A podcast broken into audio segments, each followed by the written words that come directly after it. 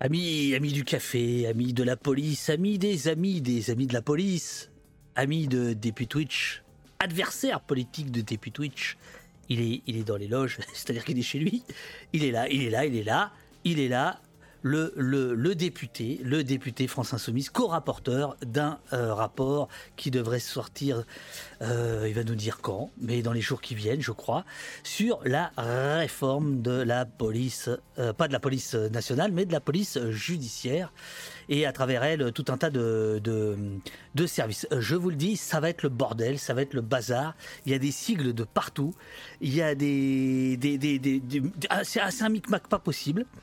Et en ce moment, il y a une grosse, grosse pression autour de cette question-là. Vous le savez sans doute, il y a eu euh, une certaine fronde, même une fronde certaine. Bonjour les oppostiens, bonjour tout le monde. Euh, une certaine fronde d'inspecteurs, d'officiers de, police judiciaire contre cette réforme. Euh, des magistrats se sont levés contre cette réforme. Deux rapports viennent tout juste de sortir, l'un du Sénat assez lance-flamme euh, contre cette réforme en, gestation. Un autre, plus, plus policé, des grands euh, services euh, inspecteurs de, de, l'État. Et puis, et puis on attend le rapport du député Hugo Bernalici, qui n'est pas tout seul, puisque la coutume veut qu'il y ait deux rapporteurs, et l'autre co-rapporteur, c'est Marie Guévenoux, de Renaissance. Euh, on en parle dans quelques instants. Euh, c'est parti pour plusieurs heures de folie, nous dit Déput Twitch, euh, qui a bien mangé à midi. voilà, parce que je me suis inquiété de savoir s'il avait un peu des forces pour voir si, bon, voilà, s'il fallait pas que je le prenne trop à la déloyale. Il a l'air de dire qu'il est en forme, donc tant pis pour lui.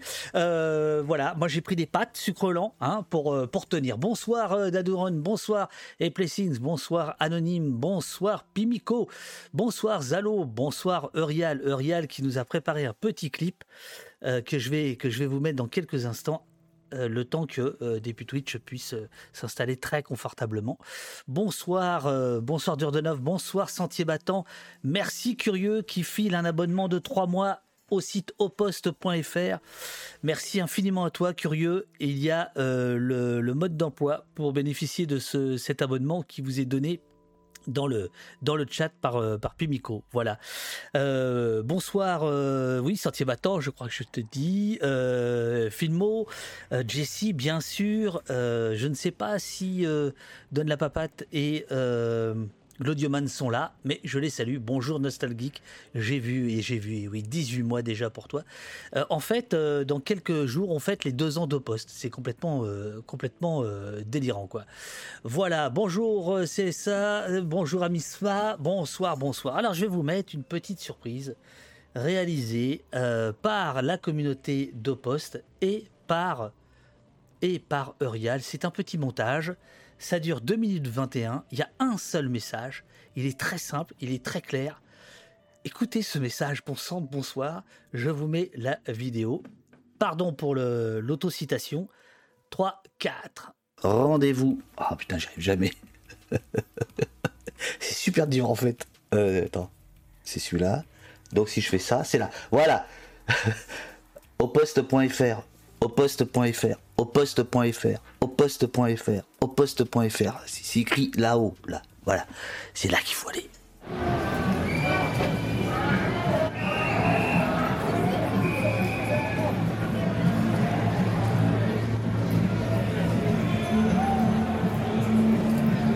Encore. Abonnez-vous Abonnez-vous au poste C'est Sentier Battant. abonnez-vous au poste, hein, bien sûr, abonnez-vous euh, au poste.fr. Il y a des endroits où on va entrer dans les pieds et c'est pas le cas ici. Super le poste, je me suis abonné récemment. Oui, parce qu'on n'est pas chez les cons ici. Soutenez la riposte ou ce que vous voulez. Et abonnez-vous au poste parce que c'est bien ce qui fait euh, du frein. Abonnez-vous au poste Super Merci beaucoup Et bravo Bravo, bravo Bah bravo C'est grâce à vous Merci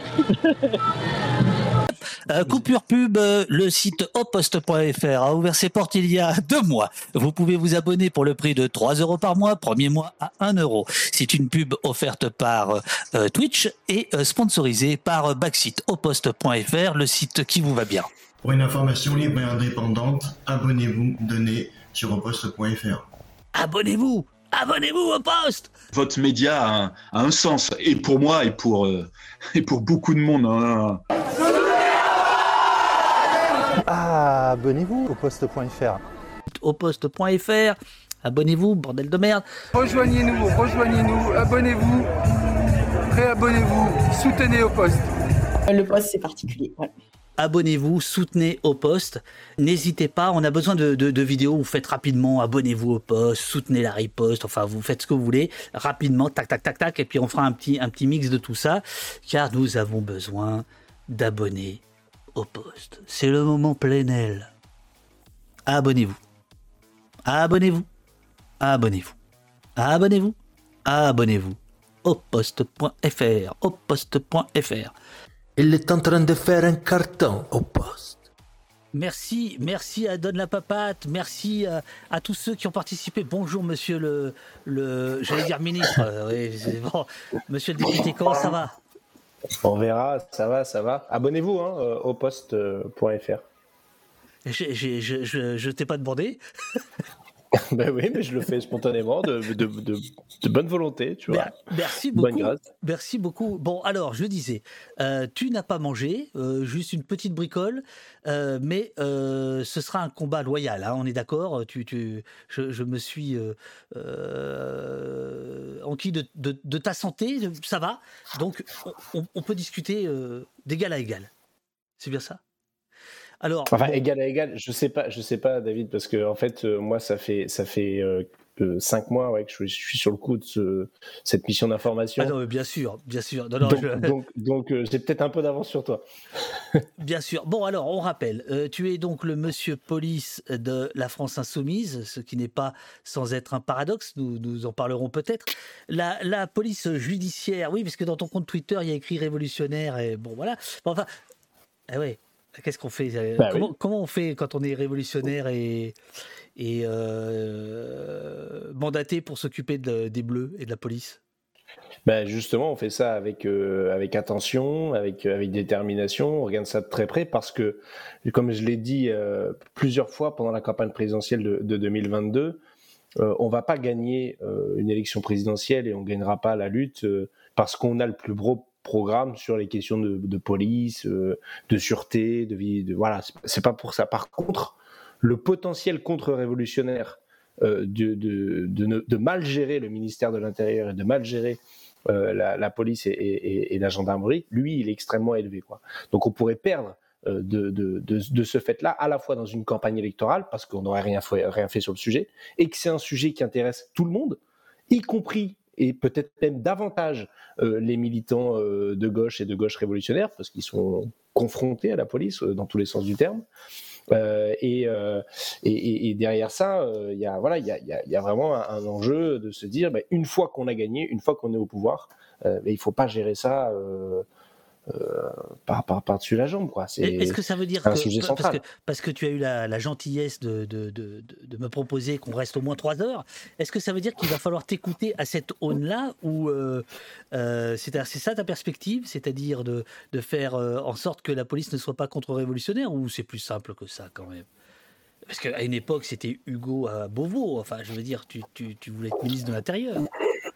Oui, j'ai pas, j'ai pas changé de, de, de, de- de perspective parce que je, je compte bien, je compte bien m'y coller, mais euh, mais c'est pas pour moi. C'est en fait, euh, si tu veux, je, je suis davantage euh, plébiscité finalement, même dans nos rangs. beaucoup de gens préféraient que je sois ministre de la Justice. Parce que c'est aussi une un, un thème que j'ai beaucoup travaillé, creusé, sûr, investigué. Euh, et, et pourquoi pas dans l'absolu Euh, Mais en vrai, je me sentirais plus utile au ministère de l'Intérieur pour les raisons que je viens de t'indiquer. Euh, parce que euh, bien connaître le ministère de l'Intérieur et avoir aussi euh, acquis une forme de légitimité sur le sujet, euh, c'est euh, c'est essentiel dans un, dans un ministère et vis-à-vis de corps. Parce qu'en fait, bon, le ministère de l'Intérieur, c'est aussi préfecture, sous-préfecture. hein, c'est un, un autre gros morceau que je connais aussi parfaitement bien. Bien sûr, bien sûr. Euh, mais en fait, venir soi-même du ministère de l'Intérieur, avoir beaucoup travaillé sur ces sujets, là, rendre à nouveau un rapport sur le sujet, euh, ça, ça joue sur le fait que demain, euh, en, en gagnant, en étant au pouvoir, on sera davantage obéi par les agents, même s'ils sont en désaccord politique avec nous. Mais c'est important. D'ailleurs, euh, les, les, à l'intérieur de la police, pour prendre que, que, la police, mais ça vaut largement, peut-être même davantage pour la gendarmerie, quand on vient de la troupe, quand on vient d'en bas et qu'on a gravi les échelons au fur et à mesure, euh, qu'on est devenu euh, ensuite euh, capitaine, commandant, puis enfin commissaire, ce sont finalement les commissaires les plus respectés, sont ceux qui sont passés euh, par la base, euh, parce qu'ils ont cette forme de légitimité de venir et de pas venir de l'extérieur. Bon, mmh. euh, et c'est, je, je, je, crois à ça et c'est important c'est important. Y compris, il suffit de voir l'attitude des, syndicats de police. Euh, on a fait une audition hein, des syndicats de police sur la, question de cette mission d'information de la, police judiciaire. Euh, voilà, ils n'ont pas fait de manifestation. Quand je me suis déplacé dans les commissariats, j'ai pas eu d'invective. Enfin, tout s'est bien passé. Les gens se sont mis autour de la table et nous ont parlé de leurs problématiques et nous ont écouté avec euh, sérieux. Et donc voilà, il y a eu aucune espèce de dénigrement, etc. Mais ça, c'est un travail un peu de de longue haleine, ça aura pris du temps, euh, mais, euh, mais je pense que c'est important de le faire. Et donc du coup, je me sens, je me sens assez légitime euh, là-dessus demain pour plutôt être à Beauvau qu'à Vendôme. Qu'est-ce qui t'a amené, et après on, on, on démarre euh, sur la mission parlementaire, concernant donc la réforme de, de, de la police judiciaire, qu'est-ce qui t'a amené à t'intéresser à la police? À la police ou à la police judiciaire? Les deux, mon commandant. Ouais, capitaine, capitaine. Oh, pardon. Je suis pas encore passé commandant. Non, non, mais c'est, c'est, faut le temps que je prenne des, des, gal, des galons. Peut-être en fin de soirée, je serai, je serai commandant, mais. Euh, Ça non, m'étonnerait. Plus sérieusement. plus sérieusement. Euh, je, je raconte rapidement l'histoire, mais euh, en fait, c'est, euh, c'est en partie le fruit du hasard. Euh, en bonne partie. Euh, dans, mon parcours euh, militant, j'ai, pas, pas cherché à m'intéresser à la police particulièrement, sauf après un événement particulier. Quand je suis rentré dans, dans l'administration, en fait, quand j'ai réussi le concours des atta- d'attachés d'administration à l'Institut régional d'administration à, à Lille, euh, j'ai effectué mon premier stage, c'était à l'époque, ça durait encore un an cette formation, vu qu'il ratiboise toutes les formations, maintenant c'est six mois, mais Ouais, ouais. il y avait deux stages. Et le premier stage, euh, sur les six premiers mois, on m'a affecté, euh, alors je crois que c'est sans doute parce que j'étais déjà identifié comme militant politique au sein du Front de gauche, mais on m'a affecté à l'École nationale de police à Roubaix. Euh, sans doute en se disant, ben voilà, ça lui fera, ça lui fera un peu les pieds, celui-là, ça lui fera découvrir euh, autre chose hein, euh, au front de gauche. Là, on va l'envoyer à la police. hein, voilà. Je, sais, je pense que c'est vraiment ça le, le point de départ. Et donc j'y vais. Et, euh, et, et, et je m'intéresse au sujet parce que en réalité, il se trouve que c'est donc c'est en 2012. Euh, François Hollande vient d'être élu président de la République. Manuel Valls est ministre de l'Intérieur. Oui, on a, on a fini par l'oublier celui-là, mais il était ministre de l'Intérieur et il avait lancé les assises de la formation de la police nationale Mhm. en fixant pour objectif euh, de, de, de savoir comment, par le biais de la formation initiale et continue, on pouvait améliorer la relation police-population. Et les directeurs de l'école de police, euh, là où j'étais affecté, du coup, normalement, je devais faire la première mission qu'ils m'avaient donnée, c'était de faire un plan de communication interne et externe de l'école. Et puis finalement, ils ont eu cette commande qui est tombée entre deux, entre le moment où ils avaient exprimé leurs besoins pour le stage et, le moment où je suis arrivé. Et le, directeur de, l'école m'a dit, ben euh, voilà, vous allez en fait, euh, vous allez participer aux tables rondes qu'on a élaborées avec euh, des policiers belges, des policiers allemands, tous les policiers des différents services de police, des gens du privé, pour parler voilà d'organisation, de, management, de techniques euh, policières. Bon. Euh, et, et donc on m'a demandé de suivre ces tables rondes et d'en faire la synthèse pour l'école, synthèse qui sera ensuite envoyée euh, au, au ministère de, de l'Intérieur, enfin en l'occurrence à la DGPN, euh, pour, euh, pour en faire DGPN, un grand Direction. Générale de la Police Nationale. Ouais, pardon, j'arrête, plus aucun signe, je vais tous les, les dire euh, en toutes lettres à chaque fois. Euh, donc la direction générale Alors là, de ça m'étonnerait. Si, si, si, si, je vais y arriver. je vais y arriver. Ok, très bien. Ça, va, ça va être nécessaire pour, pour plein de raisons. Mais euh, donc, euh, et, et en février suivant, d'ailleurs, j'étais plus en stage, mais j'avais eu l'autorisation d'aller à ce truc à Paris avec le, où le ministre présentait les conclusions. Bon, évidemment, il en a rien retenu, mais, mais, mais au moins c'était sympa. Et donc, à ce moment-là, y compris en tant que militant politique, je me dis, mais bon sang, qu'est-ce que nous on propose sur la police? Et là, je me rends compte, je prends l'humain d'abord, c'est le programme en 2012, hein, il y avait deux pages. Si ceux qui l'ont encore dans leur bibliothèque peuvent aller chercher, euh, deux pages de bons sentiments euh, sur, sur la police. Et, euh, et là, je me suis dit, c'est un peu léger. Parce qu'il y a des vrais trucs à faire, il y a des vrais problèmes et il y a des vraies propositions à faire. Et je les avais notamment identifiés parce que on m'a donné à lire un bouquin à l'époque qui était celui de Christian Mohana, Mhm. euh, la police contre les citoyens pour l'interrogation. Et euh, voilà, c'est par là que c'est par là que je suis rentré dans le sujet en fait. Voilà, c'est le fruit du hasard d'une affectation en stage. Et puis j'ai jamais quitté cette appétence pour le pour le sujet. J'ai moi-même eu mon affectation à la fin des IRA euh, au ministère de l'Intérieur. Donc j'étais attaché d'administration du ministère de l'Intérieur et je m'occupais de la comptabilité des services de police et de gendarmerie de toute la, la région euh, Hauts-de-France, à la zone de défense nord pour être précis d'ailleurs. Euh, et, euh, et donc j'ai pu continuer à établir des contacts avec les policiers d'actifs. J'étais moi-même syndiqué dans un syndicat des personnels administratifs de la police hein, du ministère de l'Intérieur. Euh, donc ça m'a permis de continuer à creuser le sujet, et ce que j'ai ensuite continué à faire à l'Assemblée nationale, à la commission des lois. Ça fait quand même beaucoup de choses un, peu, un peu étranges. hein. S'occuper du fric de la police, être dans un syndicat de police. J'espère que dans 10 ans, Mediapart va pas sortir Hugo Bernalici, euh, euh, corruption. Enfin bon, on verra. On verra. on verra. Non, Détournement d'argent pour, payer ses affiches. J'ai eu un prix à euh, il y a trois ans de ça, après la commission d'enquête qu'on a, qu'on a, que j'ai présidée sur l'indépendance du pouvoir, les obstacles à l'indépendance du pouvoir judiciaire. Et, et mon discours de départ était de dire, mais vous savez, moi, j'ai pas grand mérite à pas être corrompu. C'est juste qu'on me propose rien. Euh, donc, euh, donc j'ai rien à accepter ou à Bah, refuser. alors ça, c'est, ça, étrange, comme euh, dans une école de police, il n'y a pas une leçon pour dire ah, attention, il peut y avoir de la corruption. Bah, là, en l'occurrence, moi, j'ai pas suivi l'école de police. au moins pour faire Moi, j'y semblant. étais dans les services administratifs, dans Ah, les voilà. services administratifs Voilà. qui organisent la vie de l'école, en fait. Donc, y compris dans le service administratif de l'école, les gens qui gèrent euh, la logistique, euh, la paye, la compta, euh, euh, voilà, bon, tu vois, la, la vie de la vie d'une école, quoi. Ouais. L'administration. Alors, venons-en au gros morceau. Depuis cinq mois, euh, tu t'amuses avec ta co. On dit rapportrice, co-rapporteur, comment on dit pour... Bon, à l'Assemblée disco rapporteur avec un E, E, mais les, les deux sont admis. D'ailleurs, on peut même dire rapporteuse, ça existe aussi, c'est toléré. Bon. Ça, c'est à, c'est à l'école. de police. Bon, bref. Alors, Sans commentaire. Marie Guévenoux euh, du, du- de Renaissance. Et donc, tous les deux, vous, euh, vous auditionnez depuis cinq mois dans euh, ce que j'appelle une sérieuse discrétion, même si j'ai l'impression que ça s'est un peu ouvert. vous auditionnez des policiers, des syndicats, des magistrats, des sociologues autour de la réforme de la police. Alors, est-ce qu'on parle d'abord de la réforme de la police ou, non Parlons d'abord de la mission. C'est quoi une mission parlementaire? Euh, Parce que de temps en temps, j'ai l'impression que tu regardes surtout ton téléphone. Non, en pas, fait, je pas regarde. maintenant, euh, pas maintenant.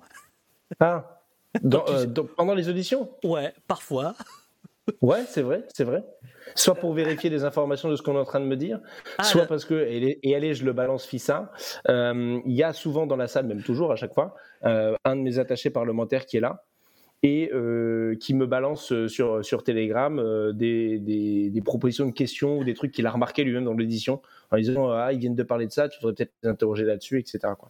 Donc, euh, donc, oui, ça m'arrive régulièrement de, de jeter un œil au téléphone. Ah bon, c'est pour le travail, alors ça va. Oui, oui, c'est pour le boulot.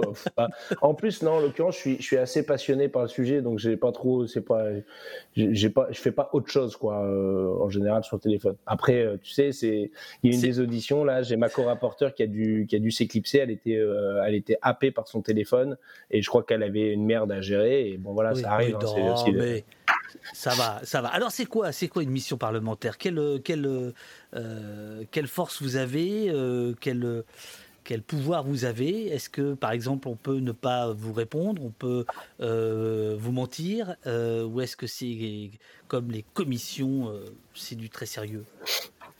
Alors en fait c'est non c'est pas du très sérieux comme une commission d'enquête c'est sérieux hein, ce qu'on fait. Mais je veux dire déjà je vais relativiser ce qu'est une commission d'enquête parce qu'effectivement les gens qu'on auditionne lèvent la main jurent de dire toute la vérité rien que la vérité Mhm. et s'ils ne le font pas ils s'exposent au parjure euh, qui, ça. peut, qui, qui ensuite euh, peut être actionné par le président de commission d'enquête ou le bureau de l'Assemblée nationale si la, si la commission d'enquête est terminée si on se rend compte, par exemple, un an après que quelqu'un a menti, voilà, c'est le bureau de l'Assemblée qui est compétent. Moi, j'ai transmis cinq parjures sur ma commission d'enquête sur l'indépendance de la justice. Ils ont tous été classés sans suite. Euh, et il y a eu zéro enquête. C'est-à-dire que j'ai transmis les parjures. On a, ils ont fait un courrier aux intéressés. Bonjour, est-ce que vous avez menti? Les gens ont répondu euh, non. Et voilà, ouais, classement sans suite. Je caricature à peine. hein, j'ai les pièces du dossier et tout, mais c'est donc donc c'est pas euh, même même le meilleur contrôle qu'on ait, il n'est pas aussi satisfaisant que ça. On n'est pas dans les commissions à l'américaine où là il y a vraiment un pouvoir hein, pour les pour les parlementaires. C'est du je, donc ça c'est le point de départ. Donc la mission d'information, il n'y a pas, on, on, on, on jure pas de dire la vérité avec la vérité. On n'est pas obligé de se rendre à une, une convocation. C'est d'ailleurs c'est plutôt une invitation qu'une convocation. Euh, mais ça ressemble à tout pareil. C'est-à-dire Oui. que voilà, euh, concrètement, euh, il y a euh, des parlementaires qui sont là, qui s'y collent. Il y a euh, un, des administrateurs de, de l'Assemblée qui nous sont affectés et qui suivent avec nous toutes les auditions et qui nous rédigent concrètement le rapport euh, à la fin, qui réfléchissent avec nous pour les, les, les propositions euh, qu'on va faire, les- les recommandations. Les, rapports qu'on trouve en ligne, euh, ce ne sont pas les co-rapporteurs qui sont les signataires, qui sont les rédacteurs. Alors non, euh, l'essentiel du rapport, il est rédigé par un administrateur de l'Assemblée. Nous, on va le relire. Enfin, les députés les plus sérieux, en tout cas, qui donc vont des- le relire, vont tout relire et tout potentiellement modifier, corriger, etc. Mais euh, par la force des choses, si tu veux, il y a dans, dans les rapports, il y a toujours notamment aussi euh, euh, plusieurs pages qui sont assez, euh, comment dire ça, démonstratives, qui n'ont pas vraiment d'enjeu politique, qui sont là pour expliquer le fonctionnement actuel de tel ou tel service, les chiffres qu'on a réussi à collecter, etc. Quoi. Et donc, euh, euh, c'est bien et c'est appréciable et c'est agréable euh, qu'on ait des administrateurs et eux aussi ont on, on le parce que on n'a pas si souvent que ça des rapports à l'Assemblée en tant que parlementaire. Mhm. Par contre, les administrateurs font ça successivement. Et donc, ça permet aussi d'harmoniser le style, la manière euh, de d'écrire les rapports et qu'on puisse s'y retrouver d'un rapport, d'un rapport à l'autre. Et après, c'est c'est un peu différent. Moi, par exemple, l'avant-propos que j'ai fait en tant que président de commission d'enquête euh, sur, le, sur la, la commission d'enquête hein, sur l'indépendance de justice, c'est moi qui l'ai rédigé. Euh, mais parce que j'ai voulu, l'administrateur avait proposé de me faire une trame, un truc de départ. J'ai pas voulu, j'ai dit, bon, je, vais, je vais le faire moi-même, je préférais. Euh, par contre, sur le rapport en lui-même qui a été fait donc pour le rapporteur, euh, puisque je présidais là à l'époque, euh, oui, c'est l'administrateur qui rédige l'essentiel. Donc, euh, mais, quand on signe, c'est nous, on donne notre validation. Bien sûr, hein, bien parce sûr, bien sûr, C'est pas, la. Enfin, voilà, le- s'il y a une le- connerie qui est mise dedans, c'est notre responsabilité. Hein. bien sûr, bah quand même, faut, il y a un minimum. Mais, faut bosser quoi. bah oui. Euh, mais ah bien, c'est du café? Ouais, ça doit être ça. Ah, me dis pas que c'est du Nescafé. Non, non, Ah, c'est. ah, D'accord, ok, pardon, boisson. pardon, pardon, j'avais pas compris. Ok, d'accord. Euh, bien. Euh, En fait, le café, ça fait pisser. Donc, euh, je, je me suis dit, je prendrai un café après. Bon, très bien, très bien, très très bien, monsieur le, le- le- le rapporteur. Bien. Euh, une mission d'enquête, c'est ça, hein, une- non, une mission parlementaire. Vous vous auto-saisissez? Comment ça se passe? Comment, comment tout d'un coup vous. Attends, déjà, je fous le bordel. C'est pas, c'est pas un mug au poste, c'est un mug de Enlisé. C'est le site enlisé.fr qui fait des détournements de produits de la République. Ils font des super t-shirts. D'ailleurs, vous pouvez aussi aller sur leur site. Ils font des. Bon, bref. Euh, donc, et, comment et ça en se passe fait, et en fait, passe. euh, non, je voudrais pas dire de conneries, mais je crois que je vais les inviter parce que bon, enlisez, enlisez.fr, enlisez.fr. Alors, Pour la petite histoire, je les connais très bien. Parce qu'en fait, ce Mais sont ils, sont, des- ils sont de là-haut, non? Ils sont de Calais. C'est des potes du lycée, en fait. Oh non, mais là, là, là, je te le dis, il y a, y a- y a vraiment des conflits d'intérêts de partout chez, chez M. Ber- Bernalici. Voilà, euh, Élysée, enlisez euh, boutique. Ah oui, enlisez Mais boutique.fr. tu sais que, en fait, j'ai d'abord découvert la boutique, commandé des trucs dessus, et après, je me suis rendu compte que c'est des potes du lycée. C'est ça qui était drôle en plus. Bon, bref. Euh, Michel Euh, Vidal de la NUPES, le député qui fait un placement de produit, ça va chercher du combien? Voilà, tac, c'est fait, c'est fait. euh, je Alors, sais pas le dernier qui s'est fait griller pour ça. Je sais pas, faudrait regarder. Je sais plus combien ça va chercher. ah ben, euh, Arfi regarde l'émission, donc euh, il- le scandale du mug, je pense que c'est c'est dans l'édition de demain de 9h. donc, alors, donc euh, vous vous auto-saisissez? Enfin, je remarque que tu n'utilises pas le même mug. C'est bizarre quand même. Comment ça, j'utilise pas le même Si, mug? c'est le même mug là Si, c'est le même, mais sauf que si. Ah il voilà, pardon, d'accord, ok, très bien. Ok, ok, ok. voilà. Et un beau placement de produit, hein, on voit le 360 et tout. Oh, ils vont être contents, les gars. Bon, alors, euh, oui, euh, vous vous auto-saisissez, on vous demande de vous saisir. Comment, comment, comment ça marche? Bon. Alors là, je dois la vérité. Euh, J'ai demandé à avoir cette mission d'information. J'aurais voulu la faire en- à la fin de la mandature précédente, euh, parce que la réforme de la police nationale a été lancée le tout début, les expérimentations, les premières, hein, en, en mai, euh, mai 2021. Voilà. Donc, euh, j'aurais bien voulu faire ça dans la foulée, sauf qu'on était à la toute fin de la mandature. Euh, il y avait déjà d'autres textes, d'autres trucs. Et puis, quand on veut faire une mission d'information pour évaluer quelque chose, il faut attendre que le truc soit lancé. Quoi. Donc, ça aurait été début d'année 2022. Début d'année 2022 égale élection présidentielle. Il se passe rien à l'Assemblée. Donc, c'était pas possible. Donc, en fait, j'ai fait la demande pour avoir cette mission d'information tout de suite après avoir été réélu. Donc, dès le mois de juillet euh, 2022 demande que j'ai formulée euh, auprès euh, du président de la commission des lois. Euh, alors, comment ça se passe? Hmm, disons que normalement, chaque groupe politique a le droit d'avoir des missions d'information en fonction de sa taille. OK? euh, de- du nombre de députés euh, euh, qui, qui composent le, le- le- le groupe. Mais euh, ça, c'est la règle tacite, implicite. Mais la vérité, c'est que c'est les présidents de commission qui décident. Mhm. C'est eux qui ont les moyens, c'est eux qui ont les administrateurs. Et donc, c'est eux qui décident d'affecter les administrateurs à telle ou telle mission. Donc, c'est la majorité qui décide, hein, très concrètement.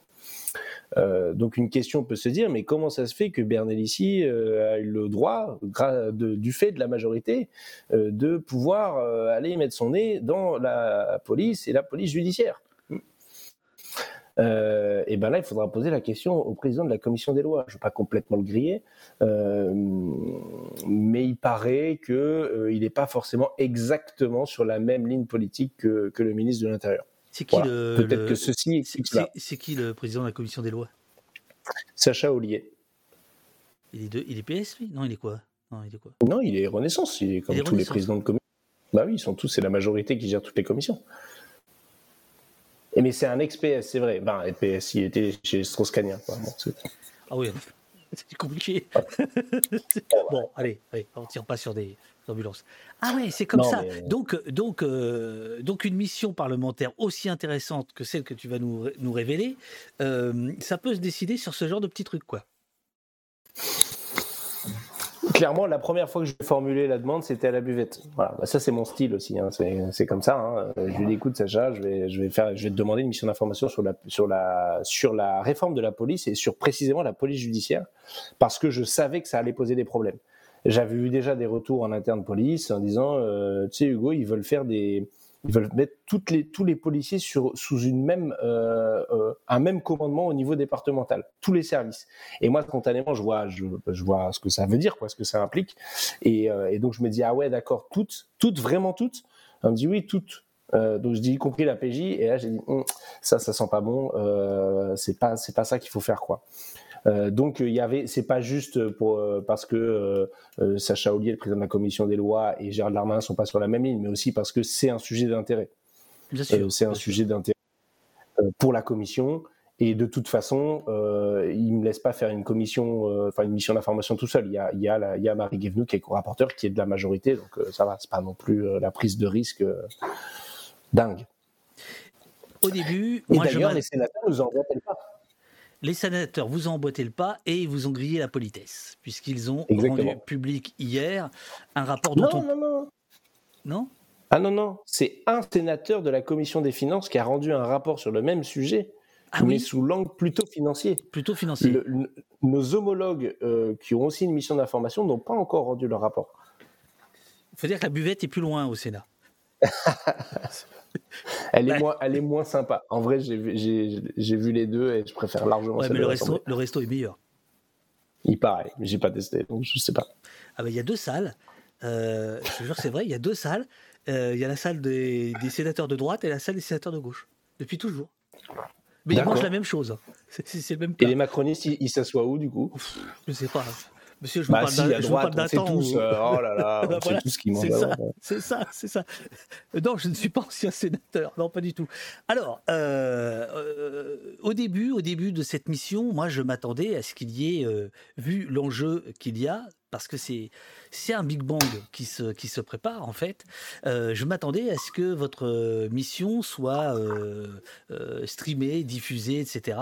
Euh, et ça n'a pas été le cas au début. Ça n'a pas été le cas au début. Alors là, il y a un peu plus de, de, de, de télécommunications, on va te dire, euh, parce qu'à la buvette, il n'y avait plus le budget ou quoi?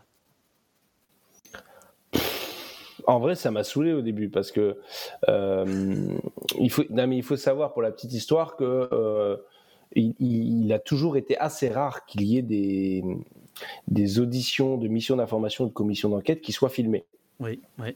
Et euh, moi, j'ai lourdement, mais genre, très lourdement insisté quand j'ai présidé la commission d'enquête euh, sur la justice pour que tout soit filmé. Euh, et on m'avait opposé un certain nombre de fois les moyens, effectivement, techniques de l'Assemblée, les dispos de salles, etc. Mais en vrai, on trouve toujours une solution. Bien sûr. Euh, et, et- et- et par contre, il y a parce qu'il y a une culture au sein de l'Assemblée nationale qui est de dire, en gros, si on filme, si on rend public, les gens euh, vont pas vraiment tout nous dire. Les gens qu'on aura Ah. devant nous, ils vont avoir peur, ils vont s'auto-censurer. Et donc, on préfère faire du huis clos euh, pour avoir le plus d'informations possible, et ensuite on retranscrit ce qu'on a bien envie de retranscrire euh, dans, euh, dans les rapports. C'est un argument qui peut s'entendre, hein. Euh, et, et d'ailleurs, il est souvent euh, vrai. Euh, C'est-à-dire que les, les gens qu'on reçoit, quand ils sont en, en huis clos, euh, ils, ils- ils parlent davantage, ou en tout cas, ils ont un- une manière de s'exprimer qui est plus décontractée, et, Mhm, mhm. et on peut parfois avoir des informations. Moi, je pars du principe que tout ça, ça en vaut pas la chandelle, et que la- l'attrait démocratique, euh, l'apport que ça peut avoir, que ce soit public et filmé, il est bien plus grand que les quelques informations qu'on pourrait glaner et gratter en off, que de toute façon, si c'est en huis clos, on ne peut pas retranscrire in extenso en tant que tel euh, dans, euh, dans le compte rendu, euh, dans le rapport.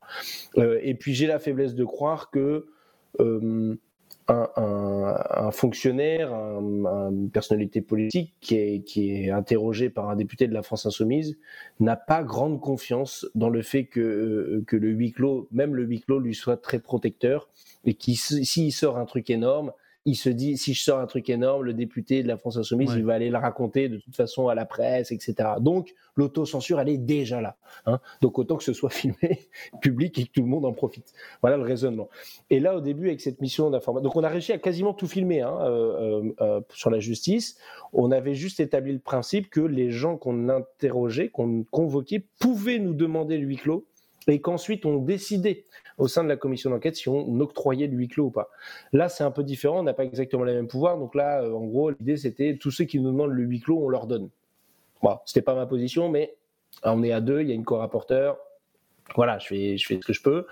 Euh, mais surtout, en fait, le premier mois, on m'a fait comprendre qu'il était hors de question de filmer pour une mission d'information. Parce qu'autant les commissions d'enquête, c'est un peu prestigieux, on avait obtenu ça. Mission d'information, c'est un peu en dessous. On a dit non, c'est que quand on auditionne les ministres, voilà, et peut-être des euh, hautes personnalités, mais pas plus. Ok. Hein, on va pas commencer à tout filmer parce qu'ils ne voulaient pas que ça crée un précédent, parce que tout ça coûte de l'argent. Vraiment, hein, je, je, je, déconne pas.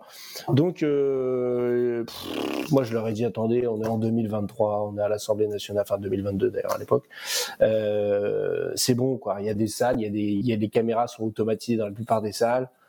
Euh, Vous n'avez pas commencé à me faire croire qu'on n'est pas en capacité de filmer, quoi. Donc, donc, bah, j'ai tenu bon. J'ai écrit à la présidente de l'Assemblée parce qu'à chaque fois, on m'a dit, ah, c'est au-dessus que ça bloque. Alors moi, je suis OK, pas de problème, ça bloque, j'écris, au-dessus, hop, j'ai écrit à la présidente de l'Assemblée. Puis finalement, ils n'avaient pas d'argument vraiment. euh, parce que je dis, mais c'est combien le budget euh, Est-ce que du coup. euh, euh, j'ai dites- des sous de la police, de l'école de police Ah. de Roubaix. exactement, exactement. Non, mais après, je leur ai dit, c'est tout. Je peux comprendre qu'il y a des contraintes techniques et des contraintes budgétaires, mais me dites pas ces zéro euh, auditions qui sont filmées. Dites-moi, ben, au vu du budget, vous pouvez en filmer que 10 et puis on se débrouille pour choisir les 10 qui nous semblent plus importantes pour les filmer, par exemple. Et finalement, en fait, il n'y avait pas vraiment de contrainte de tout ça. hein, c'est juste que ça les emmerdait et que sinon tout le monde voudrait tout le temps filmer. Euh, bon, mais finalement, on a obtenu. Donc à la fin, en fait, ce qu'on voit euh, public et filmé là, c'est les gens qui ont accepté que ce soit public et filmé. Et les autres auditions, par contre, on a fait, on a fait une gradation. hein. Il y a public et filmé et ouvert à la presse. Et il y avait des auditions non filmées mais ouvertes à la presse, ce qui était la plupart des auditions. Et des auditions à huis clos. Il y en a eu très peu, mais il y en a eu quelques-unes. Voilà, l'incident est clos, est, éclairci. La police judiciaire euh, est chargée. Attends, attends, attends, euh, David. Quoi? Euh, je, mets sur, je mets sur le chat, je ne sais pas si je peux le mettre, si j'ai les droits. C'est vidéo au pluriel, point assemblée-national.fr. et vous cherchez un petit peu dessus, vous cherchez dans les missions d'information, vous allez les retrouver. Et moi, j'ai demandé à mon équipe de collecter toutes les vidéos parce que c'est assez mal fichu quand même le site de l'Assemblée. Faut, Faut connaître, faut connaître, faut Hein, connaître. faut, faut- voilà, voilà, je veux pas. ouais, c'est un peu bon. Et, ça, euh, ça commence à avoir un certain charme désuet. C'est-à-dire que les, les années oui. passant, ça commence à devenir euh, vintage, quoi. Oui. Oui. Donc j'ai demandé à mon équipe de récupérer toutes les vidéos et de les mettre euh, sur ma chaîne YouTube et d'en faire une playlist dédiée qu'on peut se retrouver, euh, puis se retrouver facilement. Quoi. Voilà. Oula, ça sent le détournement, ça. Mais enfin, bien. Eh oui. Mais il n'est pas monétisé mon compte YouTube, donc je vais dé- Alors, ça détourner de le... Pas du tout. Je vais juste donner de l'audience à tout ça. Alors, la, mission euh, de, de la police judiciaire, c'est de constater les infractions à la loi pénale, d'en rassembler les preuves et d'en rechercher les auteurs tant qu'une information n'est pas ouverte. Voilà, ça c'est la mission de la police judiciaire. Police judiciaire créée euh, par euh, Clémenceau en 1907, d'où euh, le, tigre, puisque bon, euh, voilà, tout le monde le sait, euh, Clémenceau on l'appelait le tigre, les brigades du tigre et ainsi de suite. Et donc le, le- le- le- le symbole de la police judiciaire, l'écusson police judiciaire, c'est une tête de, de tigre, une gueule de tigre. Bon. Qu'est-ce qui se passe? Pourquoi en 2023, euh, des gens au sein du ministère de l'Intérieur ont décidé de tout changer? Alors on commence par quoi? Par l'état des lieux d'aujourd'hui c'est peut-être le, le- le plus simple, c'est comment est organisée aujourd'hui la, la- la police. Et après, on va venir sur la réforme, et après, on va venir sur qu'est-ce que ça, qu'est-ce que ça change et, et pourquoi ça, pourquoi ça, ça achoppe. Ben, alors, euh, le, le point de départ de, de- de toute cette pagaille, euh, c'est euh, le livre blanc euh, pour la sécurité. Euh, 2019-20, par là, Ouais, ouais. juste avant le Beauvau de la sécurité.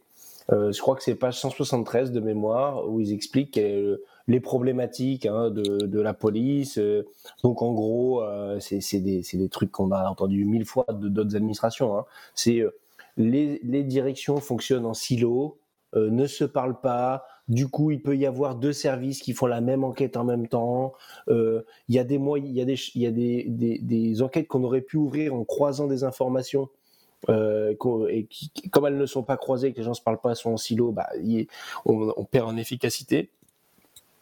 Certains iraient même jusqu'à dire, regardez, euh, euh, c'est comme ce qui s'est passé au Bataclan, euh, avec le fait que les gendarmes, alors qu'ils sont pas loin, pouvaient pas intervenir parce que c'est pas la même chaîne de commandement, blablabla. Bon, de toute façon, là, il n'est pas prévu de fusionner la police et la gendarmerie, donc ça changera rien sur ce niveau-là. Mais en tout cas, c'est l'état d'esprit, c'est l'idée hein, qui, est- véhiculée là-dedans.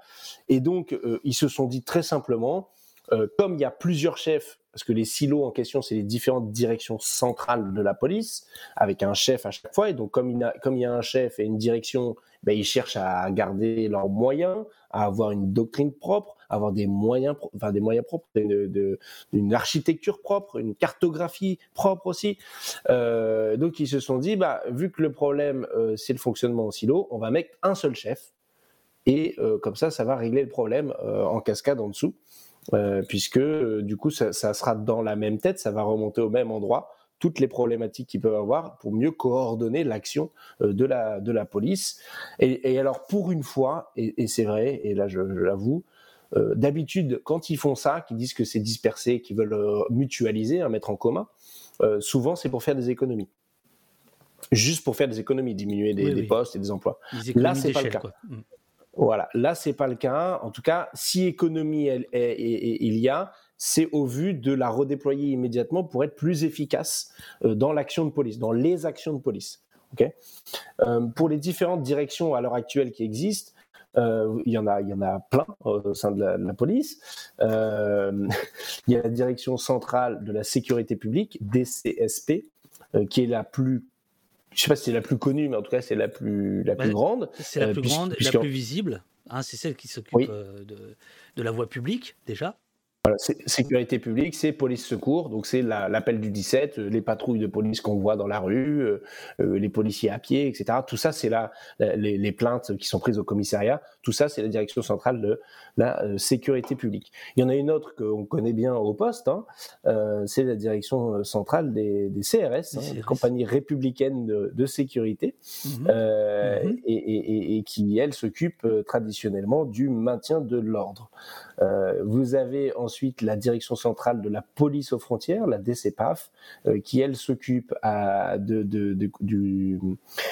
des, étrangers euh, sans, sans, sans titre de séjour, des filières euh, d'immigration clandestine, mais aussi, hein, il ne faut pas l'oublier parce que c'est une bonne partie des effectifs, euh, de, euh, de la gestion des centres de rétention euh, administratifs et des locaux de rétention administratifs. Et donc ils font aussi les Il- il me contrôles semble que tu- frontaliers. À- ce sujet, tu en, as, tu en as visité un il n'y a Ouais. pas longtemps, non? Moi non. Je- je- vu sur Twitter, non, c'était. Non, Non, pas- j'ai plusieurs de mes collègues en ont visité plein là récemment. Moi, j'ai pas fait de CRA euh, là très récemment. Je suis allé à la prison de Nanterre.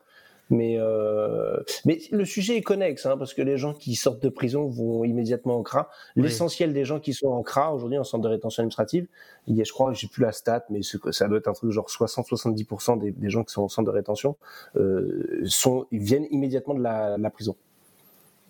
Voilà. Parce que bon, il y a un circuit, euh, on, fera, on fera- une autre, une oui, autre visio là-dessus, une autre interview, mais, euh, mais voilà. Donc la direction centrale de la police aux frontières. Euh, vous avez aussi euh, la direction euh, du recrutement euh, et des compétences, euh, pardon, non, des ressources et des compétences de la police nationale, DRCPN. Euh, ma langue à fourcher parce qu'avant elle s'occupait aussi du recrutement, l'ancien sigle. C'était le même sigle, mais c'était pas le même mot.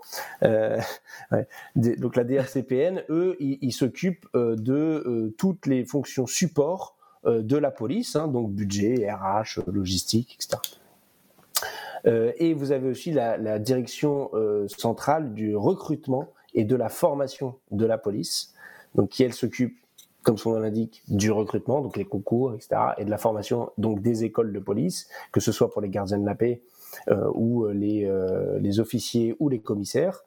Euh, et vous avez aussi la direction centrale euh, qui c'est qu'on a encore Oui, de la coopération euh, internationale.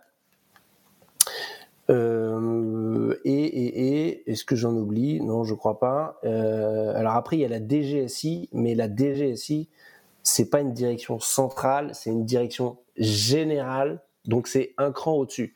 Il faut que vous imaginiez. J'avais dit que je voulais, je voulais faire des, des dessins, mais en gros, ça fait une pyramide. Vous voyez, ça fait, ça fait un truc comme ça. Regardez bien les enfants, Euh, regardez comme bien. ça.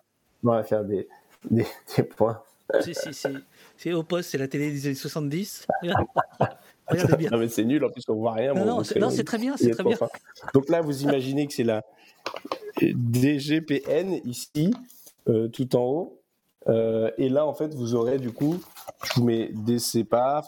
Alors, DGPN, euh, donc Direction Générale de Police Nationale. DCCRS. Bon, voilà. Bref. Euh, donc, directeur général de la police nationale, c'est le, le type qui est au-dessus de tout ça. En l'occurrence, c'est Frédéric Vaux à l'heure actuelle. Ouais.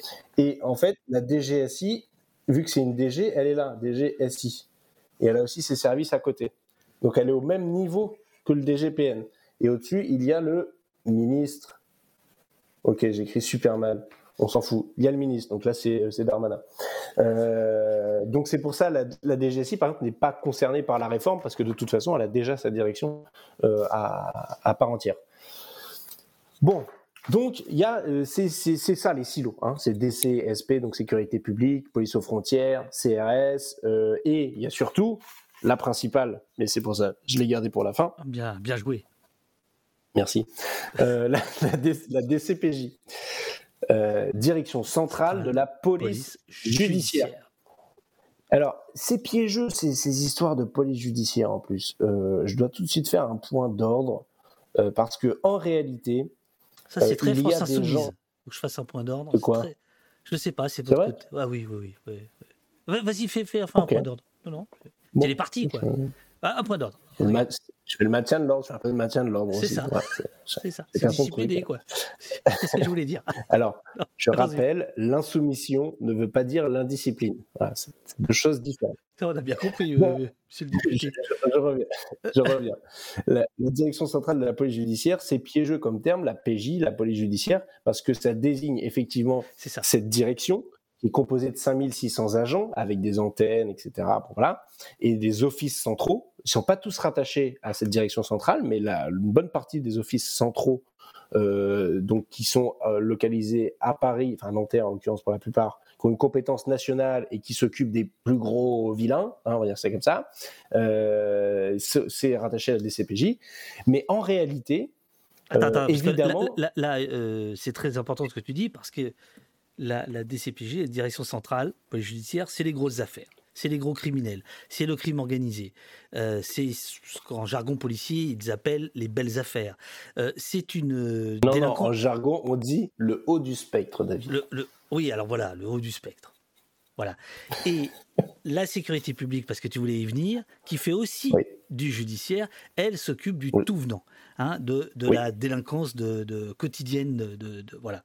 Et donc, la, grande friction, c'est euh, les grands officiers police judiciaire qui se voilà, qui, dont l'imaginaire c'est Maigret, c'est Simenon, c'est ça.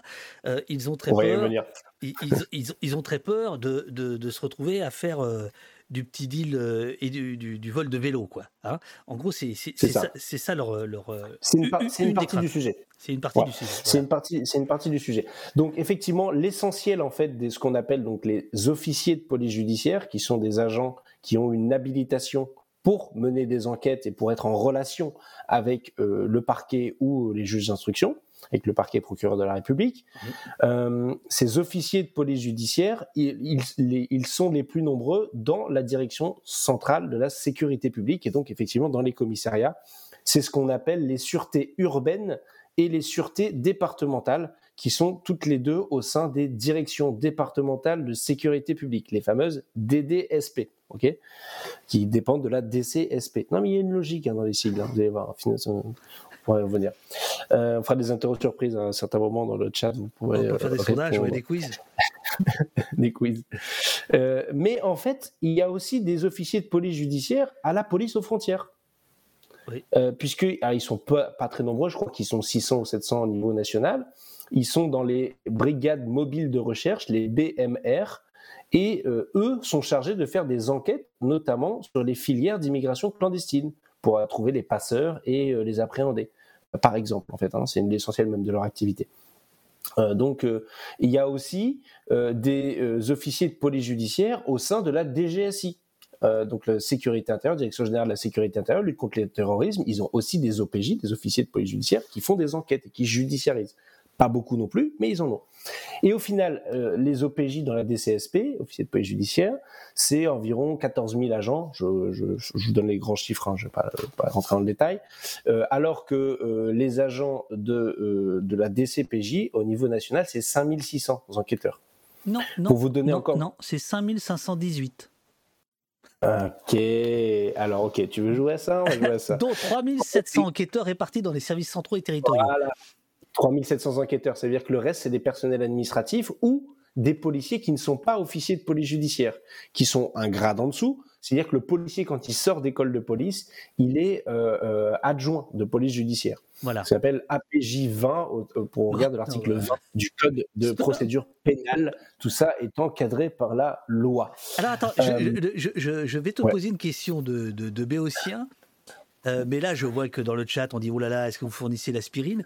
Dans, euh, dans tes auditions, euh, Ouais. tout le monde s'en mêle. Les, les pinceaux sur les sigles. Là, l'autre jour, euh, vous avez reçu euh, les- les- l'inspection générale de l'administration, euh, l'IGPN, etc. Et tout le monde s'excuse d'employer des, des sigles, etc. Est-ce qu'il y a une logique sourde, profonde, ancienne, bureaucratique de tout, derrière tout ça Parce que c'est Oui, imbitable. oui, oui, mais je, veux dire, c'est Alors, complètement incompréhensible. Écoute, David, la réponse est oui, mais c'est pas du tout l'apanage de la police. Mais alors, pas du tout. C'est 100% des administrations. Et pour m'intéresser autant à la justice qu'à la police, Ouais. les sigles côté ministère de la Justice, c'est pas beaucoup mieux. Hein? Euh, et si vous regardez ce qui se passe, par exemple, là, dans la réforme qui a eu lieu de la réorganisation territoriale de l'État avec les administrations déconcentrées, hein, les, les, il y avait les DRJSCS, il y avait euh, euh, les, euh, les, les inspections du travail, merde, je sais plus comment ça s'appelait avant, j'ai oublié l'ancien sigle, ça veut dire que je me suis acculturé. Euh, mais maintenant, c'est les DRETS, les DRIETS, les DDPP, les DRAF. Euh, bon, bah non, bah, je veux dire, c'est un truc en France, il y a Je sais pas pourquoi Le, on fait le ça. chat, le chat euh, évoque Bon, l'éducation plus nationale. Ah ben l'éducnat, alors là, Ouais, bah, c'est la fête aussi. Hein. Voilà, voilà, voilà. DGCCRF, oui, oui, très bien. Euh, les URSAF, euh, tout ce que enfin, ça. Mais non, mais ce Donc, que, ce que je veux dire, c'est que pas- on va pas, on va pas jeter la pierre à la police. Franchement, ils y sont pas pour grand chose. bah, jeter la pierre à la police, c'est- un acte illégal. C'est pas ici qu'on ferait un truc pareil. Euh, euh, voilà. Mais euh, donc non, tu, tu dis il n'y a pas de, il n'y a pas d'autre logique que la logique bureaucratique. Bah ça parce que quand on écoute les auditions. euh, euh, qu'on regarde tout ça, on s'interroge quand même parce que parfois il s'agit du même métier, euh, mais selon le, couloir dans lequel on se situe, on n'a pas le même nom, on, porte pas le même, euh, on n'est pas attribué au même service. Ça paraît parfois un peu étrange, quoi. Voilà. Ouais, alors bon, pour- pour, dire vrai, dans une de nos visites, euh, je crois que c'est euh, la dernière que j'ai faite à Montpellier, euh, où en fait, dans, le, dans les mêmes locaux, il y avait la sécurité publique et la police aux frontières. Ouais. Mais mais à l'étage de la direction, où il y avait les deux directions, il y avait entre deux une porte coupe-feu. Et d'un côté du couloir, il y avait les bureaux des euh, sécurités publiques et de l'autre côté, police aux frontières. Et un des trucs qu'ils ont fait là, avec l'expérimentation des directions départementales de la police nationale, ça police nationale, c'est-à-dire tout le monde, hein, en gros, tout, le monde sur la même, le même chef, euh, et ben ils ont ouvert cette porte coupe-feu euh, dans le couloir. Euh, et pour eux, ça a été un grand changement parce que ils se croisaient et ils ont fait des réunions ensemble pour savoir ce qu'ils pouvaient mettre en commun, etc. Et euh, il faut dire que non mais ça me fait marrer, mais euh, les gens de la police aux frontières ont expliqué à leurs collègues policiers du couloir d'à côté ce qu'ils faisaient. Et la plupart découvraient ce que faisaient leurs collègues de la police aux frontières, ne savaient pas ce qu'ils faisaient concrètement, quoi, voilà, au quotidien. Euh, mais ça, c'est, enfin, je veux dire, une administration avec 140 000 agents, euh, vous pouvez pas savoir ce que tout le monde fait. C'est, mécanique, j'ai envie de dire. Bien sûr, bien sûr. Euh, et puis le cloisonnement, c'est pas si mauvais que ça des fois, hein, surtout quand on est sur des, des affaires judiciaires, par on va y exemple. venir. au hasard. On va, on va y venir. Non, Euh, justement, on, va y venir. Donc là, là, tu nous as fait un petit peu le, le, le décor euh, euh, de, de, de comment ça se passe aujourd'hui.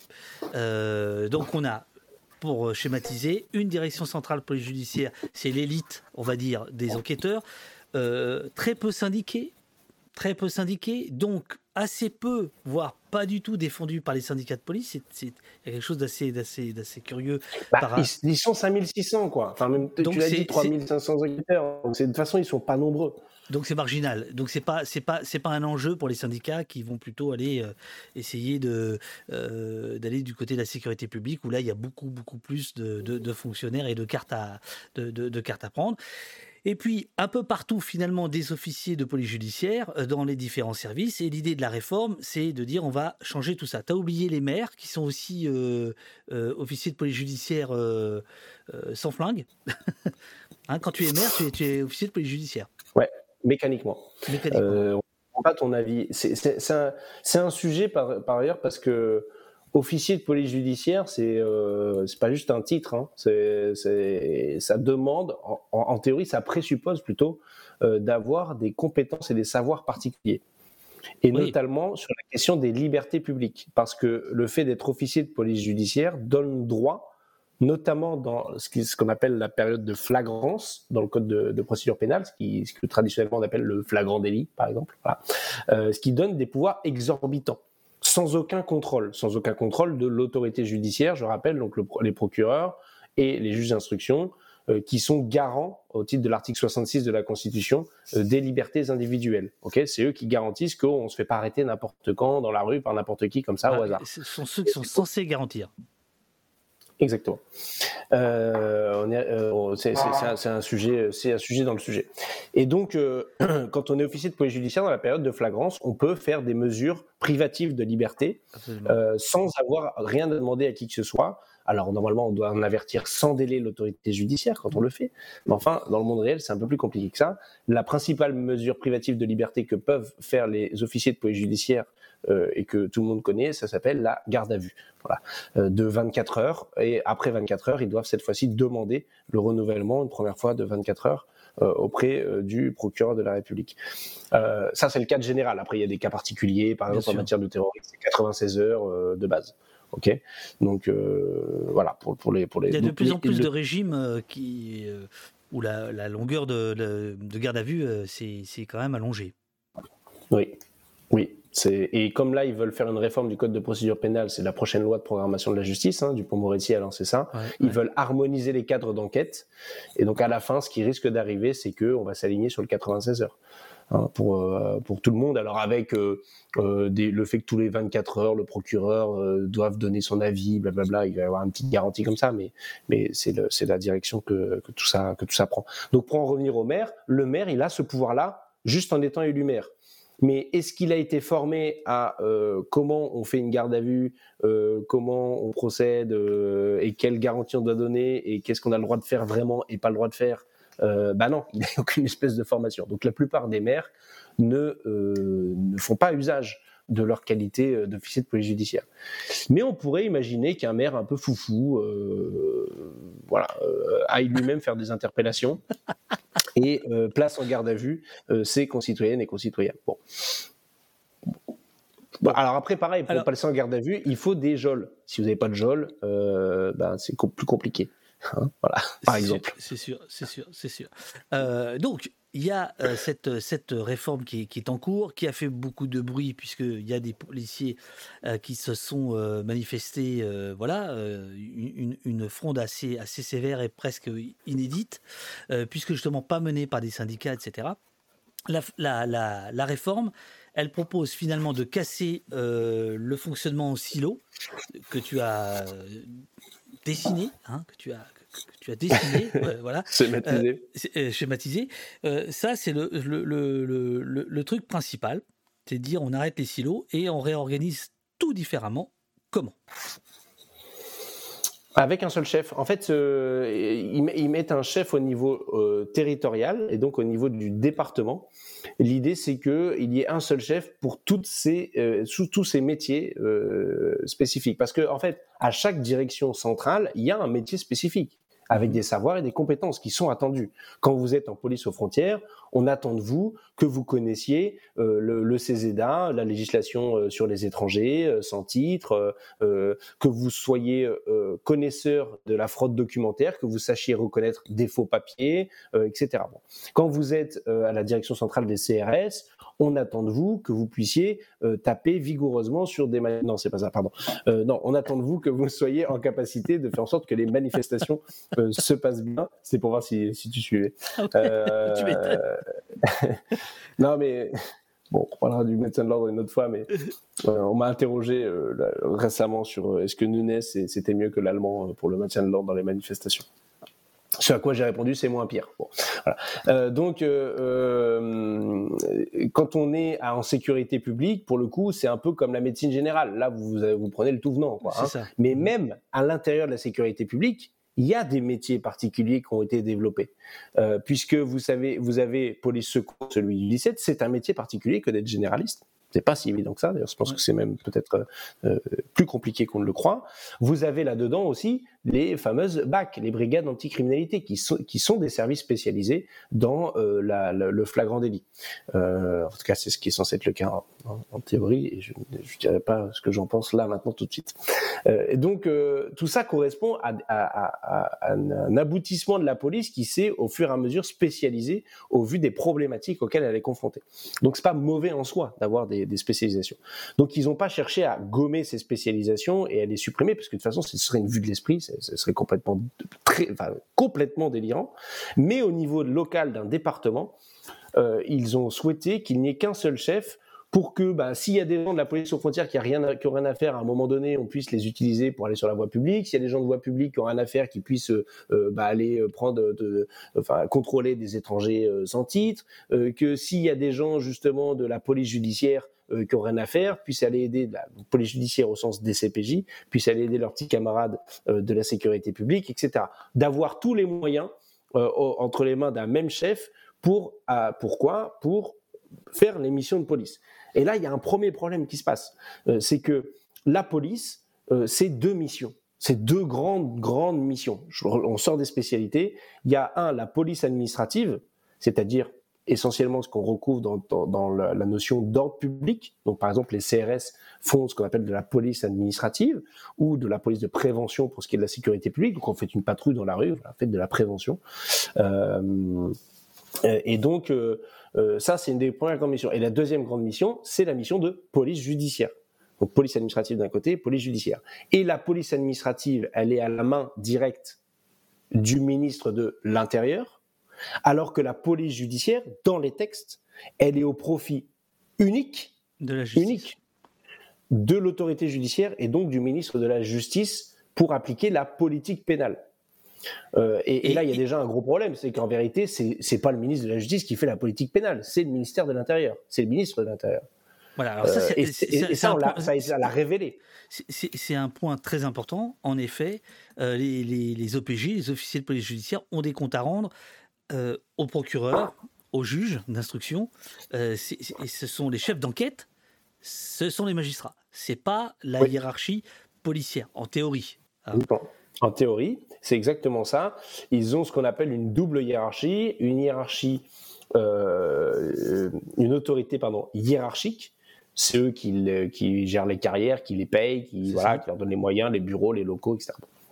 Et ils ont une autorité dite fonctionnelle, euh, c'est-à-dire qui, dans leur fonction au quotidien, qui leur donne les ordres euh, au quotidien euh, du côté de, de l'autorité judiciaire. Au- Mais au effectivement, il y a, y y un conflit là-dessus. hein. J'ai appris dans, dans vos auditions que, et ça je, l'ignorais totalement, qu'en fait les, les notations des, des, officiers de police judiciaire, c'est en partie les magistrats en fait. Je ne savais, pas que, je pas que les magistrats notaient les, les- les flics. Si, si, ils ont une double notation.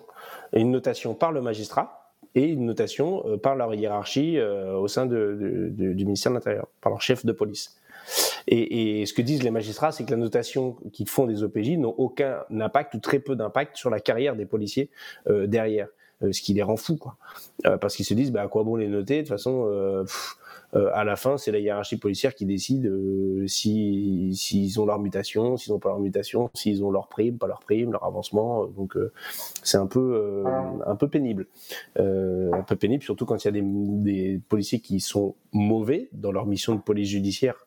Selon les magistrats, ils disent qu'on va leur faire une mauvaise notation. Ça ne veut pas dire qu'ils vont être demain retirés du service d'enquête. Ce qui peut poser deux trois problèmes. Et là, évidemment. Et là donc la, la réforme ferait que les, officiers de police judiciaire ne seraient plus sous la coupe de la justice, mais du préfet. C'est ça? Alors non, non, toujours pas. Il serait toujours sur la double autorité. Euh, il serait toujours sur la double autorité parce que le- le- la loi ne changera pas, n'a pas prévu d'être changée. Et donc, quand il y a une enquête, ils sont sous l'autorité, pour ce qui est de l'enquête, hein, euh, sous l'autorité du magistrat qui suit l'enquête. Ça, c'est clair, ça, ne- changera pas. Mais disons qu'à l'heure actuelle, dans la direction centrale de la police judiciaire, je ne parle pas sécurité publique, hein, je parle vraiment des CPJ, euh, la police judiciaire au sein de cette direction, euh, ils ont une culture particulière parce que eux ne font pas de police administrative, jamais. Alors que le policier en sécurité publique, celui qui prend les plaintes, euh, demain il peut être dans un autre service, il peut être dans la rue sur la voie publique, il peut aller faire un peu de maintien de l'ordre parce qu'il y a une manif, une petite manif où il n'y a pas besoin de, beaucoup d'effectifs et voilà. Euh, voilà, il va pouvoir tourner. Alors que celui de la police judiciaire ne fait que travailler au profit de la police judiciaire. Et donc ils ont une hiérarchie au sein de la police judiciaire qui elle-même fait des enquêtes et au contact des magistrats. Euh, et donc, euh, si tu veux, il y a une culture particulière où ils se sentent peut-être plus proches des magistrats que euh, de, euh, de la hiérarchie, de l'autorité administrative au sens large.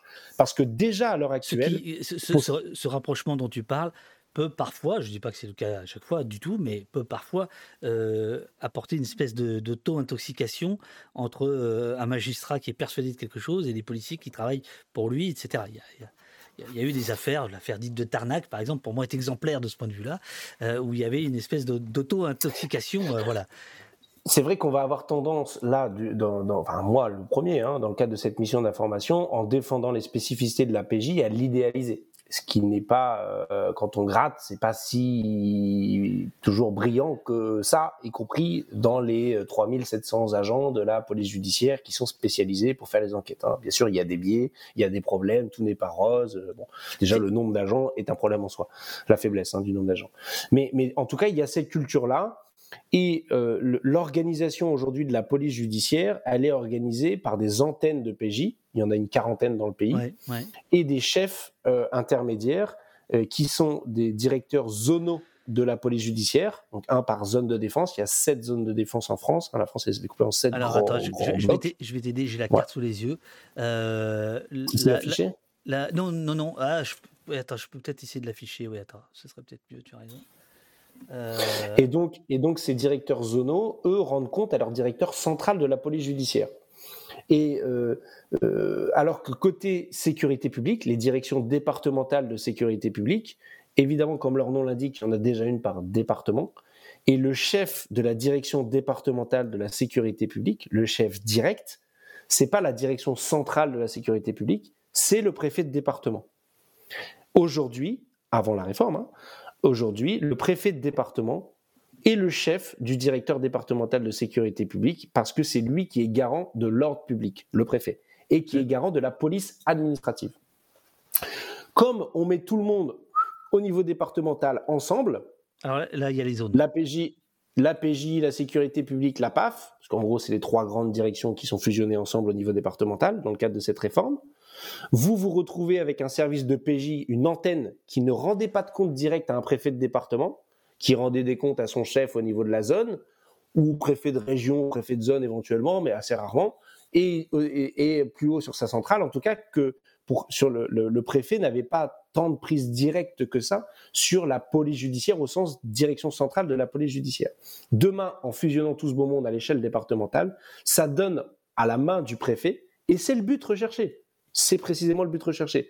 Tous les moyens de police, y compris de police judiciaire, pour assurer euh, l'efficacité euh, des services. Et donc, euh, très rapidement, euh, les, policiers de la police judiciaire ont dit mais attendez nous on va on va qu'est-ce qui va se passer? C'est-à-dire que c'est l'urgence c'est l'ordre public c'est les choses immédiates c'est les faits divers qui vont prendre le dessus sur ce qu'on fait nous parce que eux ne dépendent pas de la Alors, il y a une politique du chiffre en PJ mais c'est pas c'est pas de la même manière c'est pas exacerbé de la même manière qu'en, sé- qu'en sécurité publique euh, et, et donc, euh, les, les enquêteurs de PJ peuvent passer quatre mois sur une enquête. C'est possible.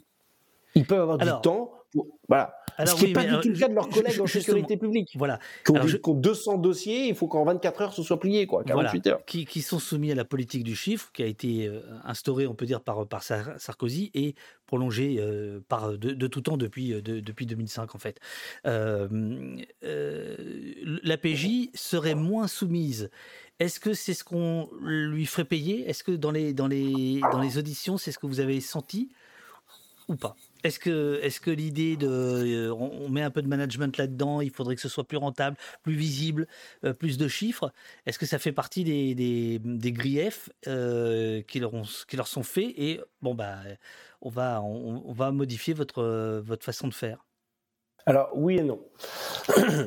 non, parce que, euh, en fait, la, direction centrale de la police judiciaire et ses agents, hein, les 5600 dont 3700 enquêteurs, euh, euh, quand on regarde leurs chiffres, ont euh, le meilleur taux d'élucidation euh, de- de- du pays. Et même euh, quand on compare au niveau européen avec les enquêtes équivalentes hein, du haut du spectre, c'est sans doute le service de police judiciaire le plus efficace d'Europe. Donc, ils n'ont pas du tout à rougir. Ils sont à plus de 80%, que je crois 83 euh, dans ces eaux-là, de taux d'élucidation. Et donc sur, des affaires compliquées, des affaires avec des ramifications, etc., des grosses affaires, hein, le haut du spectre. Donc là-dessus, ils n'ont pas à rougir de leurs chiffres. Mais c'est sur le nombre d'enquêtes que ça concerne. En réalité, le nombre d'enquêtes euh, sur le total des enquêtes ouvertes dans le pays, la direction centrale de la police judiciaire doit s'occuper, je crois, de mémoire de 6% des enquêtes qu'il y a dans le pays, un truc comme ça.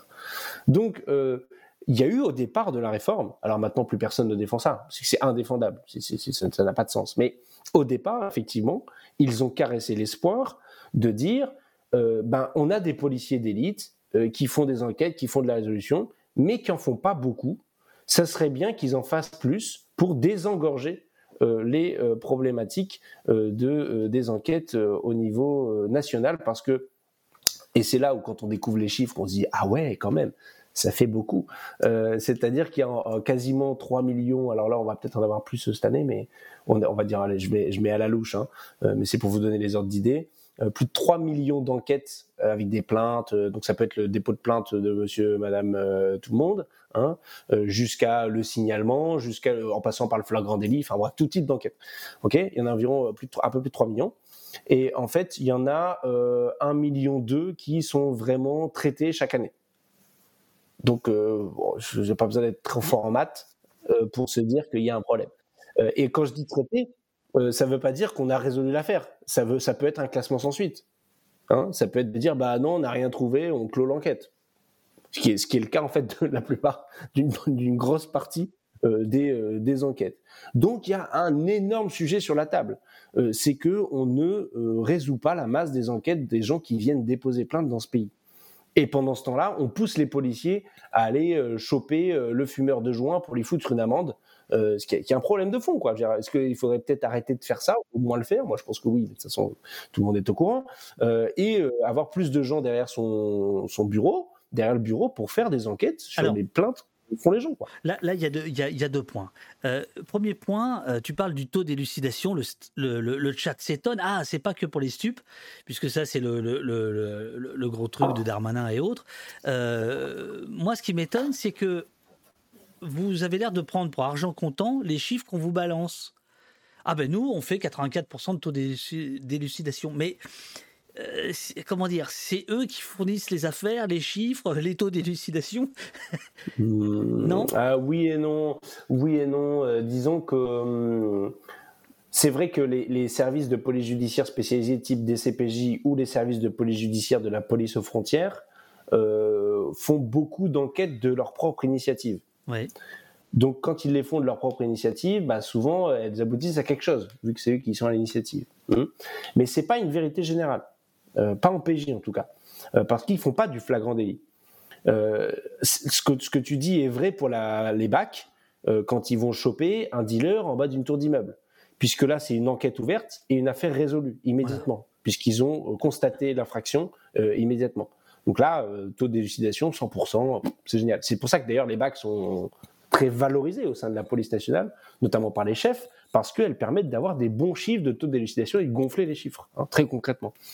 Euh, mais mais euh, pour la police judiciaire, c'est un peu différent parce que quand on découvre un cadavre dans une forêt, bon ben il faut résoudre l'enquête quoi. Hein Euh, et, et effectivement, y compris sur ces enquêtes-là, la direction centrale de la police judiciaire a des excellents euh, taux d'élucidation. On pourrait rentrer dans le détail par type d'infraction, etc.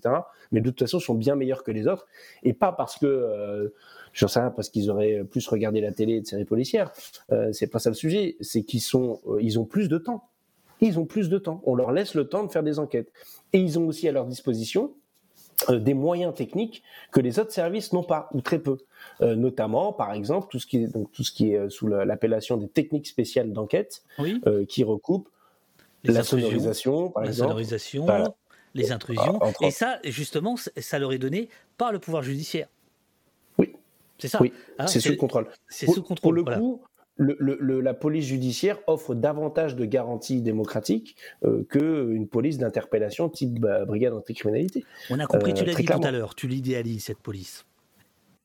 Bah, je l'idéalise. Disons que euh, il vaut mieux partir de ça comme point de départ que, de, que, que du Que de la- reste. que de la BAC. Hein? Voilà, non mais très clairement. Euh, donc euh, bon, et donc à un moment donné, ils se sont dit, ils se sont vraiment sincèrement dit hein, que la police judiciaire pourrait aller euh, venir aider, venir au secours des euh, ce qu'on appelait, ce que je vous tout à l'heure, hein, sûreté urbaine et sûreté départementale, c'est-à-dire de la police judiciaire qui sont dans les commissariats, dans les hôtels de police, euh, dans chaque euh, dans chaque département. Et très vite, ils se sont rendus compte que ben il y avait deux problèmes. Un, c'est pas avec 3700 OPJ au sein de la DCPJ qu'on allait régler euh, 2 millions d'enquêtes en rade. voilà, c'est pas, c'est- je veux dire, qu'est-ce qui va changer? C'est une goutte d'eau dans l'océan. Et que, et que s'ils se mettaient à aider à, à essayer de, de vider l'océan avec la petite cuillère, avec euh, leur petite cuillère à eux, même si c'est des cuillères en or, euh, parce qu'ils ont plus de moyens, euh, moyens techniques, etc., comme on l'a dit, euh, la, la vérité, c'est que du coup, ça les, ils ne feraient plus toutes les enquêtes qu'ils font actuellement d'initiative sur le haut du spectre, ou en tout cas, ils le feraient moins. Et là où il y a une difficulté, c'est qu'aujourd'hui, le grand banditisme, la grande délinquance, la criminalité organisée, elle n'est pas en recul. euh, tous les rapports, que ce soit au niveau français et au niveau européen, montrent qu'elle est en progression, que la corruption est en progression, euh, et que euh, les flux financiers occultes sont en progression. Et d'ailleurs, il y a eu chez nos, voisins, c'est nos voisins belges, hein, la Mokro Mafia, la mafia marocaine, euh, qui a tenté euh, de, euh, de tentative d'enlèvement euh, du ministre de la Justice, je crois, si je dis pas de bêtises. Oui, oui, oui. Je vais dire bêtises. Hein, donc ça, c'est pas, on rigole pas là. C'est pas. et une fois que ces réseaux-là se sont pénétrés, et qu'ils n'ont plus en face d'eux euh, des magistrats, une police, etc., ils gangrènent le reste de la société. Et euh, là où en France, on est encore. alors, on n'ose pas dire qu'il y a des mafias parce que bon, voilà, je sais pas, le terme doit faire peur. Moi, je, crois et je suis sûr qu'il y a des mafias en France, mais en tout cas, elles ne sont pas aussi euh, implantées que dans d'autres pays européens, ou comme l'Italie, qui a mis des, dizaines et des dizaines d'années pour se débarrasser à peine d'une petite partie de la mafia euh, chez eux, quoi. Euh, et une fois que vous avez la mafia qui est installée, ben, elle réglemente la vie au quotidien. Euh, pas juste son petit trafic dans son coin, mais aussi euh, les marchés publics, etc., etc. Voilà. Donc, euh, même si même si on déteste la police, on doit pouvoir entendre ça quand même, qu'il y a un enjeu démocratique, parce qu'à la fin, il y a des types quand même qui sont pas très nets, qui qui peuvent prendre le pouvoir, et c'est pas beaucoup plus séduisant que, que que d'autres types de régimes politiques autoritaires, quoi. Mais alors, si, si- si, si je, si je t'écoute, si je si j'en crois ce que tu nous dis, pourquoi un service aussi euh, compétent, euh, certains pensent le démanteler, pensent euh, nécessaire de le, de le démanteler. Et je voudrais quand même dire, j'ai- retrouvé dans mes, dans mes petites honnête. notes, enfin le démanteler, le, simplement je, je voulais juste dire que le taux d'élucidation des affaires a quand même diminué. Hein, parce que tu, tu Pas, en, pas en PJ. pas en PJ, en DGPN, en, en sécurité publique. En sécurité publique et donc au global, oui. Il a baissé. Il y a un rapport de la Cour des comptes qu'il a établi il y a déjà Voilà, deux ans. c'est ça. ouais, Et ouais, donc, ouais. et donc c'est pour ça au début, c'est pour ça qu'au début ils se sont dit bah tiens la PJ pourra peut-être aider parce qu'ils ont une culture de l'enquête etc. Bon et puis aussi il faut dire ce qui est. Euh, bon moi quand je le dis je suis anti-flic, euh, voilà je déteste la police, nanana. Euh, mais quand Darmanin le dit tout le monde dit ah oui il faudrait peut-être faire quelque chose. Le constat est le suivant, c'est que énormément de magistrats se plaignent de la qualité des investigations et des enquêtes qui sont faites en sécurité publique. Et quand vous avez des syndicalistes d'alliance, enfin des syndicalistes pardon,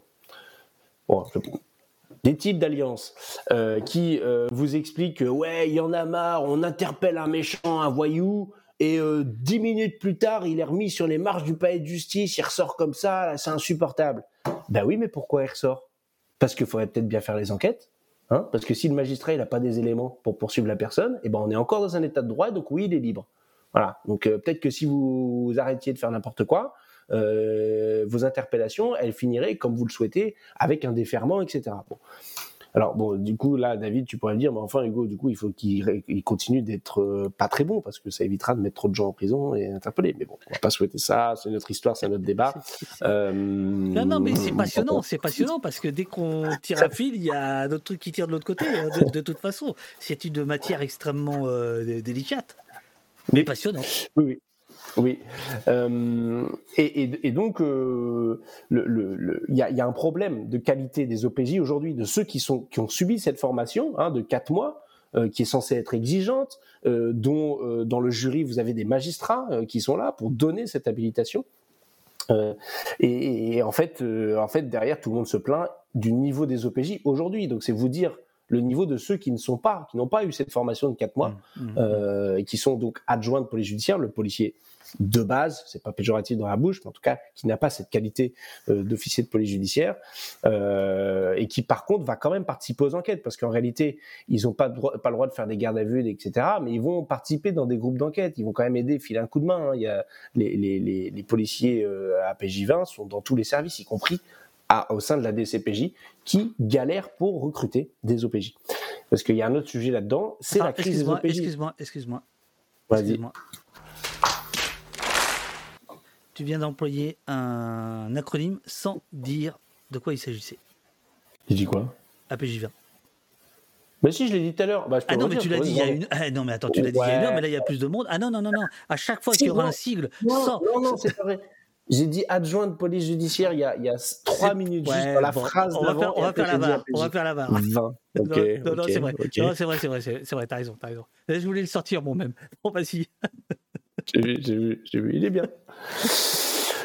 Donc, euh, ils se sont, je pense que ils se sont sincèrement dit au début que la PJ, en la mettant sous la même autorité départementale, du coup, ils allaient, euh, bah, mon histoire de la porte coupe-feu là, qui sépare deux couloirs, c'est l'image, hein, qu'en gros, du coup, euh, ils allaient pouvoir se faire rencontrer des policiers euh, dans des services moins bien formés, qui ont moins le temps d'enquête, et qu'ils allaient pouvoir faire toc toc toc. euh, salut Michel, toi qui es OPJ à la direction centrale de la police judiciaire et qui a des écoutes téléphoniques, des sonorisations et qui sait faire de l'infiltration, est-ce que tu pourrais me filer un coup de main sur ma petite enquête que j'ai de chez moi de Madame Michu qui déclare que son voisin lui a cassé sa porte de voiture? Bon voilà. Non, en fait c'est pas- personne ne fait ça, c'est pas comme ça que ça se passe. Euh, mais je pense qu'ils ont sincèrement pensé ça. Euh, ils n'ont pas voulu démanteler la PJ et je pense aussi qu'une bonne partie de la hiérarchie policière et le ministère et le ministre hein, lui-même n'ont pas vu qu'il aurait pu qu'il pouvait y avoir un problème. Enfin, je veux dire, c'était pas leur sujet en fait. Je veux dire, la c'est bon, ils l'ont mis avec, mais c'est bah voilà, parce qu'il faut les mettre avec quoi. Euh, et, pour le coup, il y a un sujet dans le sujet, euh, c'est que en réalité, ce qui fait la force de la police judiciaire, c'est pas juste les moyens techniques, c'est pas juste le temps euh, donné à l'investigation, le temps qu'on a pour pouvoir faire une enquête de long cours, euh, c'est aussi deux choses un taux d'encadrement bien plus élevé que dans les autres services, c'est-à-dire le nombre de chefs. Il y a un taux d'encadrement de 30% en, en police judiciaire au sein de la DCPJ. Là où, côté sécurité publique, Direction centrale de sécurité publique, pour les sûretés urbaines et sûretés départementales dont je vous parlais tout à l'heure, SU et SD, euh, vous avez un taux d'encadrement, accrochez-vous bien, autour de 5%. Et donc, mécaniquement aussi, ces chefs qui euh, sont peu nombreux en côté sécurité publique font peu d'enquêtes et passent leur temps à gérer, à manager, Les à gérer les équipes. Mhm. Et oui.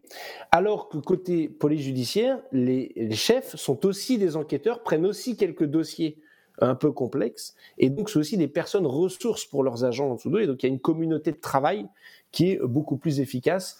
Euh, et donc ils se sont dit, et là, c'est là pour le coup, c'est ce qu'ils ont expérimenté dans le cadre de la réforme en mettant euh, dans les dans les sites expérimentateurs, euh, c'est que les chefs Alors de c'est la ça, parce que dans, dans, certains soient chefs en sécurité et, publique. et- et dans trois, euh, trois départements français, euh, enfin 8 de, en de tout, métropole, 3 dans une première vague et 5 Ouais. dans une deuxième vague. il y a euh, cette, euh, cette réforme qui est, qui est en place et qui donne des résultats très contrastés, on va y venir. hein. Euh, non? Si, si, si, si, si, c'est- même, bah, il y a même des endroits où les résultats sont nuls. Euh, Nuls au sens zéro, rien, il s'est rien passé, quoi. Euh, ils n'ont même pas lancé le début d'une réforme, il y a des endroits où ça n'a pas bien fonctionné, et dans tous les cas, c'est même pas des résultats contrastés, con- contrastés pardon. c'est que le, le gain euh, obtenu, il est extrêmement marginal. Donc il il y a, peut être appréciable, mais extrêmement marginal. il y a l'Hérault, la Savoie, euh, dans le Nord aussi, je crois, il y a un département. Il y a l'Oise, En Oise, ouais. Euh, je sais plus les autres, euh, la Savoie, il y a l'Hérault, ouais. Donc ce- a- cela a- expérimente cette réforme. Euh, Et là, il y, a- il y a quelque chose. Donc, vous attendiez justement que ça se mette en place. Alors, euh, il y a aussi, je crois, au- au, euh, en Guadeloupe, c'est ça? Non euh, ouais, ouais. En fait, les Outre-mer, eux, ils expérimentent pas. C'est déjà effectivement en place. C'est ce qu'ils ont appelé les DTPN, Direction territoriale de la police nationale. Et euh, donc, c'est Guadeloupe, Martinique, Réunion, euh, en Polynésie française aussi, euh, bah, quasiment tous les Outre-mer. euh, euh, Guyane aussi, c'est en place. Euh, en fait, ce serait, je pense que ce serait plus rapide de trouver où est-ce que c'est pas en place. Je crois que Mayotte, c'est pas encore en place. Et, euh, et je sais plus où. Bon. Donc, donc c'est déjà en place, mais sauf que il y a un truc qui tient à l'insularité ou à l'éloignement de, de l'Hexagone, euh, qui fait que les problématiques ne sont pas n'ont pas été vécues de la même manière, parce que notamment les effectifs de police judiciaire là-bas euh, se sont toujours sentis esselés au milieu de nulle part. Euh, à, à quelques donc euh, 8 agents, 10 agents euh, dans un coin de police judiciaire. Alors certes, ils sont rattachés fonctionnellement à la DCPJ, Direction centrale de la police judiciaire ici à Paris, en France, en Hexagone, à la métropole, hein, mais en fait là-bas sur place, ils sont ils sont 8 dans un coin. Et donc eux, ils ont vu un intérêt à se retrouver dans une même communauté de travail pour euh, avoir des bah, croiser leurs collègues, avoir un chef qui est là, euh, qui est là quoi, qui est là sur place, euh, etc. Enfin, donc donc ils y ont vu des, des, des... si si, il y a une DTPN à Mayotte, nous dit Pierre B31. Oh, alors bah on, peut croire, on peut croire Pierre, euh, Pierre B31 parce qu'il s'appelle Pierre euh, Il est observateur, tu sais, des, des manifestations à Toulouse. C'est un homme dont je réponds. Et qui te disait tout à l'heure pourquoi la commission d'enquête, euh, la mission de parlementaire ne- ne- D'info. d'A- d'Info n'a pas euh, écouté euh, les observateurs de la police. Les observateurs de la police, ben parce Les que observatoires, parce- si tu préfères. Les observatoires. Parce que les observatoires s'intéressent surtout à la question du maintien de l'ordre euh, et que c'était pas notre sujet, quoi. Voilà, nous on était sur PJ-PJ euh, enquête. Euh, très concrètement. Hein, Vous, Euh, c'était la crème, quoi. hein. bah, c'est pas la crème, c'est juste que les, les... en fait, le, le problème des services d'investigation, c'est que euh, c'est des, services qui sont inaccessibles. Je veux dire, euh, à part quand tu es toi-même en garde à vue euh, ou que tu es toi-même policier ou policière de, de, de police judiciaire, mais sinon personne ne peut rentrer, aller voir ce qui s'y passe. Euh. Enfin voilà, on peut pas le Oui, savoir oui, quoi. oui, oui, c'est- Alors que l'observation en manif, bah là, tout le monde peut le faire, quoi. Tu vois, et te documenter, te renseigner là-dessus, c'est beaucoup plus facile. Euh, la PJ, c'est voilà, et c'est normal, c'est logique. plus confidentiel, c'est plus secret, il y a, y moins de caméras, il y a moins d'images. Oui, oui, ça oui. tient au secret de l'enquête, qui est Bien prévu sûr, dans, le, dans, le, dans code, hein, euh, alors que le maintien de l'ordre n'est pas secret. Euh, Alors justement, on, on parlera de ça aussi parce que certains craignent que les préfets soient mis au courant de certaines enquêtes. Parce qu'ils auraient euh, les, les, les, les, enquêteurs de la police effectifs à judiciaire- leur main. les effectifs à leur main. Voilà. Euh, on sait qu'il y a des rencontres, enfin on peut, en parler si tu veux maintenant, mais on sait qu'il y a des rencontres euh, généralement hebdomadaires entre le préfet et puis euh, les services de police, mais ça rentre pas trop dans le détail des enquêtes et notamment des enquêtes, par exemple du personnel politique sur, sur lequel il pourrait y avoir des soupçons de telle ou telle chose. Et là, il y a des, des- des officiers de police judiciaire qui disent attention, si vous réduisez euh, l'échelon, si, vous le mettez euh, euh, très local, eh bien, il, est, il est dans le landerneau, quoi. Et donc, il y a un risque que le secret de, l'enquête soit éventé, le secret de l'instruction soit éventé. Ça, vous l'avez entendu dans, la- mission? Oui. Oui, on l'a entendu, mais moi, il y a un truc qui me, qui me, Ah, qui me, qui m'énerve, euh, c'est que euh, toutes ces questions, enfin une partie des questions qu'on se pose aujourd'hui du fait de cette réforme, euh, je les ai posées dans le cadre de la commission, de la commission d'enquête hein, que, j'ai- présidée, Ouais. puisque dans la commission d'enquête, c'était les obstacles à l'indépendance du pouvoir judiciaire. Et donc, qui dit pouvoir judiciaire dit enquête judiciaire. Mhm. Et donc, son indépendance euh, aux magistrats, c'est de pouvoir, euh, quand ils ont besoin de policiers, d'en avoir pour faire des enquêtes, et d'en avoir des compétents, et d'en avoir au bon endroit, et d'en avoir des disponibles. Euh, et surtout, pour être indépendant, il ne faut pas que l'autorité administrative soit au courant de ce qui se passe dans les enquêtes. Or, on savait déjà, et c'est déjà le cas aujourd'hui, avant la réforme, on va arrêter, on va arrêter de se, se raconter des histoires. C'est pas une crainte serait- il serait ait- Non, mais c'est pas une crainte qu'il y ait des remontées d'informations auprès euh, du préfet et euh, de l'administration centrale et donc du ministre sur des enquêtes en cours. C'est pas du tout une crainte, c'est une certitude. Euh, alors bien sûr, on n'a pas les moyens de le prouver, blablabla, sauf dans quelques cas précis où il y a des poursuites qui ont été engagées. Je pense notamment au côté ministère de la Justice, le ministre Voise qui a été condamné hein, pour avoir donné des informations à Thierry Solaire. Et puis bon, bah là plus récemment, j'ai vu dans le chat hein, euh, euh, les gens qui, qui parlaient d'Emmanuel Pellerin, un député euh, Renaissance qui est, qui est dans la NAS euh, sur sur la- la- sa consommation de stupéfiants, mais c'est pas ça le très intéressant en fait. C'est pas, pas très intéressant. Ce qui est intéressant, c'est les échanges d'informations avec le- la, la présidence de la République, avec les magistrats, etc. Il y a d'autres affaires où ça a été le cas. Euh, je pense à l'affaire avec euh, un certain, euh, comment s'appelle-t-il? Nicolas, Nicolas, Nicolas. Bon, un président de la République, un ancien président de la Vas-y, République. fais-le, fais-le. Euh, non, je vais pas le faire. Non, je vais pas le faire. Non, je vais Allez. pas- je vais me retenir. Non, je vais pas le faire. Allez. Voilà, on a, vous- un peu de patience. Voilà, vous rester jusqu'à la fin, vous l'aurez peut-être. Bien, bien. Euh, et, et donc euh, sur l'affaire Bismuth, hein, puisqu'il s'agit de ça, il s'agit de corruption de, de- de- de magistrats, d'informations qui fuitent, d'essayer de, de faire des pressions. Donc euh, c'est euh, euh, c'est une partie du sujet. Et puis plus récemment, parce que ça c'est quand même vachement plus drôle, David. Est-ce que tu l'as vu passer cette histoire? Laquelle? Du chef de, du chef de l'équipe en charge de la réforme des directions départementales de la police nationale. Ah non, j'ai pas vu ça. Bah attends, t'as mais si, en fait, tu l'as vu passer, mais t'as pas fait le lien.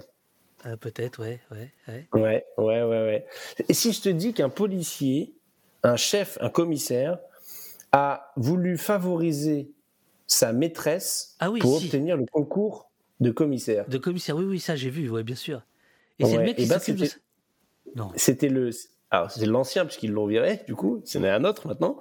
Mais c'était lui qui s'occupait effectivement de piloter l'expérimentation de la réforme des directions départementales de police nationale.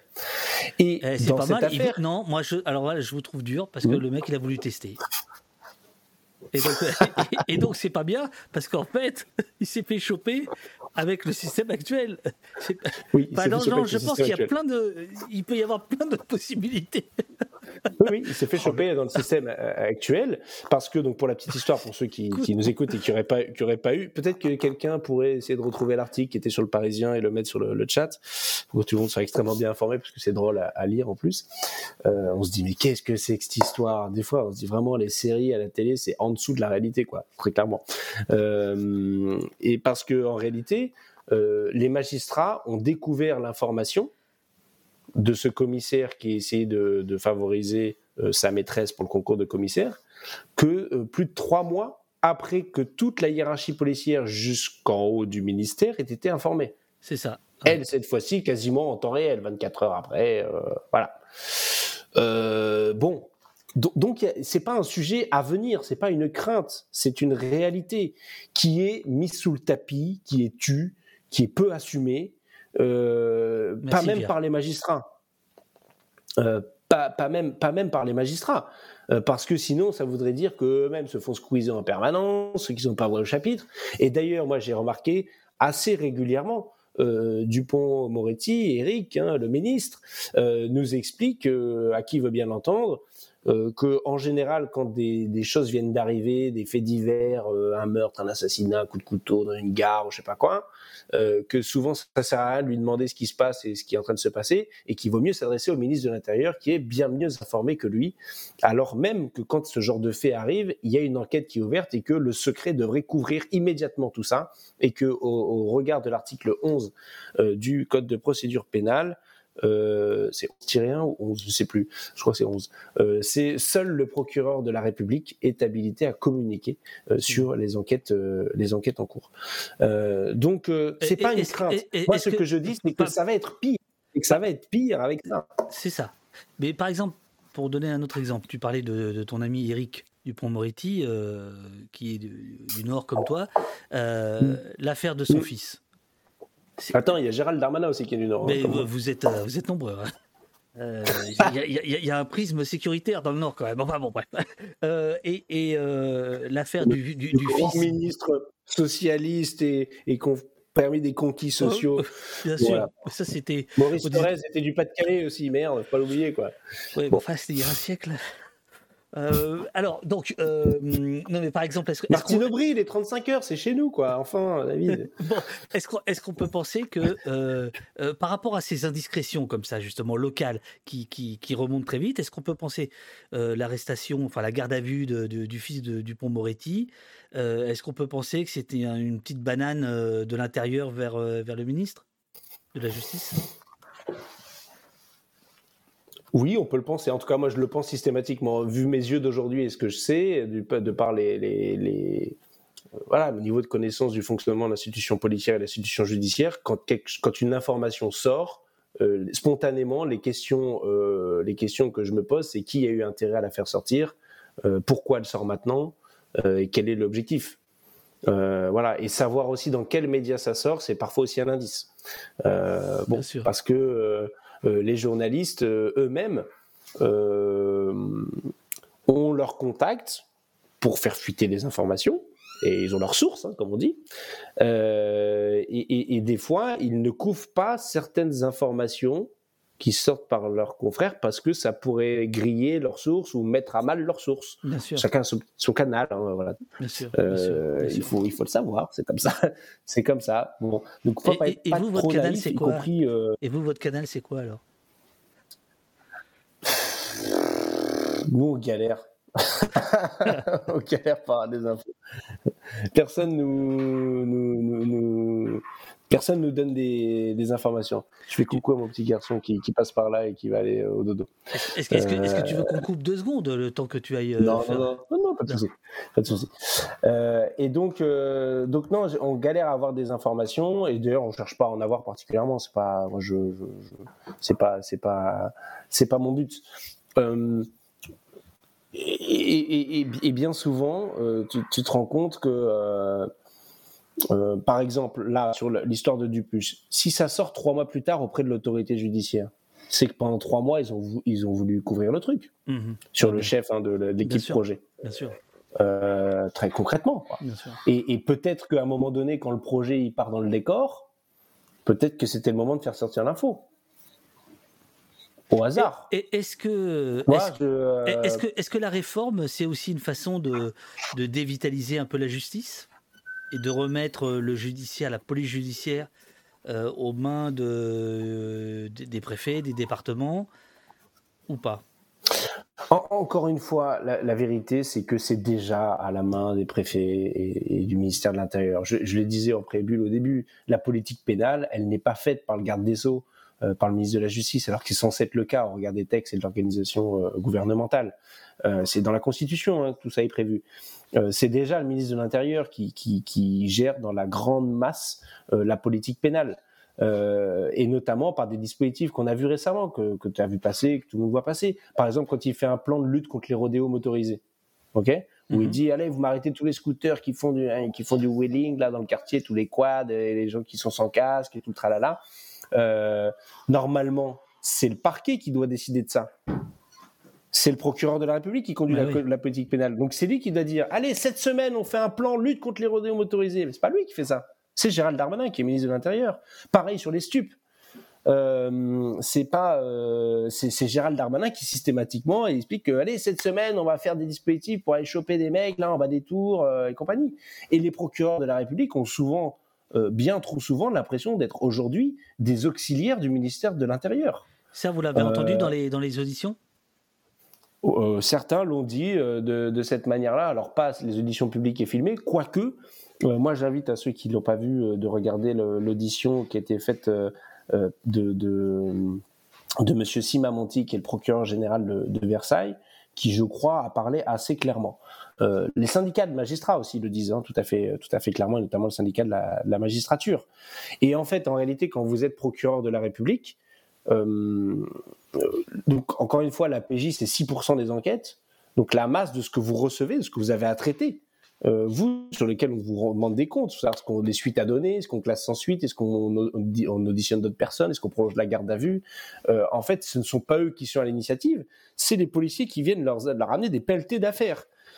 Euh, policiers qui sont eux-mêmes pilotés par le ministre de l'Intérieur, alors qu'en théorie, ils sont censés être à la main, y compris donc pour ces missions-là d'interpellation de police judiciaire, à la main du, du procureur de, de la République. Le problème va, se se pose déjà et va s'aggraver aussi pour les, les- les nouvelles amendes forfaitaires délictuelles, les AFD, Mhm. hein, euh, dont, dont- dont elles ont été déployées euh, notamment pour les, les stupes, euh, mais elles étaient déjà en vigueur, c'est les socialistes qui avaient fait ça dans le gouvernement précédent, enfin avant Macron, euh, euh, sur les délits routiers, euh, défaut d'assurance, euh, défaut de permis. Euh, et, et, et ça, et ça a été étendu donc à- successivement au délit d'occupation de hall d'immeuble, euh, ensuite au délit de vol à l'étalage de moins de 300 euros. Et puis là, il y en a 28 qui ont été ajoutés dans la LOPMI. On a essayé de dire au Conseil constitutionnel qu'il fallait arrêter ça et que c'était n'importe quoi, euh, parce que justement, il n'y avait pas de séparation des pouvoirs avec une amende forfaitaire délictuelle. C'est le policier qui constate l'infraction et qui condamne. Séance tenante par l'amende. Euh, donc les, les juges il est parti quoi. Enfin concrètement là immédiatement donc c'est, c'est, ça va pas, c'est pas ça la justice quoi. Et en plus il y a pas, il y a pas d'individualisation de la peine. Donc c'est un mouvement général. Donc c'est pour ça qu'à un moment donné quand ils font leur réforme et qu'ils départementalisent, qu'ils mettent un chef unique, c'est le préfet qui pilote tout ça, préfet qui fait des réunions d'état-major de sécurité toutes les semaines comme tu l'as dit, mais aussi toutes les semaines avec le procureur autour de la même table. Mmh. Normalement c'est des réunions qui sont co-présidées entre le préfet et le procureur. En fait ils poursuivent un fil qui est déjà euh, où ils, descendent, ils dévalent une pente qui est Donc, déjà tu veux bien dire qu'en dévalée. fait, euh, ça a l'avantage de- d'officialiser euh, des usages, de- de- de- d'écrire dans le marbre. Oui, et ça a été un véritable catalyseur, euh, de, de- un révélateur, un catalyseur et un révélateur de tout un tas de dysfonctionnements au sein de la police judiciaire. Et c'est ça qui était intéressant aussi dans la mobilisation des agents de police judiciaire, c'est qu'ils ne se mobilisaient pas pour leur précaré ou je sais pas trop quoi, mais pour des valeurs euh, et des principes euh, notamment de séparation des pouvoirs, de temps d'investigation, de s'occuper du haut du spectre, euh, de la criminalité organisée et des enjeux démocratiques. Hein, et pas, pas, pas des manifestations pour dire ah bah voilà il nous faut plus de moyens pour tirer dans le tas ou je sais pas quoi c'est pas, pas ça pas ça leur sujet et donc d'ailleurs ces manifestations qui ont été une première puisqu'elles se sont déroulées devant les tribunaux mais pas contre les magistrats mais avec les magistrats euh, puisque les syndicats de magistrats étaient à leur côté et, euh, et des tas de magistrats euh, non syndiqués aussi se sont, se sont joints à leur, à leur mobilisation. C'est ça qui a fait de cette, de, cette, de, cette, de cette période, de ce moment, quelque chose d'un peu hors norme, extraordinaire. Alors, je, je- là, Et- tu- là- là- là, Vas-y, le, pardon. le- le- le chat est. Ah bah, qu'est-ce qu'il fait, Jean Massier? Ah, Oh, le con Le con, il envoie, il envoie la bac Il Eh, envoie la merci bac Jean. Il envoie la bac Merci, monsieur Jean Yeah. Massier Merci beaucoup, merci à toi alors, il paraît que Jean Massier, tu faisais le débrief du débrief. C'est quoi ton truc La backseat, c'est devenu une usine. Il y, a le, il y a le before, il y a le débrief, il y a l'émission. a- Oh, c'est incroyable. Bon, je sais pas s'il est là, Jean, ou si tu se, se coucher. Euh, bienvenue à tous les, Il les bisous. Il a mis des bisous. Ah, super. Et les raideuses, nous sommes avec Hugo Bernalici, euh, qui n'est pas rappeur, euh, qui n'est pas joueur de jeux vidéo, pas ce Oh, soir. un peu. Pas, pas- pas ce soir, pas ce soir. Il est là en tant que euh, garçon sérieux, rapporteur d'une mission d'information sur la réforme de la police judiciaire. Euh, et Alors non, quoi- je t'arrête tout de suite. Je t'arrête tout de suite, David. C'est la réforme de la police, de toute la police. Bah ça. Et la police judiciaire est dedans. Mais c'est pas une réforme de la C'est pas sympa de me reprendre alors qu'il y a 700 personnes qui viennent d'arriver. Mais c'est pas grave, je, je, je me vengerai. T'as remis ton. Eh oui. bon voilà, suivez la chaîne, euh, messieurs et mesdames, n'hésitez pas. Pas imitateur non plus ce soir. Si si, il a il a il a il a il a, il promis qu'il y aura du il y aura de il y aura de l'imitation tout à l'heure. Il y aura de l'imitation. Euh, donc voilà, et donc on parle, on parle de, de ça. Il y a euh, un sénateur qui vient de rendre un rapport assez euh, cinglant sur cette réforme. Il y a les grands services inspecteurs de l'État qui ont rendu un rapport euh, mi-figue, mi-raisin sur cette euh, réforme, on peut le dire comme ça. Et il y a euh, les députés dont on attend d'un jour à l'autre la remise de leur rapport. Et- Mardi. Mardi. Et donc, en fait, euh, bah, vous savez tout ce soir, ici. Presque. Presque. Bah oui, presque. Parce que tu, tu, voilà, tu, tu vends la mèche un peu ici. Voilà.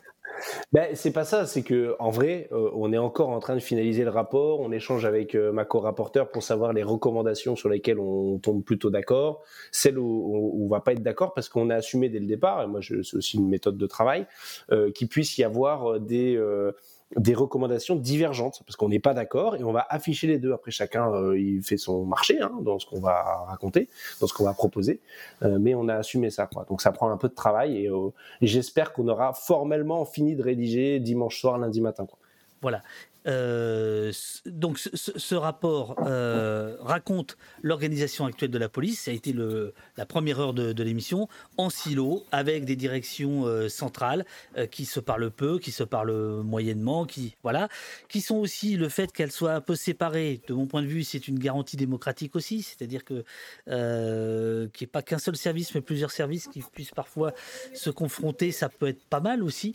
Bref, et la réforme de la police, c'est de dire, bah, en fait, on va descendre d'un cran, on va aller, on va départementaliser euh, les services et euh, sort à ce moment-là euh, la, la spécificité de la police judiciaire, celle qui s'occupe des grosses affaires de corruption, de grand banditisme, euh, de bandes organisées, etc., euh, qui, euh, qui n'est pas, qui n'est pas tout à fait d'accord avec tout ça. Voilà, là j'ai fait le, j'ai fait le point. Là, Le récap. le récap. Le- le- le- L'APJ est confrontée à un problème auquel on, on pourrait ne pas s'attendre, c'est qu'elle a beaucoup de mal à recruter. Or, toi, tu l'as dit tout à l'heure, tu idéalises un petit peu cette police judiciaire. Euh, comment se fait-il que la PJ n'attire plus euh, le chaland et que ce soit la BAC, euh, les CRS ou je ne sais quoi? C'est pour Bah, passer sur les fait- réseaux sociaux ou quoi? C'est quoi? C'est Non, non, non. Coucou, pardon. Euh, Il y a Gaspard J'ai qui va vu filmer. d'ailleurs. J'ai vu d'ailleurs que ouais, j'avais j'avais pas repéré, mais qu'il y a un, un- il y a un type des Bravem euh, qui a un compte TikTok ou je sais pas quoi, qui fait tout le temps des vidéos. euh, Oui, oui, il y, a- il y a plusieurs policiers qui, en toute illégalité, euh, bah, visiblement, ils ont le concours de, la- de leur hiérarchie, quoi. Bah, la tolérance, quoi. la tolérance. La tolérance. Il y a même un, il y a même un, un- un flic qui, qui, euh, qui photographie euh, euh, les, les gamins en garde à vue, par exemple. Ah oui, ça, ça, ça c'est tout à fait illégal, même avec de la tolérance. hein. Ouais, voilà, voilà. Bref, alors. Donc oui, souci d'attractivité, parce qu'il faut parler, la dé- enfin, le ministère de l'Intérieur, c'est quand même avant tout les ressources humaines, hein, 150 000 fonctionnaires, et ce service-là, d'élite, bah, finalement attire peu. Et donc, si j'ai bien compris, dans la réforme, l'idée c'est de dire, euh, bah, peut-être qu'on va pouvoir changer ça, non? Ouais, enfin, ils, vendent ça, mais c'est même pas en rêve, quoi. Ça va rien changer. D'ailleurs, ils ont très même vite dit eux-mêmes vite dit pardon que ce soit les missions d'inspection. Nous, on va le dire dans notre rapport, le rapport euh, du Sénat et de mes deux l'autre rapport du Sénat avec les deux autres euh, rapporteurs de la mission d'information. Tout le monde a admis que un cette réforme de la départementalisation n'aurait aucun impact sur le stock des dossiers qui sont pas traités. Ça, je vous l'ai dit tout à l'heure. Hein, Voilà, c'est pas euh, quelques éléments dans un coin. Et que deux, c'est pas ça qui va régler le problème euh, de l'encadrement de la police judiciaire, parce que pour avoir plus d'encadrement de la police judiciaire côté sécurité publique, donc plus de chefs, bah, il faut recruter des chefs. Voilà, donc c'est pas en mettant euh, des chefs qui étaient chefs d'un truc qui soient chefs de deux choses à la fois qui vont être euh, que ça va être mieux parce qu'ils auront plus de choses à gérer et donc ils ne pourront plus être les chefs qu'ils étaient avant en, en mettant le nez dans les enquêtes. Ouais, Et ça, on l'a vu dans, notamment à, à, à Beauvais, quand on est allé voir, hein, le chef, euh, il dit, moi, c'est très intéressant j'ai de piloter l'activité de la police judiciaire en sécurité publique, hein, donc euh, sûreté urbaine, sûreté départementale. Les gens en sûreté urbaine, sûreté départementale avaient enfin un chef qui s'intéressait à ce qu'ils font, euh, donc ça, c'était intéressant. Mais lui, il disait, mais du coup, moi, je faisais des enquêtes, j'en prenais un coup de temps en temps, ben là, j'en prends quasiment plus. Euh, donc, ce qui faisait sa qualité, euh, bah, il l'a perdu quoi, euh, dans le cadre de, l'expérimentation. Et donc dernière chose, ils ont eux-mêmes prévu, dans le cadre de la loi d'orientation et de programmation du ministère de l'Intérieur, la LOPMI, ils ont prévu des choses pour essayer d'avoir à nouveau davantage d'officiers de police judiciaire et d'enquêteurs euh, du coup dans les services. Euh, et ça s'est traduit par euh, le, passage à nouveau donc de 9 mois de formation initiale à 12 mois, et que dans ces 12 mois de formation sera compris un mois sur les 4 mois que- qui sont réservés à la formation d'officier de police judiciaire. Ils ont fait donc un mois et trois mois, ils l'ont découpé en deux morceaux. Et il y a un mois qui a été mis, paf, dans l'année de formation initiale. Et ils disent, voilà, du coup, tous les policiers, 100% des policiers auront au moins une initiation hein, à ce qu'est d'être euh, officier de police judiciaire, à ce que c'est de faire des enquêtes. Et tous ceux qui ont plus de 10 euh, de moyenne à ces épreuves-là, qui comptent dans euh, la moyenne globale à l'école pour ensuite choisir son poste, hein, euh, eh ben, pourront faire les trois mois restants pour devenir officier de police judiciaire. Et donc, ils veulent comme ça élargir le vivier. Mais en fait, on a déjà un problème. C'est que même en élargissant le vivier, ça va pas. Parce que euh, aujourd'hui, il y a des tas de- d'officiers de, police judiciaire qui ont cette qualité-là et qui ne sont pas sur un poste où ils font de l'enquête. Ils font autre chose que des enquêtes. Et d'ailleurs, il y a une réforme en cours au sein de la police nationale parce que quand vous êtes officier de police judiciaire, vous avez une prime associée à ça. La fameuse prime au PJ. Euh, c'est pas grand chose, c'est euh, 100 balles par mois. Euh, et je vais vous expliquer pourquoi c'est pas grand chose. 100 balles, c'est bien, hein, c'est utile. hein. Je pense que si on augmentait le SMIC de 100 balles, euh, tout le monde serait déjà content. Mais euh, je vais vous dire pourquoi c'est pas grand chose. Euh, donc en tout cas, euh, il y a déjà des tas d'OPJ qui ne veulent pas être sur des postes d'OPJ, qui ne veulent plus être sur des postes d'OPJ alors que les postes sont ouverts. Euh, donc c'est pas juste un problème de vivier de nombre d'OPJ, c'est plus profond que ça. Les syndicats de police euh, vont dire spontanément, et un certain nombre de policiers, un certain nombre de magistrats, moi j'ai découvert ça euh, assez vite, hein, déjà il y a cinq ans quand j'étais député, mais même quand je me suis intéressé hein, au sujet, euh, tout le monde dit le problème c'est la complexité de la procédure. La procédure pénale est trop complexe. C'est trop compliqué, il faut faire des procès-verbaux pour tout, il y a des trucs qu'on a le droit de faire, pas le droit de faire. Mon Dieu, un état de droit, des libertés publiques, etc. Pénible.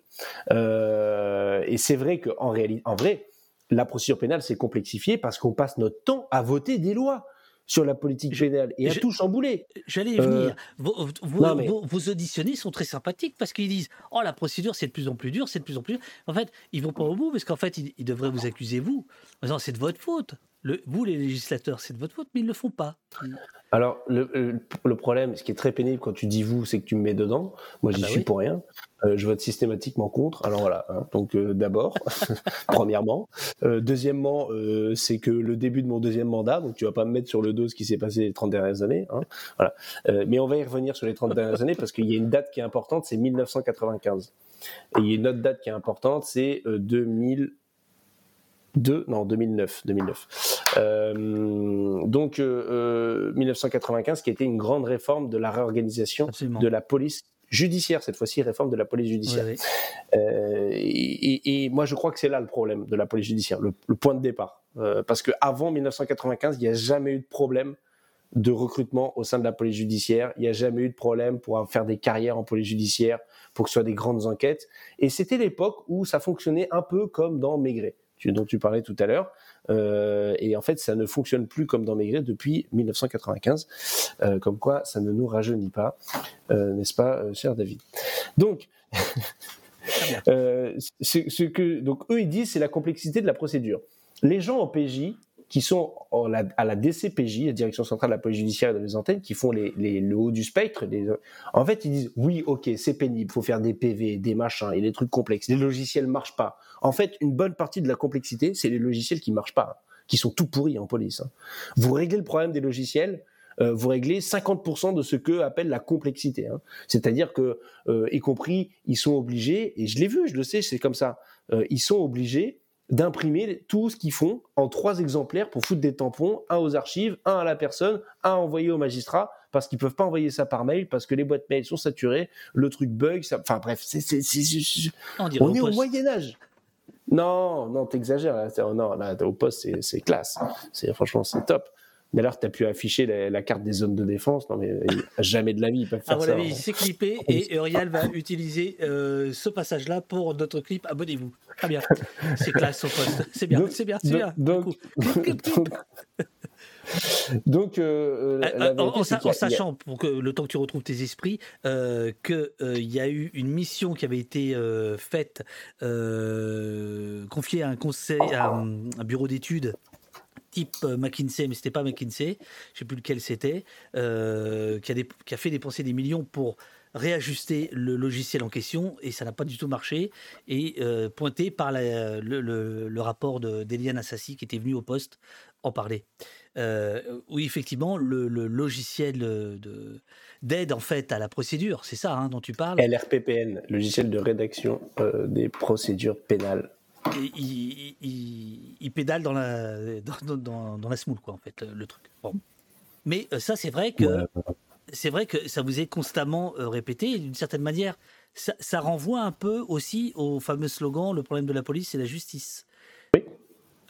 Oui, oui, et en C'est fait, ce en, en réalité, par là. en réalité, et c'est pour ça que euh, moi je ne porterai pas de recommandation euh, dans le rapport euh, disant qu'il faut simplifier la procédure pénale, parce que ça veut rien dire. Ou alors, si, enfin, dans mon esprit, ça veut rien dire, mais dans le leur, ça veut dire quelque chose. Ça veut dire abaisser les droits euh, de euh, la défense et le formalisme qui est euh, attaché. C'est ça que ça veut dire concrètement. Et pour moi, il est hors de question d'en rabattre là-dessus. Si la vie est plus complexe, si les procédures sont plus complexes, c'est pas que pour la police. c'est pour tout le monde. Mhm. Et d'ailleurs, c'est aussi pour ça qu'on a augmenté le niveau de qualification de tout le monde dans le pays. Euh, le nombre de gens qui sont au niveau baccalauréat, le nombre de gens qui sont au niveau bac plus 2, au niveau bac plus 3, parce qu'on essaye de davantage coller à la complexité du monde qui nous entoure. Et c'est bien, c'est bien, c'est une bonne chose. Voilà, c'est pas parce que c'est complexe que euh, c'est pénible. Non, euh, ça, peut être utile que ce soit complexe, euh, et donc on a besoin de gens mieux formés. Euh, c'est peut-être ça la, voie. Donc derrière, il y a une question de la formation. D'ailleurs, le directeur central de la police judiciaire, Monsieur Bonnet, euh, porte une revendication qui était déjà portée avant lui, hein, et qui, était qui est un peu dans les tuyaux, euh, de euh, créer de créer une académie de l'enquête, c'est-à-dire un lieu de la formation continue avec des gens dédiés à ça qui vont être à la pointe de toutes les petites techniques d'enquête, de la procédure, des notes à faire pour les agents, de la formation continue, de la mise à jour, tout ça, et qui pourraient être, se faire au bénéfice de la formation initiale et des écoles de police. Ça, j'y suis favorable et il faudrait aller euh, dans, dans, dans, dans cette direction. Mais j'en reviens à mes 100, à mes 100 balles. euh, de la avant, avant, avant Ouais. ça, je remercie le chat. En effet, le logiciel Merci Pimico, c'est Scribe. C'est Capgemini, ouais. Ouais, et, euh, et merci président euh, PJ euh, et euh, TeamTix qui parle de Capgemini, voilà, qui, qui est effectivement la, la boîte conseil, euh, entre autres, hein, parce que je crois qu'il y en avait plusieurs, mais bon, voilà. Les 100 balles. Ouais. 100 balles sont passées à 120 balles, je crois, avec la LOPMI, euh, si je dis pas de bêtises, mais bon, ça change pas, euh, ça change pas énormément de choses. Euh, Monsieur Bonnet, justement, quand on l'auditionne, nous explique que, en moyenne, les gens qui travaillent, femmes et hommes, à la police judiciaire, donc au, sein de la DCPJ, ont entre 1 et 1 mois et demi d'heures supplémentaires par an. C'est un rythme de vie envié par personne euh, au sein de, la police, surtout pour 100, 120 balles. euh, par mois. Parce que, en gros, euh, ben, quand vous êtes en police judiciaire, vous faites des enquêtes au long cours, et s'il y a une filature à faire, euh, s'il y a une planque à tenir pour surveiller les entrées et les sorties d'un lieu où on pense qu'il se passe des infractions, où il y a un criminel qu'on est en train d'essayer de... hein, bon, euh, ben vous vous dites pas, je commence à 8h, je finis à 17h, quoi. Non, Voilà. mais par contre, par, contre, il y a des, absolument, il y a, il y a des, il y a des. J'avais noté euh, les heures aussi, euh, les, les heures de repos euh, en, en- sécurité publique, c'est- c'est c'est- c'est 140 jours par an de travail en fait, c'est ça. hein? Ouais. Oui, mais maintenant ils 140. ont mis en place ils ont mis en place des questions de rythme horaire, tu sais les rythmes forts qui leur permet d'a- d'avoir de travailler trois jours sur des avec 12 heures par jour et d'être quatre ou cinq jours en récup. Je sais plus les. Oui, J'ai pas envie de voilà. mais avec des nouveaux rythmes de travail qui permet que d'avoir un confort de vie hein, concrètement. euh, que tu peux pas avoir en police judiciaire en fait parce que parce qu'en fait tu, tu te cales sur le rythme de ceux sur lesquels tu fais des investigations et quand le type parce que Alors, le machin sonne la balise- la met en route de la bagnole à 23h30 euh, et, et qu'il y a le collègue qui est de permanence qui dit Eh, les gars ça bouge euh, et qui Ah, bah, le voilà. mec euh, contre les bassines, là, euh, ouais, vous avez vu le- la, la balise qu'on a mis euh, Oh putain, merde, le mec il roule avec sa bagnole, oh là là Euh, Non, mais il y a quand même des solutions de contournement euh, qui, qui ont d'ailleurs été évoquées devant vous, je crois. Non, non, mais attends, on est un peu au courant de ce qui se passe quand même. Euh... Ouais, c'est pas l'essentiel de leurs enquêtes. hein, quand non, non, non, je sais, je sais bien, je sais bien. Mais- Non, je blague, mais, je blague. mais- mais donc, cette question de rythme de vie, elle est il y a- déterminante je- je voudrais le pour, dire, pour le choix je dans voudrais les le dire services parce que c'est intéressant pour, le, pour ceux qui, qui, qui discutent là dans le chat, etc. Il y a des solutions de contournement euh, où, par exemple, euh, je ne sais plus, c'est un policier ou un magistrat qui vous explique que bah, euh, les, les, les, les interpellations ont lieu le mardi matin. Comme ça, si ça dure 96 heures, bah, le vendredi soir, c'est fini, quoi. Donc le mardi matin, c'est chaud, quoi, en fait. Planquez-vous le mardi matin. C'est pas le Ouais, ouais, mercredi, parce que le mercredi, si tu te fais toper le mercredi et qu'il y a 96 heures, enfin prolongation de garde à vue, ça veut dire que ça entame le week-end. Donc, ils préfèrent toper les gars. euh, voilà. Mais. euh, C'est vrai. ce- D'ailleurs, si tu, si tu te fais placer en garde à vue vers 15-16 heures, c'est-à-dire l'après-midi, euh, c'est mort. Tu, tu es sûr de, quasiment sûr de faire tes 24 heures. Eh oui. Parce qu'ils vont pas, ils vont pas déranger le parquetier de permanence pour faire des investigations pendant la nuit. Ils vont te garder bien au chaud et c'est le lendemain matin le quart. Donc en sécurité publique, le, le, le quart d'ailleurs, ça veut dire quoi le sigle? Le oh là là, un, un, un, R, le R c'est roulement. Bon, je sais plus.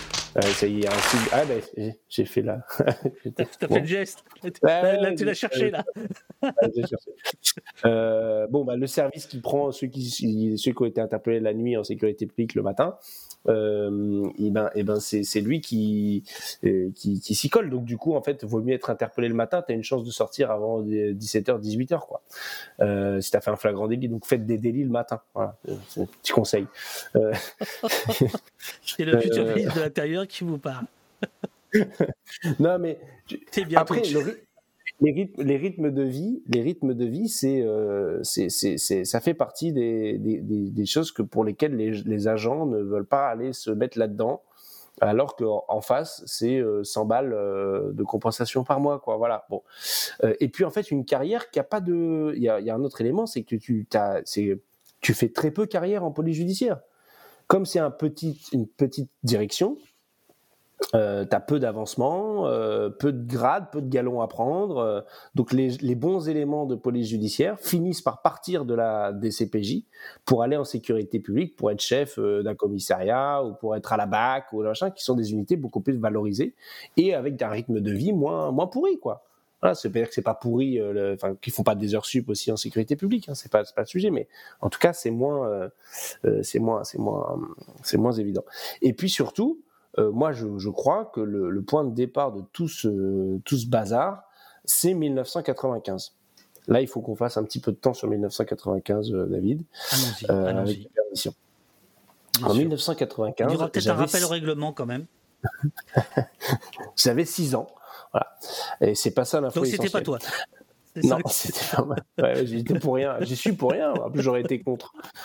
Euh, c'est la droite qui fait cette réforme euh, en 1995 euh, et qui, euh, qui, qui décide que dorénavant, l'enquête, la police judiciaire ne serait plus uniquement l'apanage de la direction centrale de la police judiciaire.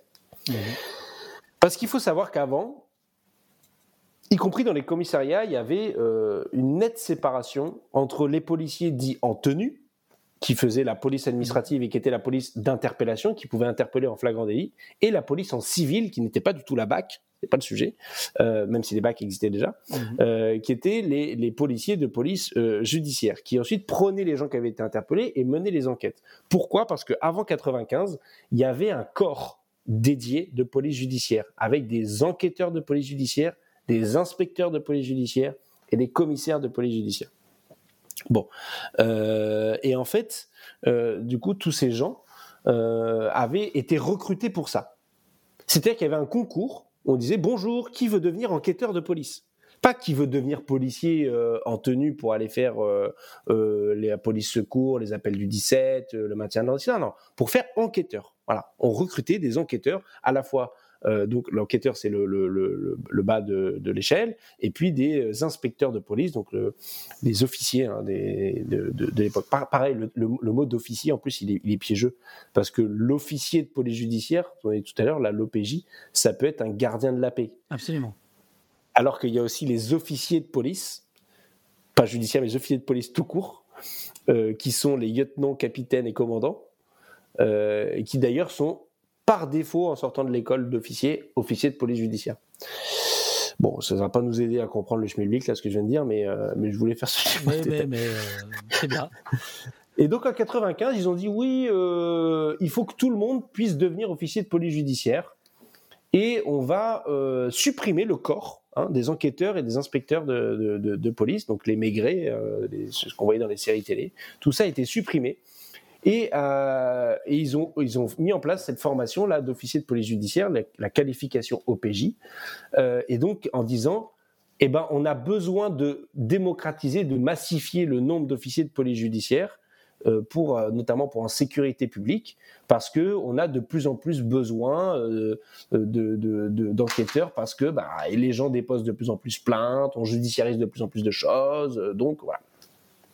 Je pense que c'est la pire connerie qu'on ait faite euh, dans, l'histoire de la police, cette réforme de 1995, et que du coup on a dilué euh, la police judiciaire dans l'intégralité de la police, et donc on a fait baisser le niveau euh, de la qualité d'enquête, et qu'on a d'ailleurs détourné déjà une partie des moyens de ce que faisait la police judiciaire au profit de la sécurité publique, de la voie publique, de l'urgence, de l'immédiateté et de ce qui est visible euh, et ce qui est rentable par ailleurs politiquement. Parce qu'il y a aussi ça qu'on n'a pas abordé, c'est la, rentabi- la rentabilité politique de la police judiciaire, elle n'est pas terrible. Hein, ok, ils font des grosses affaires, mais pendant 4-5 mois, on les voit pas. Euh, euh, à la fin, euh, les gens finissent au tribunal. euh, C'est le procureur de la République qui peut communiquer ou le juge d'instruction, parce que souvent, ce sont des juges d'instruction qui sont à la manœuvre.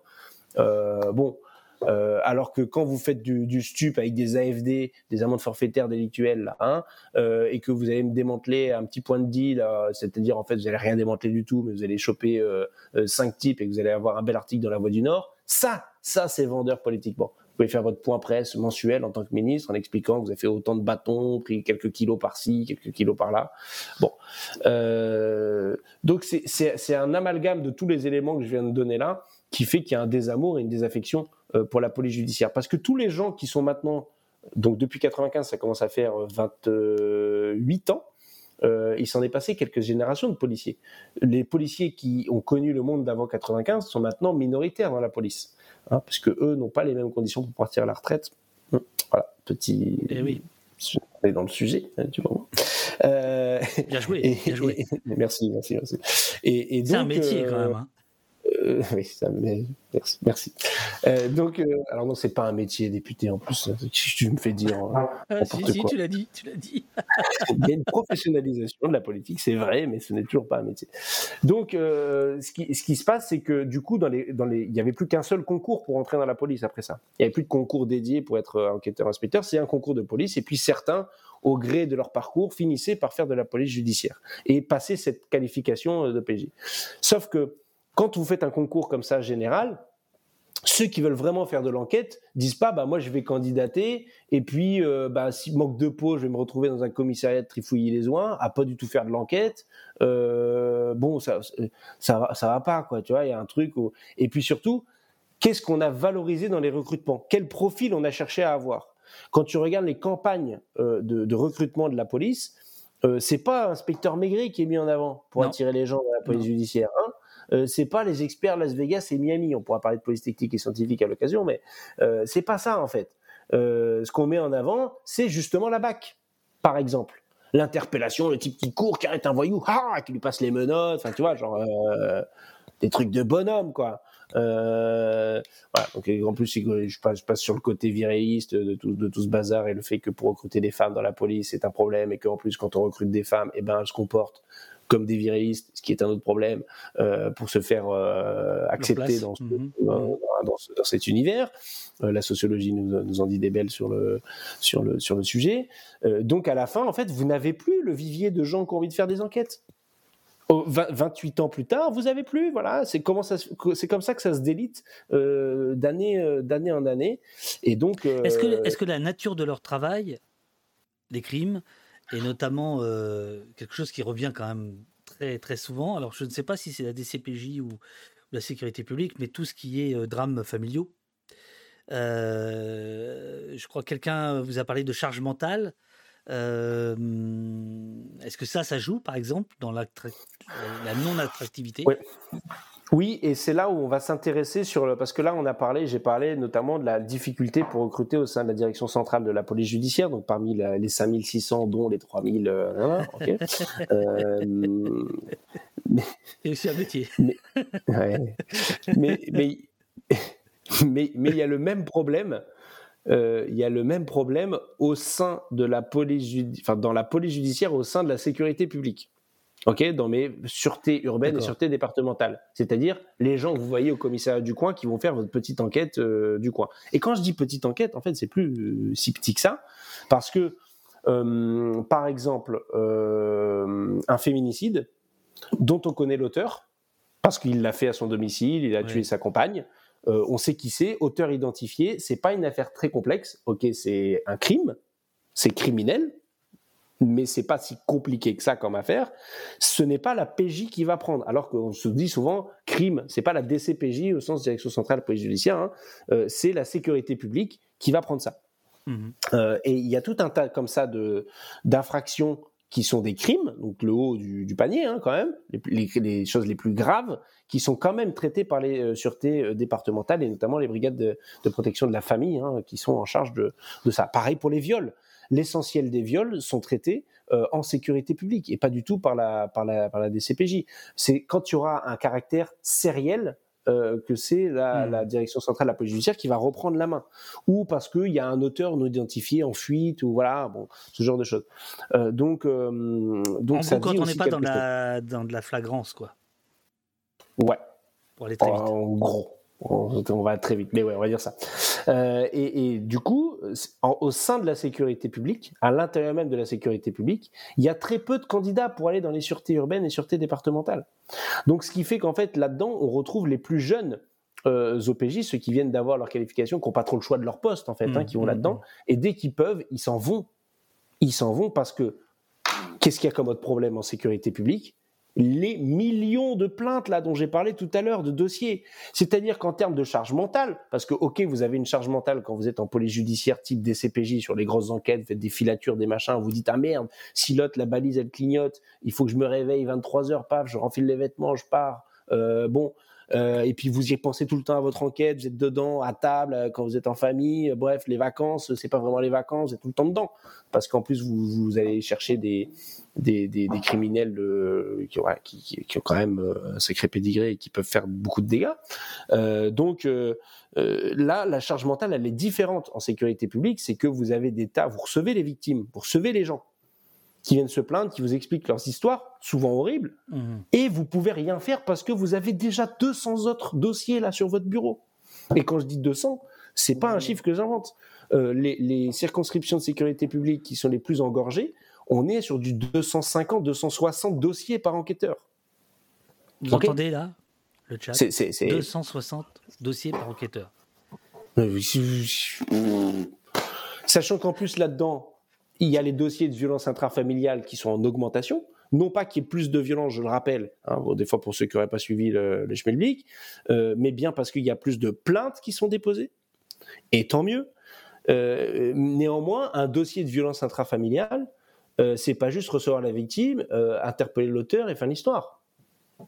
Hein Euh, c'est faire des auditions, euh, une enquête de voisinage, euh, auditionner plein de gens de chaque côté, faire des investigations poussées.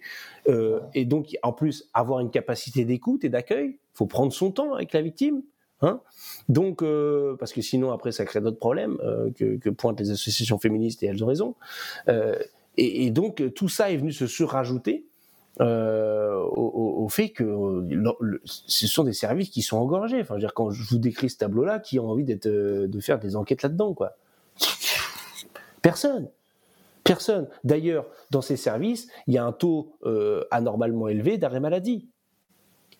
Hein, c'est pas, c'est pas anecdotique. Euh, donc, euh, il- en tout cas, cette mission, notre mission d'information, l'inspection auront pu mettre le doigt là-dessus en disant oui, il y a un problème et cette réforme de la départementalisation Ne va pas changera absolument rien, mais rien du tout, mais rien, que dalle, voilà. Euh, donc, euh, alors, on- on- pourtant, on pourrait se dire, ah ben, on fait une grande réforme pour régler les problèmes. C'est pourrait être ça, peut-être l'idée, tu vois.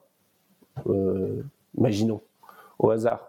Mais non, en fait, ils font pas une réforme pour régler les problèmes. Ils font une réforme parce que Gérald, il l'a dit. Il a dit, il a dit. Le problème, c'est que quand on euh, sur le tarmac, on reçoit une personnalité, hein, et ben, en fait, vous avez un gendarme à qui serrer la main, le, le- le général euh, du coin, alors que les policiers, ben, vous avez quatre mains à serrer. Je, je connais pas celui-là, le général du coin. C'est quoi son prénom? Général du coin? C'est celui qui habite à Trifouilly-les-Oies. Euh, très jolie euh, commune, euh, te fait dire, euh, je ne sais plus qui est Louise, je crois, dans le chat. Ouais, Euh, ouais, oui. bah oui. Ben oui. Et, euh, et, et- et donc, euh, non, mais donc ça Le chat ça aussi, devient c'est un métier, tu sais. Ouais, je sais, je sais. Euh, je, je, je- tu Donc, vois, euh, le, tarmac, tu, tu citais Gérald, euh, le tarmac, Ouais.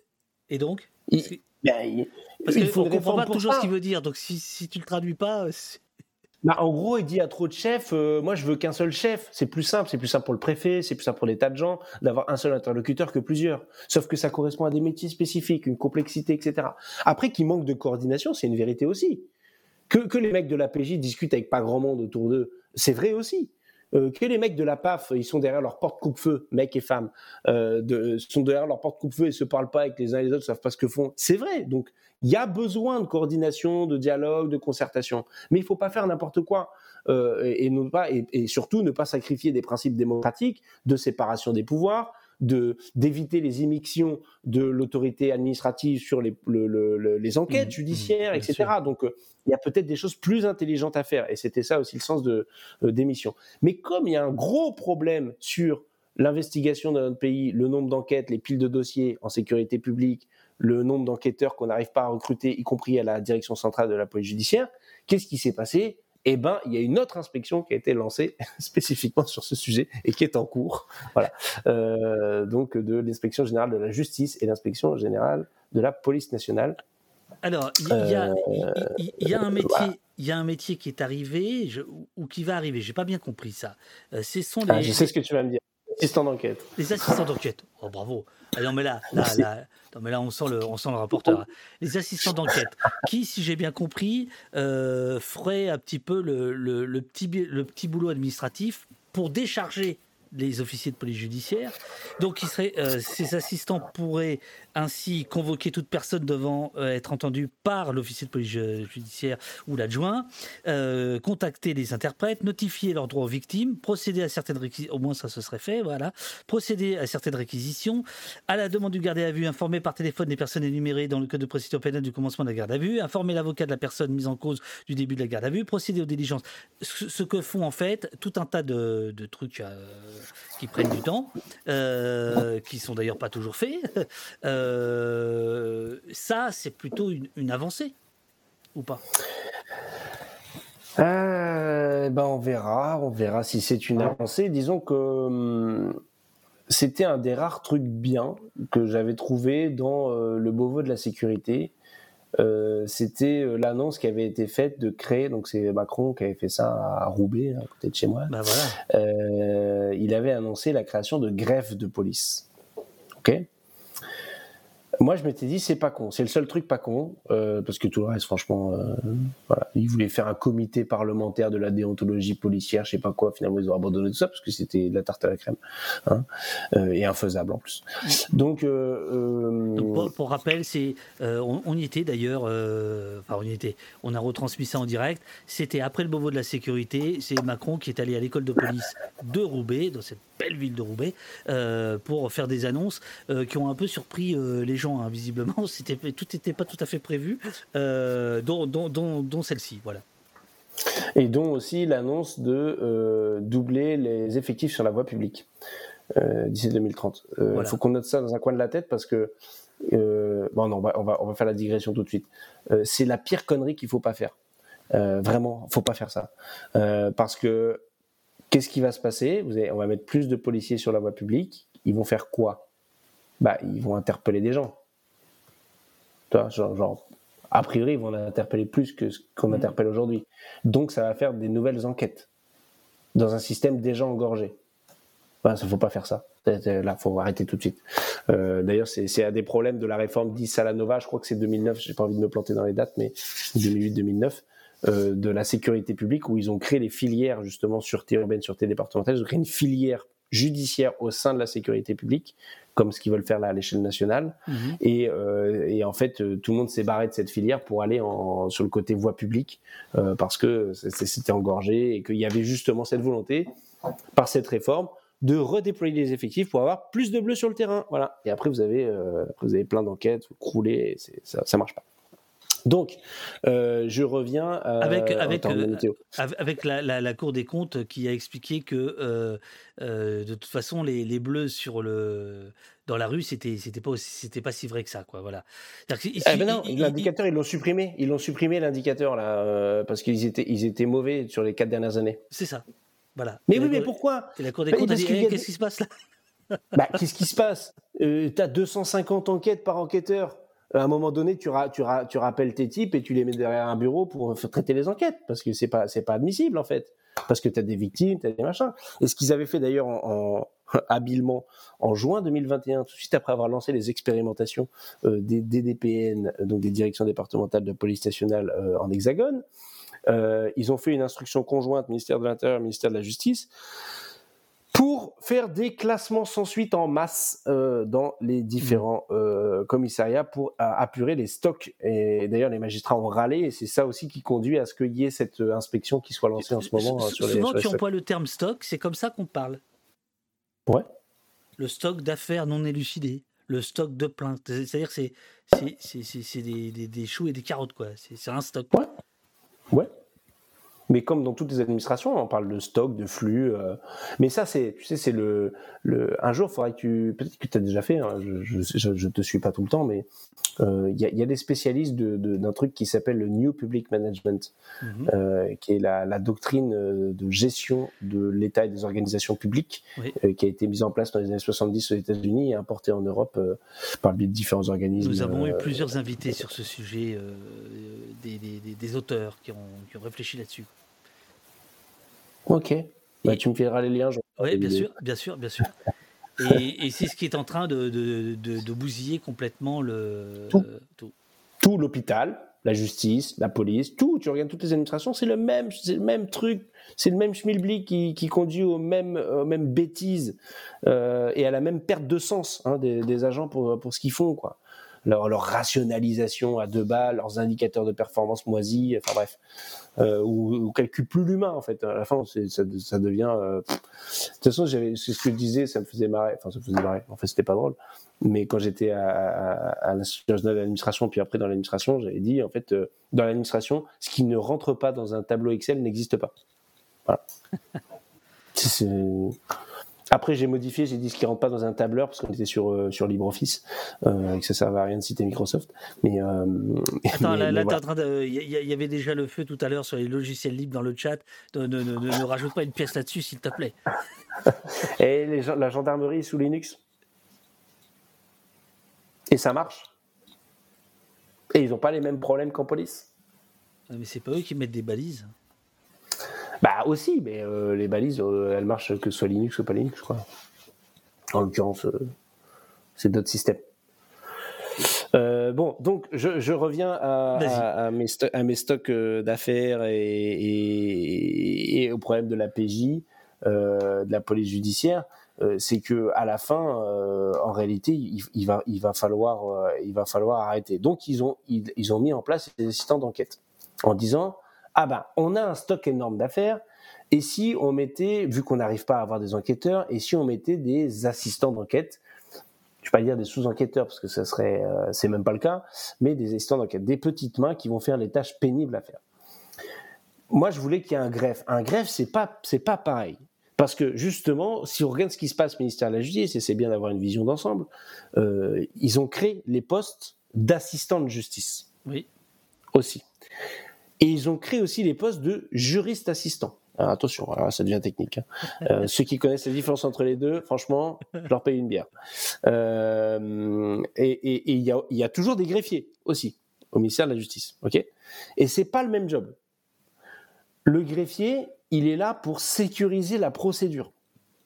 Il s'occupe d'aider le magistrat à bien respecter la procédure, mais il fait pas le travail du magistrat à la place du magistrat. Alors bien sûr, des fois, il fait des petites tâches euh, qu'on pourrait appeler de secrétariat pour le magistrat, mais n'empêche que l'essentiel de son travail, c'est- un travail en tant que tel, de sécurisation de la procédure. Alors que l'assistant, euh, il y en a qui veulent des, qui veulent des bières, bah bravo. Alors que l'assistant de justice euh, ou le juriste assistant, qui n'ont pas exactement la même prérogative le même rôle, mais en gros, tous les deux vont aider le magistrat à faire des trucs qu'il n'a pas le temps de faire. Ok? Ouais, ouais. Ce qui n'est pas du tout la même chose. D'ailleurs, le greffier, en audience, il a un rôle déterminé, déterminé et prépondérant euh, pour prendre en note le procès, retranscrire le procès, etc.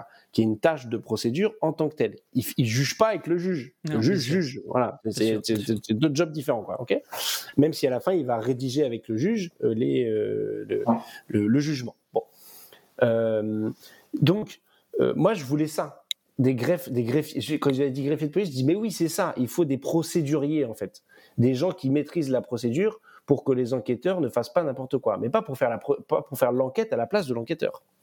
Euh, et, et, quand je, me dis euh, en fait, ils vont plus notifier les droits à la personne interpellée, c'est un assistant d'enquête qui va le faire, parce que ça fait partie des prérogatives, comme tu l'as, tu l'as dit. Bah, c'est un problème. Pour moi, c'est un problème. Euh, parce que le policier, c'est bien que ce soit lui qui notifie les droits à la personne sur laquelle il va faire l'enquête, parce qu'il faut qu'il se rappelle que quand on est officier de police judiciaire, on fait pas juste une enquête à charge, on, on fait pas juste des investigations, on fait pas que des actes intrusifs, on est aussi gardien en bout de chaîne euh, des libertés publiques. Ok, quand je dis ça, euh, tu me regardes avec des gros yeux en disant Regarde-moi avec des gros yeux. Euh, quoi? Le, le, policier gardien des libertés publiques? Mais que nenni, pas du tout, c'est pas du tout ce que je vois. Bah ouais, mais du coup, si on va encore plus loin, si les assistants d'enquête euh, leur prennent cette toute petite tâche dans un coin qui est de rappeler les droits aux gens, pff, bah, franchement, vraiment, ça va être que de la répression en fait. Tu, tu ne fais que de la répression. Euh, et, et c'est un problème, euh, c'est un problème en soi. Bon, je mets ça de côté sur les grands principes, euh, ce qui peut me, heurter. Euh, on peut imaginer que dans un premier temps, effectivement, euh, ça puisse être une aide salutaire pour, pour les enquêteurs parce qu'ils n'ont pas le temps de faire un certain nombre de trucs. Donc voilà, ça les délestera, ils auront plus de temps pour passer sur l'enquête. Mais la vérité, c'est que toutes les prérogatives qui, sont, qui seront dévolues aux assistants d'enquête peuvent déjà être faites par les APJ20. On se souvient ce que c'est les APJ20 hein? C'est là-dessus que tu as, tu, as, tu as poté tout à l'heure. ouais. Assistant les de, de police judiciaire. Adjoint. Non, adjoint. adjoint. Adjoint de police judiciaire. 20 parce que c'est l'article 20 euh, du code. Euh, et, et, et, qui sont les APJ20 Des policiers. Ce sont des policiers, oui. des, des gardiens de la paix qui ont passé le concours de police, à qui on a inculqué quelques notions quand même, on a essayé en tout cas de droit et de liberté publique, par, par exemple, et on, paye on, de policiers. Donc, par exemple, pour les assistants hasard, de justice, une paye de policiers. Ouais. Dans, dans, les assistants de justice dont tu parlais, c'est justement des gens qui sont payés 500 balles pour 2-3 jours euh, par, par semaine de, de, de, de, boulot, qui sont un peu des, des, des garçons de course, quoi, ou, euh, voilà, et que, ouais. qui, qui, font des, des études étudiants de droit, droit, en fait. des étudiants ouais, en droit, mais qui ne sont pas encore juristes et qui vont commencer à rédiger des choses. Donc il y a une forme d'ubérisation, on pourrait presque dire ça, enfin de sous-traitance, on va dire ça plutôt. Voilà, de sous-traitance. Ils sont pas tout à fait euh, autonomes. Enfin bref, plutôt de, de, de, de sous-traitance. Donc là, tu, donc là, tu dis c'est le même danger qu'on risque de, de voir à l'œuvre. Tu vois plus ouais, le danger, oui. Ouais, euh, et, et, et, ben alors oui, et, mais alors pas, ce sera pas encore autant que côté justice parce que là franchement ils, ils prennent vraiment des étudiants etc. Là ils veulent euh, que ce soit des personnels administratifs donc des fonctionnaires en tant que tels hein, euh, du, du ministère de l'Intérieur et ils nous ont dit qu'ils nous donneraient une formation. Euh, alors euh, et bon. Euh, on n'a pas le détail, on n'en sait rien. Moi, je, franchement, la dernière fois qu'ils m'ont donné, des, ils m'ont dit non, mais Hugo, t'inquiète, euh, on va les former. Bon, ils n'ont pas dit ça exactement comme ça, mais euh, c'était pas loin. Ils t'ont dit ça à la buvette aussi encore? Non. Pas. Alors, c'était dans l'hémicycle et ah. c'était un certain Gérald Darmanin et on était en train de parler de la réserve opérationnelle de la police nationale, la création d'une réserve sur le modèle de celle de la gendarmerie. Ah oui. oui et j'avais fait un amendement pour obliger à ce qui est de la formation et à détailler un peu en fait. Ils m'ont dit oui mais tout ça c'est du réglementaire, c'est pas faux en vrai. En vrai c'est pas faux. Mais comme euh, à chaque fois ils font n'importe quoi, je préfère que ce soit dans la loi. Et donc euh, le, le, ministre Darmanin a dit non mais de toute façon on va s'aligner sur les gendarmes. Et en fait ils se sont rien alignés du tout. Euh, Aujourd'hui pour être réserviste dans la police, hein, tu sais, hein, c'est 10 jours de formation et on te donne un, un gun et tu peux tu peux faire le peux faire. Ouais, je t'ai vu. Bon, bref. Voilà. Donc, euh, non, ça va pas. Faut pas faire ça. C'est déjà, déjà en gendarmerie, c'est 30 jours, c'est un mois, c'est pas, pas dingue. Euh, moi, je suis pas pour que les réservistes aient des armes à feu de toute façon, mais bon, j'avais fait un amendement en sens qui a pas été, qui était, qui était battu.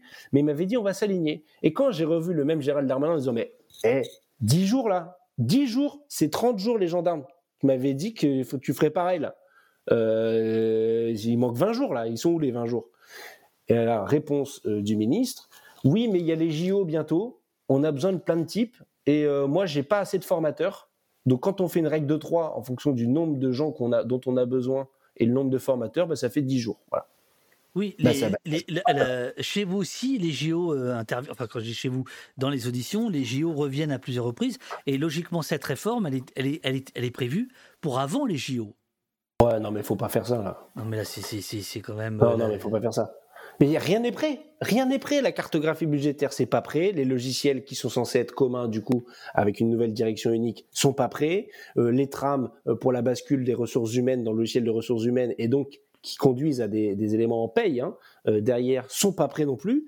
Euh, D'ailleurs, dans les DTPN, les syndicats, donc dans les outre-mer, di- direction territoriale de police nationale dans les outre-mer. Non, non, mais non, mais j'étais en train de le dire là, c'est Non, pas non, non, juste. non, là. c'est parce que j'ai dit hop. non, c'est pas vrai. J'allais dire, non mais il y a, non, là je peux pas. Franchement, c'est procès d'intention. Ah non, mais franchement, Et- c'est pas possible de, de contester à, à- à ce point l'autorité. Mais Il y, a, monsieur, y des, il y a des arrêtés de nomination qui sont toujours pas pris au moment où on se parle. Et les gens sont pas officiellement sur le bon poste au bon endroit dans leur arrêté avec les bonnes dénominations des services. Alors souvent c'est des gens qui n'ont pas bougé de poste, donc là ils ont gardé la même paye et ça va, il n'y a pas trop d'impact et d'incidence. Euh, mais s'ils veulent bouger, avoir une mutation, ça marche pas. Enfin bref, c'est tout un tas de trucs euh, comme ça euh, qui, fait, qui font que euh, la prudence vaudrait qu'ils soient prêts avant d'appliquer la réforme. Moi ce que je leur dis, c'est que même même si même sont même si on, est pour les DDPN, les directions départementales de police nationale, t'as vu, je l'ai dit direct, t'as même pas le temps de lancer un truc. même si vous êtes pour, faites ça bien quand même. Hein, je veux dire, sinon ça va être le plantage général, quoi. Euh, et je, je,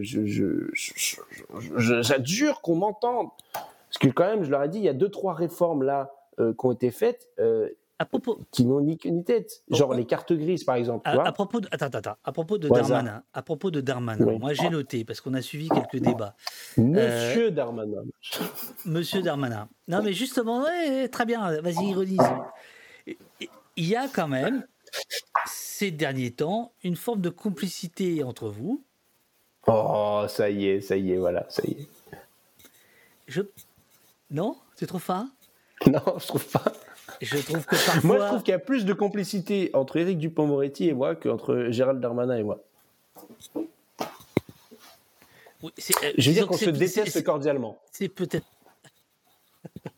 Euh, C'est peut-être plus sincère avec euh, du Moretti. Enfin, moi, je veux pas faire de psychanalyse euh, sauvage de, de, de- l'hémicycle, mais je l'ai entendu, Darmanin. Alors, je n'ai pas retrouvé la phrase, mais je l'ai entendu un tout petit peu ironiser sur toi, en disant Mais c'est marrant, vous, la France Insoumise, sous-entendu, vous, l'anti-flic, vous venez défendre la police judiciaire, la PJ, tout d'un coup. Il y a eu, tu te souviens de cet échange Ouais, euh, Ouais, voilà, euh, il, est venu te tacler là-dessus et il faut reconnaître qu'on a vu la presse de gauche monter un peu au créneau et être assez contente de voir la fronde euh, des policiers de la PJ et de les défendre plus tôt. À l'inverse, l'autre presse, ne comprenant pas ce qui se passait, est-ce qu'il n'y a pas, tu as dit tout à l'heure en, en déconnant, évidemment, euh, je l'idéalise un petit peu, mais est-ce qu'il n'y a pas euh, un, un fond de sauce véridique là? Que- Est-ce que c'est pas à front renversé finalement? Euh, ça apparaît comme un front renversé, mais parce qu'effectivement, on a. En fait, ça faisait partie de, de ce qu'on a défendu pendant la campagne présidentielle. Dans les, dans les, les éléments de langage, en tout cas les punchlines ou les, les phrases un peu type euh, qu'on pouvait nous-mêmes sortir, il y avait l'opposition brigade anticriminalité, euh, police de proximité. Oui. Donc c'était donc voilà. Et il y avait l'opposition euh, euh, pour la lutte contre le trafic de stupéfiants, par exemple, brigade anticriminalité, police judiciaire, qui est notre opposition, Mhm. euh, qu'on avait mise aussi en circulation dans le débat public en disant si vous voulez euh, euh, arrêter les trafics de stupéfiants, les trafiquants, on n'arrête pas des trafiquants avec une BAC. Une BAC, elle fait du flagrant délit, elle fait pas des enquêtes. Si vous voulez arrêter des trafiquants, un trafic, il faut des enquêtes de long cours de police judiciaire. Voilà. Euh, et c'était les argumentaires et les argumentations. Alors bon, du coup, euh, à la fin, on nous disait oui, en fait, vous êtes contre les BAC parce que vous êtes anti-flic. Hum. Euh, mais ceux qui avaient bien regardé les choses avaient bien compris que euh, on défendait une certaine idée de la police et euh, des prérogatives et une manière de faire de la police qui soit dans un cadre, un cadre républicain et déontologique et, et un cadre de procédure pénale qui soit extrêmement resserré et, exigeant. Donc là, ça apparaît au grand jour. C'est-à-dire que moi aussi, j'ai vu ça effectivement quand j'ai vu quand j'ai vu qu'il y avait cette réforme de la PJ et qu'il y avait moyen de défendre euh, une, une certaine idée de la police et de faire de la police, euh, bah oui, effectivement, on s'est, on, on s'est engouffré dedans euh, sans, sans état d'âme, euh, sans aucun état d'âme. Tout comme quand il y a le, le Et- livre et- qui sort, et- Police, la loi de l'Omerta, on les Mhm. reçoit à l'Assemblée nationale, on fait les auditions, etc. Alors que ce sont des gardiens de la paix, des gens qui ont été chez les CRS, qui ont été en police secours, etc. On les a reçus ici aussi. Agnès Ouais. Nodin et. ouais. Et Fabien euh, Bilran. Voilà, absolument, absolument. Euh, mais quand tu dis sans état d'âme, est-ce que quand même euh, tu, ne pourrais pas en avoir un petit peu? Parce que malgré tout, la police Qu'est-ce judiciaire. que tu veux me faire dire? Qu'est-ce que tu veux me faire dire, David? Bah, t'es- c'est le moment, où ça, ça fait deux heures et demie, trois heures, c'est le moment où, ça y est, j'attaque quoi.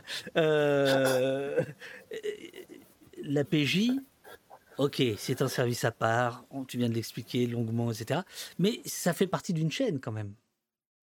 Bien sûr. Qui, qui est Non, quand même un appareil répressif, etc. Il y a Alors, déjà des fuites. Il y a déjà des fuites. Il y en a beaucoup moins en police judiciaire au sein de la DCPJ, Direction centrale de la police judiciaire, qu'en sécurité publique. oui. Mais il y en a aussi, évidemment.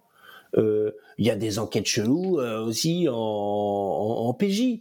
Euh, D'ailleurs, en PJ aussi, ils passent énormément de temps sur du stup, alors que la délinquance économique et financière est sous-traitée, voire pas traitée du tout. J'allais y Euh, venir. euh, c'est voilà, le, le constat, il est, il est, il est évident. Donc, euh, il y, a- avez- il y aurait des tas de choses à changer aussi au sein de l'APJ. Mais là, je veux dire, une bataille à la fois. Tu vois, c'est comme la retraite à la retraite. D'abord, faisons reculer le gouvernement sur la retraite à 64 ans, et puis après. Ah non, non, non, non, non, met monsieur, on n'est pas là pour le placement de 60 ans. produits. hein, On n'est pas là pour parler des retraites, monsieur. Il y a justement le syndicat de la magistrature. Non, non, c'est bon, là, tu te refais ta cerise, etc. Tu dis, tiens, on va passer à autre chose. Il n'a pas préparé. son- Non. Il y a le syndicat de la magistrature. Bon, évidemment, c'est des, des copains à vous, quoi. Euh, donc, qui ont dit. C'est la MIF. c'est ça. Les services économiques et financiers constituent l'angle mort. Hein, euh, quand vous avez reçu la porte-parole du syndicat, l'angle mort des services d'enquête, même en PJ. Les services économiques et financiers constituent l'angle mort des services d'enquête, même en PJ. Ce que j'aimerais savoir, monsieur le député, monsieur le député, ce que j'aimerais savoir, c'est est-ce que cette réforme va accentuer ça, c'est-à-dire l'idée que la délinquance en col blanc, pour aller très vite, va être encore moins traitée ou plus traitée? Bah, euh, à la fin des fins, elle sera pas plus traitée, ça c'est sûr. Euh, et on pouvait croire effectivement qu'elle serait moins traitée. Pourquoi? Parce que l'antenne de police judiciaire, placée sous l'autorité d'un directeur départemental de la police nationale, des DPN, dans son département, va avoir tendance à utiliser ces moyens de police judiciaire-là, y compris de haut du spectre, sur un, un- un type de délinquance qui va intéresser le politique et les instructions du ministère de l'Intérieur. Donc les stupes, par exemple pour, pour, pour dire euh, pour, pour aller vite, tu vois. Mhm, ouais. Euh, les stupes euh, et, et pas du tout les, les domaines économiques et financiers parce que ça le domaine économique et financier assez vite ça emmerde des copains et des copines hein Euh, donc on n'est pas là pour emmerder les copains et les copines hein. Non. voilà Non. donc eh, donc oui, on pouvait le penser, mais en fait c'est déjà très problématique au moment où on se parle. Donc euh, pff, tu vois, euh, alors c'est pour ça qu'il y a eu une fronde quand même qui a été faite de dire, ok, vous voulez mettre à l'échelle départementale euh, un certain nombre de, enfin la, la totalité des services,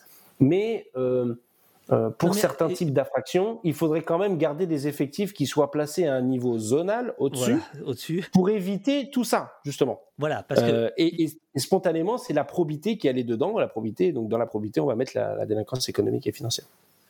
Voilà, On peut Parce- mettre la délinquance économique et financière. parce que que c'est plus large la délinquance économique et financière. C'est pas on- juste la probité. Parce qu'il y a, il y a, il y a l'idée de, de, de ne pas fraterniser. Euh, Enfin voilà, Ah si, oui. si, si- si tu enquêtes au niveau de. Voilà.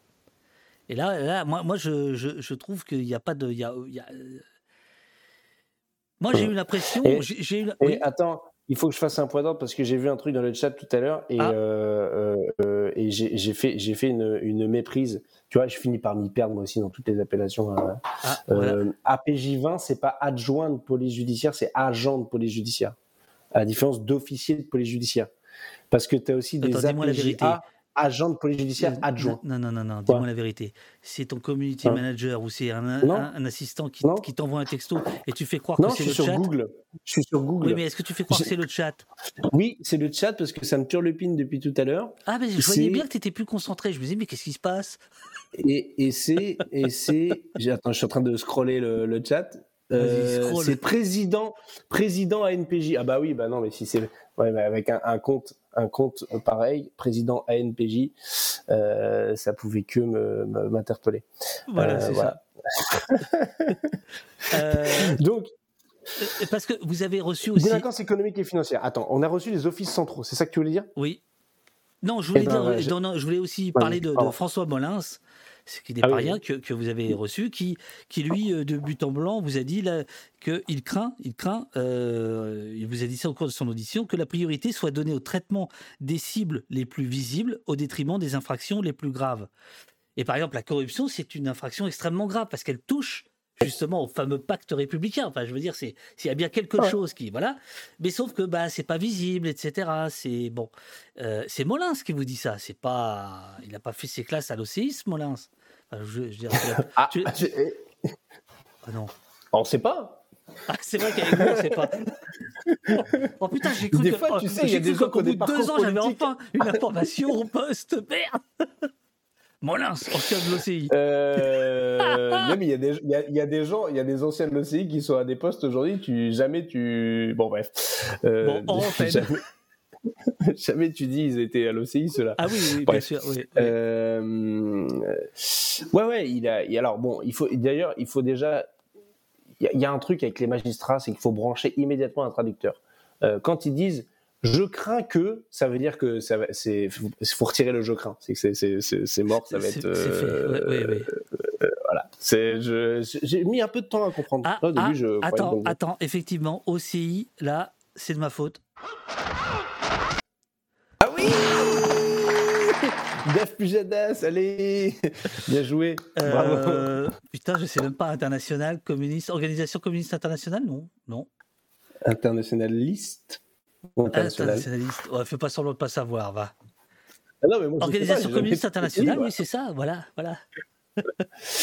Euh, Donc c'est euh, une, une, des, une des nombreuses chapelles euh, trotskistes. Euh, Voilà. Voilà. Par lequel donc- est passé tonton Jean-Luc. Voilà, votre, votre, voilà. Et donc, c'est ce qu'on appelle les lambertistes, c'est ça? Bah, les- après, j'ai. Bon, je ne veux pas rentrer dans l'histoire. Ouais, t'étais pas né en mouvements trotskistes. 95. C'est pas- Si, Bah alors non, j'étais. Si, si, j'avais 6 ans. Mais en fait, j'ai pas, j'ai pas fait. C'était Pierre de- Lambert, Non, c'est une scission, ouais. c'est ça.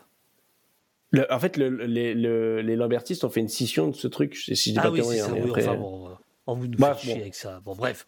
Bref, Non, alors, mais- donc, donc, euh, non, non, mais euh, là, c'est moi qui ai, j'ai fauté, j'ai mis un acronyme, j'ai j'ai fauté. C'est bien joué, bien joué, Dave.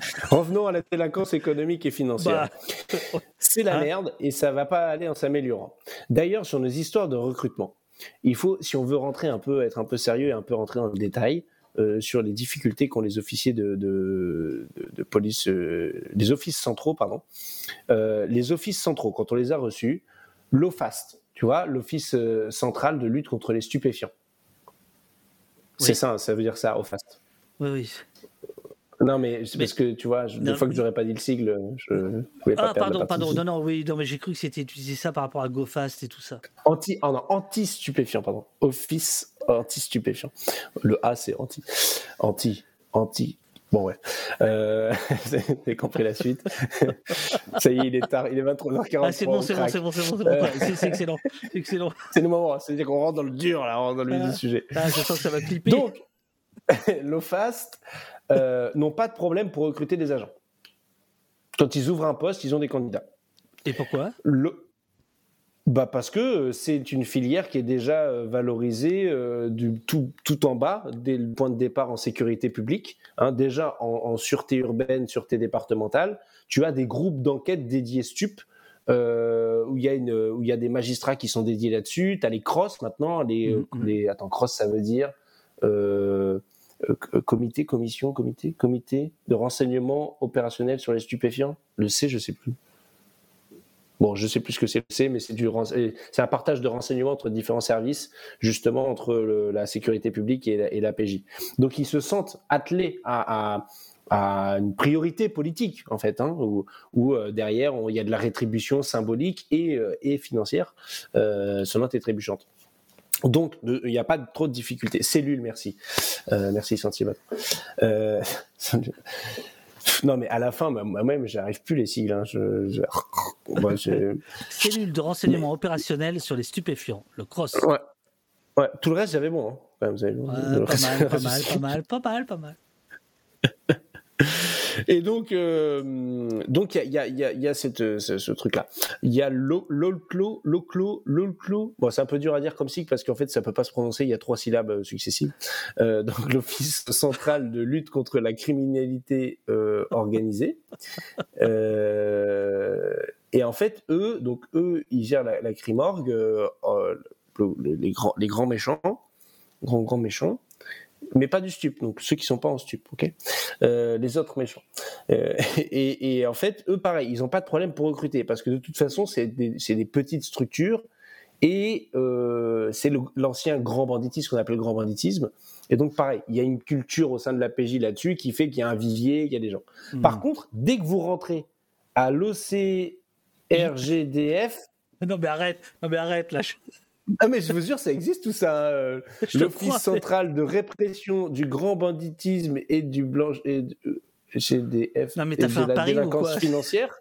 Non, non, je vous jure.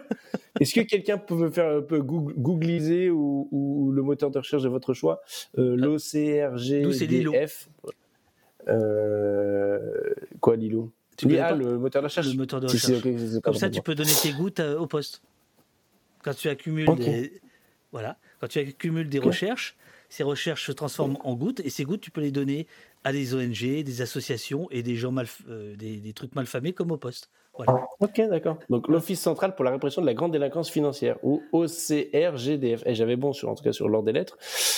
Euh, c'est pas la BRB, euh, non, Brigade de répression du banditisme. Alors si, ça existe aussi, mais c'est plutôt, c'est pas en office central, c'est justement dans le niveau infra, donc dans les dans les antennes euh, PJ ou dans les DZ PJ. Donc donc eux, OCRGDF et l'OCLCIFF, l'OCLIF pour les intimes, l'Office central de lutte contre les infractions financières et fiscales. Voilà. Euh, c'est ceux qui nous ont perquisitionné à la France Insoumise, par exemple, pour donner un ordre d'idée de, de, voilà, tout, tout, tout, le monde voit bien. Euh, si vous regardez les images, vous avez Jean-Luc qui, qui est pas content, c'est eux qui sont là. Euh, eux, en fait, euh, bah pareil, euh, que ce soit l'OCGRDNF et l'OCCLIF, euh, tous les deux, quand ils ouvrent des postes, ils, n'ont, ils, n'ont, ils ont moins de candidats que le nombre de postes ouverts. Alors que ce sont les offices centraux, c'est-à-dire le nec plus ultra de ce qu'on fait dans le pays en termes de moyens d'enquête. Hein. Ouais, ouais, c'est ouais. voilà, c'est genre, genre le, le, le, haut, le très haut du spectre là. Hein. Euh, et ben non, ils galèrent à recruter et il, il n'est pas rare qu'ils recrutent eux-mêmes, non pas des adjoints de police judiciaire, parce que je me suis planté, des agents de police judiciaire qui sont des formes d'adjoints des OPJ, voilà, euh, et, et, pour, pour être dans ces services-là, alors que normalement c'est impossible. Normalement, il, il, devrait y avoir que des officiers de police judiciaire euh, dans ces services, à 100%, et ils devraient se battre. Et alors, ce qui est intéressant à l'OCELCIF, dans les infractions fiscales et financières. Les amis, vous euh... regardez un sketch. C'était pas prévu. C'est de la pro. non, c'est pas de l'impro. Mais oui, mais en même temps, c'est pour ça on parle en sigle après personne ne comprend rien, mais on va quand même plus vite parce que tu as vu, c'est quand même long de dire tous les sigles. Oui, mais c'est mieux. Ouais, Sinon, t'as bon, un gage. Voire un tueur à gage. Le gage, le, gage, le groupe d'appui judiciaire, hein, qui, qui, sont les. ah oui, mais attends. Eh, bah, non, mais. C'est vrai, ça c'est en sécurité publique, c'est le, c'est pour, euh, c'est ceux qui viennent en, en plus des sûretés urbaines et des sûretés départementales. c'est pas de l'impro parce que c'est un métier. Oui, Pierre B31, merci de me soutenir. Donc, c'est dur. Là. Les offices centraux, quand ils, donc celui sur les luttes contre les infractions fiscales et financières, quand ils ouvraient des postes pour avoir des officiers fiscaux judiciaires, des OFJ, qui sont en fait des inspecteurs des finances publiques à qui on faisait passer une formation pour devenir officier de police judiciaire, et ils ont appelé ça OFJ, officier ouais. fiscal judiciaire. En fait, là, quand ils ouvraient des postes pour ça, il y avait bien plus de candidats que de postes ouverts. Ça veut dire que le point de départ d'avoir une appétence pour la matière, de ce qu'on va investiguer, fait que tu as un vivier et qu'ensuite les gens, il n'y a pas de problème, ils se forment ouais, et sûr, euh, ils, ils, rentrent. Et donc ça revient à mon truc de tout à l'heure de 95, le fait qu'on ait supprimé les recrutements dédiés euh, sur des, postes euh, spécifiques, en fait, spécialisés. Et donc, comment ils font maintenant? Bah, C'est que, que ce soit côté magistrat, d'ailleurs, ça vaut aussi, mais aussi côté police, eh ben, ils prennent soit des experts qui vont payer cher, euh, ponctuellement, soit ils vont recruter des contractuels. Mais comme c'est des contractuels, ils vont être payés différemment, soit des fois même bien plus que la grille de fonctionnaires pour certains types de métiers, euh, parce que la, la, denrée est rare. Mais surtout, c'est un problème de fidélisation aussi des agents. Euh, et il y, y, a un sujet d'ailleurs, parce que comme je l'ai dit tout à l'heure, hein, au, détour d'une phrase, euh, en vérité, ce qu'on qu promeut au sein de la, la, police en termes de ressources humaines, euh, pour, pour avoir un déroulé de carrière, c'est la mobilité, c'est de bouger, c'est de changer. Mmh. Or, dans ces services-là, un enquêteur devient bon en 5-6 ans. Et or, c'est le moment où on lui dit il faut que tu bouges pour prendre ton galon, euh, ton grade, ton machin, ton avancement. Euh, euh, donc, donc c'est régler les problèmes de lutte contre la délinquance économique et financière. Ce ne sera pas fait par les DDPN, les directions départementales de la police nationale et la réforme hein, qu'on est en train d'analyser, mais c'est bien en revenant sur la réforme de 1995, en recréant des concours dédiés, des recrutements dédiés, un parcours, etc. Le seul truc positif, parce qu'il y en a un ah. de cette réforme, ben oui. Et je dois la vérité. Ça, nous, fait, ça, ça nous fait trois, trois belles heures, oui. C'est vrai. Au, au, peuple de France. Peuple de France, si tu m'entends, euh, il y a un point positif dans tout ce machin de réforme.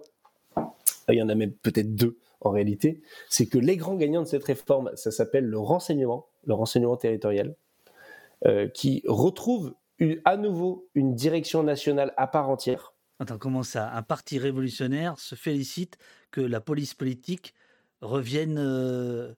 En force. Non, mais là, non, mais là, dit, là, les amis, vous assistez à un truc de dingue. Là. Ah, mais qu'est-ce qui. ah, mais ça, ça, Hugo à Beauvau, mais c'est, ça ira très très mal.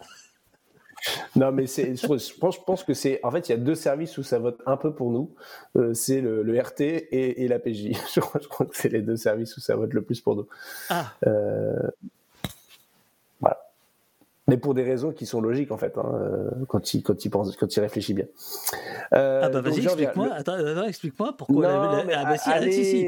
pourquoi la PJ et, et, les, et les renseignements euh, sont les services euh, qui sont à fond derrière vous? Non, c'est pas ça. Arrête. c'est vraiment pas bien ce que tu fais, euh, David. Euh, alors, non, ils pas ne sont Richard fond- renseignements territoriaux. Oh là là là. Non, mais en fait, j'ai pas de chiffres, mais je j'ai ce ressenti-là. en Oh, c'est parce qu'il y en a deux Mais- qui vous mais- parlent, alors tu crois que c'est le plébiscite. Ah là, je crois ça. que tu te fais avoir.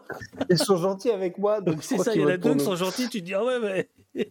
Non mais voilà, alors, voilà. Dark, Dark Star 73, très bien, c'est exactement ça. Oui, il y a 10% des FI qui votent euh, qui votent FI chez le RT, alors qu'en moyenne dans la police c'est 5. Donc faut pas non plus, euh, tu vois, c'est pas la folie. Mais en vrai, si ça vote plus parce que bah, ils sont plus politisés carrément de toute façon, parce qu'ils suivent la politique. Ouais. Donc mécaniquement, ça, ça crée un, un intérêt.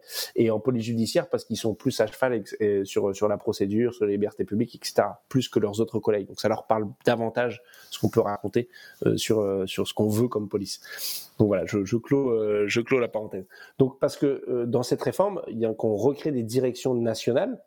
euh, et ils sont directement en lien avec les, les, les chefs de filière au niveau local dans chaque direction départementale, mais sans lien hiérarchique, juste un lien fonctionnel pour faire de la doctrine, euh, de la veille, euh, Ouais, euh, ouais. de la voilà bon, des trucs euh, qui sont pas de la hiérarchique Euh, et, et donc il y a une- le, le renseignement territorial redevient une direction nationale puisque jusqu'à présent le renseignement territorial est inclus dans la direction centrale de la sécurité publique. Ils sont inclus dans la sécurité publique. Donc eux ils sont gagnants dans l'affaire.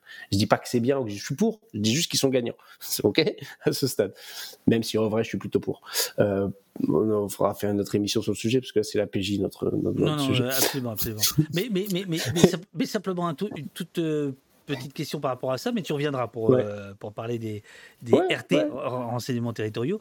Est-ce que c'est l'effet euh, gilet jaune et contestation sociale euh, qui s'affiche de plus en plus et le, le retour euh, qui amènerait le retour des RG Parce qu'en gros, c'est ça que ça veut dire. Non, non, parce que parce qu'en fait, euh, c'est un mouvement, c'est un mouvement de balancier. Ils avaient tout explosé avec euh, La la, DGSI. la, la, Ah, la DGSI, la création de la DGSI, suppression de la DST et des Ouais, RG, en ça. remettant ça dans la sécurité publique. Et en fait, ils ont eu une perte euh, objective de, de, de connaissances et de et de renseignements en fait, au profit euh, pas juste de renseignements politiques, de renseignements tout court, y compris sur les sur les sur les la petite délinquance, sur ce qui se passe dans un quartier, sur enfin bref, tu vois, ils ont, ils ont perdu de la connaissance et donc ils se sont déconnectés du terrain euh, très concrètement. oui, mais justement, c'est pour ça que je... et donc ils ont ils ont reconstruit progressivement euh, un, un service national. Donc il y a un service central du renseignement territorial inclus dans la DCSP, avec des directeurs zonaux du renseignement territorial qui se sont recréés en parallèle, toujours au sein de la DCSP, mais il y a une chaîne hiérarchique qui se recrée progressivement, et donc là, il la redétache pour en, recréer, et surtout pour qu'elle soit au profit, pas juste de la sécurité publique, mais de toutes les autres, euh, tous les autres services de police. Et, et ça, c'est logique, en fait, en fait c'est juste logique, et euh, bon, ouais, donc, et ça, ils le font. Donc des fois, ils savent faire des trucs logiques et qui vont à peu près fonctionner. Euh, et pareil sur la police judiciaire. Aujourd'hui, je vous ai dit, il y a des services de police judiciaire un peu partout, en réalité. Il y en a en sécurité publique, il y en a à la police aux frontières, euh, il y en a à la sécurité intérieure, euh, il, y en, a du coup à la PJ au sein de la DCPJ.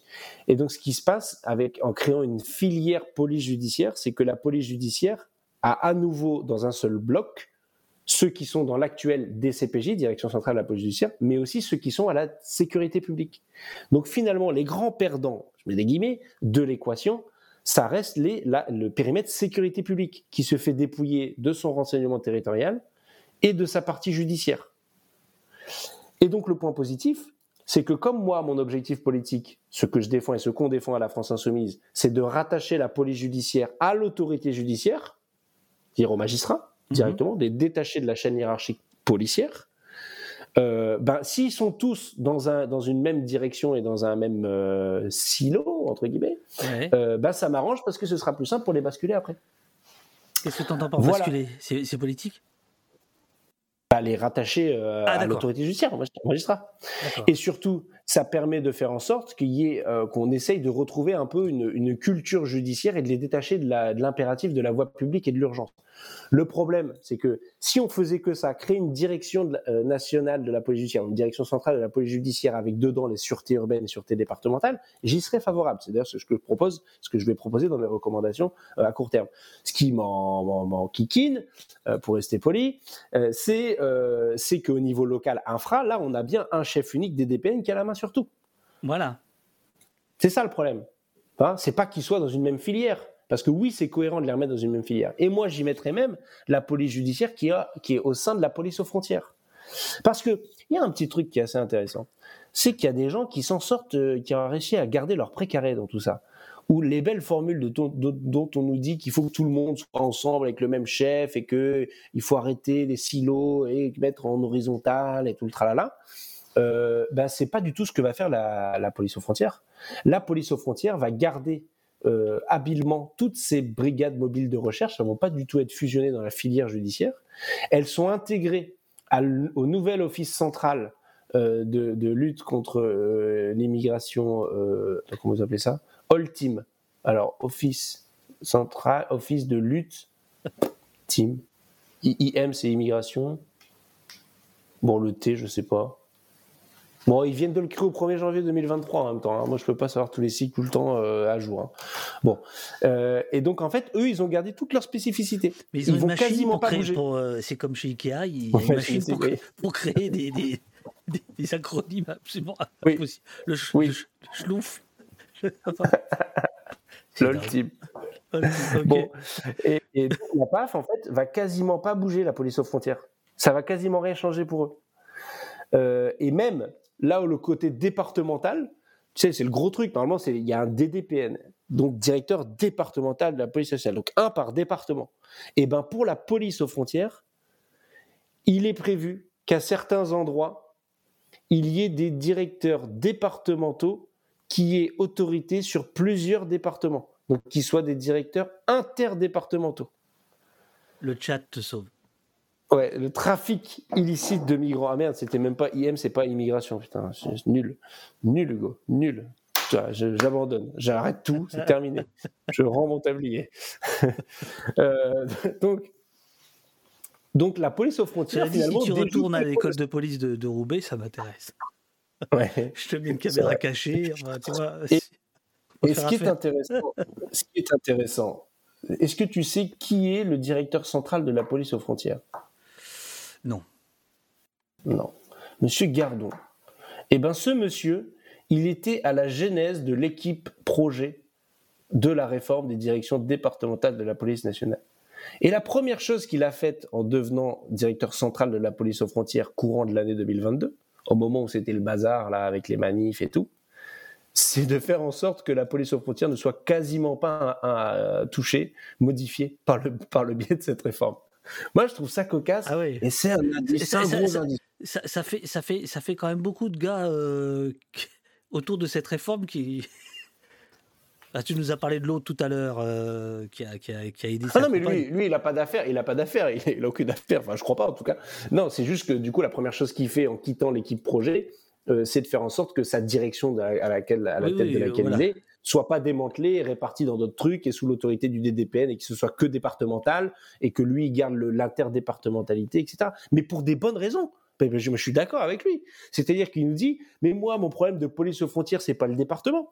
C'est d'être, c'est moi, mon- quand je fais de la police aux frontières, c'est les ports, euh, les gares, les aéroports. Donc, je m'en fous du département. Ma frontière, c'est ça, quoi. C'est les, les, les structures qui sont là. Donc, si je suis sur le littoral et qu'il y a trois ports euh, côte à côte, même si c'est sur trois, trois différents départements, bah, je m'en fous le département, en fait. Moi, c'est le littoral qui m'intéresse. Voilà. Euh, et il a raison. Et il faut garder ses spécificités parce que ça part d'une réseau, d'une logique opérationnelle. Bon, en l'occurrence, c'est pour chasser des migrants, donc c'est pas terrible, mais, euh, mais on pourrait imaginer qu'ils fassent d'autres trucs plus utiles. Mais en tout cas, dans leur propre logique, euh, c'est cohérent en fait. Il y a une cohérence opérationnelle. Donc euh, euh, tout ça euh, m'amène à dire que quand même, il y a eu aussi au passage, on a- on a- on l'a pas évoqué, mais le limogeage de, de Monsieur Arella, le directeur zonal de la police judiciaire à Marseille. Oui, mais alors je ne sais Euh, plus si c'est vous qui l'avez euh, auditionné ou si. Si on l'a auditionné, ouais. Et- et c'est bizarre, il n'est pas tellement opposé à la réforme. Alors si il, il a maintenu, il a dit c'est les lignes rouges pour lesquelles il n'était pas d'accord avec Frédéric Vaux, le directeur général de la police, euh, c'était notamment sur le fait qu'il puisse euh, que, que tous les effectifs ne soient pas uniquement à l'échelle départementale, mais qu'il puisse y avoir des effectifs et des moyens dédiés à l'échelle zonale, notamment sur les, les questions de probité et de, euh, de criminalité organisée. Euh, en disant mais moi il faut pas que je, enfin aujourd'hui il il y a une mobilité de la police judiciaire qui est capable de de bouger d'un département, d'une région à l'autre, d'envoyer des types dans un train, de passer des coups de fil aux collègues ailleurs en France pour euh, faire monter des opérations, une agilité, une mobilité euh, qui, qui, qui, qui va s'amoindrir avec euh, ce carcan euh, départemental, euh, très clairement. Euh, et donc, euh, comme à l'époque, il n'y avait pas encore euh, eu une omission d'information et que euh, Gérald Darmanin n'avait pas encore ouvert les yeux et vu la lumière euh, de, de la zone, euh, du coup, euh, ben voilà, il, il a été limogé, euh, très clairement. Mais donc, bon, tout ça suit son petit bout de chemin. Au, au final, ce qu'on peut dire quand même, c'est que euh, les, les, la- l'Association nationale de police judiciaire qui s'est organisée à l'été, à ce moment-là, Oui. euh, pour, pour ces raisons-là, contre cette réforme-là, euh, ont eu raison de se mobiliser, de s'organiser. Parce que même la les, recommandations de- des inspections, des trois inspections là, qui ont rendu leur rapport, vont faire objectivement, et moi je suis prêt à le reconnaître, hein, que ce sera moins pire que, euh, que la mouture initiale, et en tout cas qu'il y a les points de vigilance qui ont été notés pour pas que ça parte complètement dans le décor. Euh, parce qu'il y, a un- il y a un vrai enjeu démocratique, notamment sur le haut du spectre. Enfin, vraiment, il y a un vrai enjeu démocratique. Mon cher Hugo, euh, je te propose, il est minuit, je te propose euh, de faire une toute petite pause et après de, de te poser quelques questions du chat qui, qui sont remontées. Tu, tu as le temps encore un petit peu ou, ou tu as, Ouais, une- ouais. t'as- t'as- t'as un truc, une interpelle demain à 6h, je ne sais pas. Non, j'ai des potes qui, qui m'avaient invité à manger une raclette ce soir. J'ai décliné, évidemment, parce qu'on est ensemble. Euh, mais je sais pas s'ils sont partis se coucher ou s'ils vont encore boire euh, des coups après. Peut-être que j'irai les rejoindre après, parce que Alors- demain matin, j'ai normalement, je peux à peu près dormir. Très bien. Je leur demande me- Euh. Ça me permet de leur envoyer un petit message. Voilà. Je me fais un café et on se retrouve dans quelques Et on se retrouve dans quelques minutes. Oui, Mais parce que Sentier les députés aussi ont, le droit de boire des coups avec leurs potes. Voilà. Sentier Battant nous dit, nous dit, je ne voulais pas vous le dire, mais les acronymes de la police sont choisis pendant de longues parties de Scrabble du ministère de l'Intérieur avec les lettres qui restent. Il, il- il- il- il a mauvais esprit ce garçon. C'est probable. C'est probable. En tout cas, ce serait une bonne explication rationnelle, mais je crois qu'il n'y a pas beaucoup de rationalité dans tout ça. Alors, je, je propose qu'on fasse une petite pause. Euh, moi, je vais mettre le, le super clip de Rial, et puis euh, bah, tu reviens quand tu veux. euh, voilà. Ah, Bah, je me- fais couler un café Voilà, et moi, puis je, je reviens. À tout de suite. À tout de À suite. de, à de suite. Rendez-vous. Ah putain, j'arrive jamais. c'est super dur en fait. Attends, c'est celui-là. Donc si je fais ça, c'est là. Voilà. au poste.fr, au poste.fr, au poste.fr, au poste.fr, au poste.fr. C'est écrit là-haut, là. Voilà. C'est là qu'il faut aller.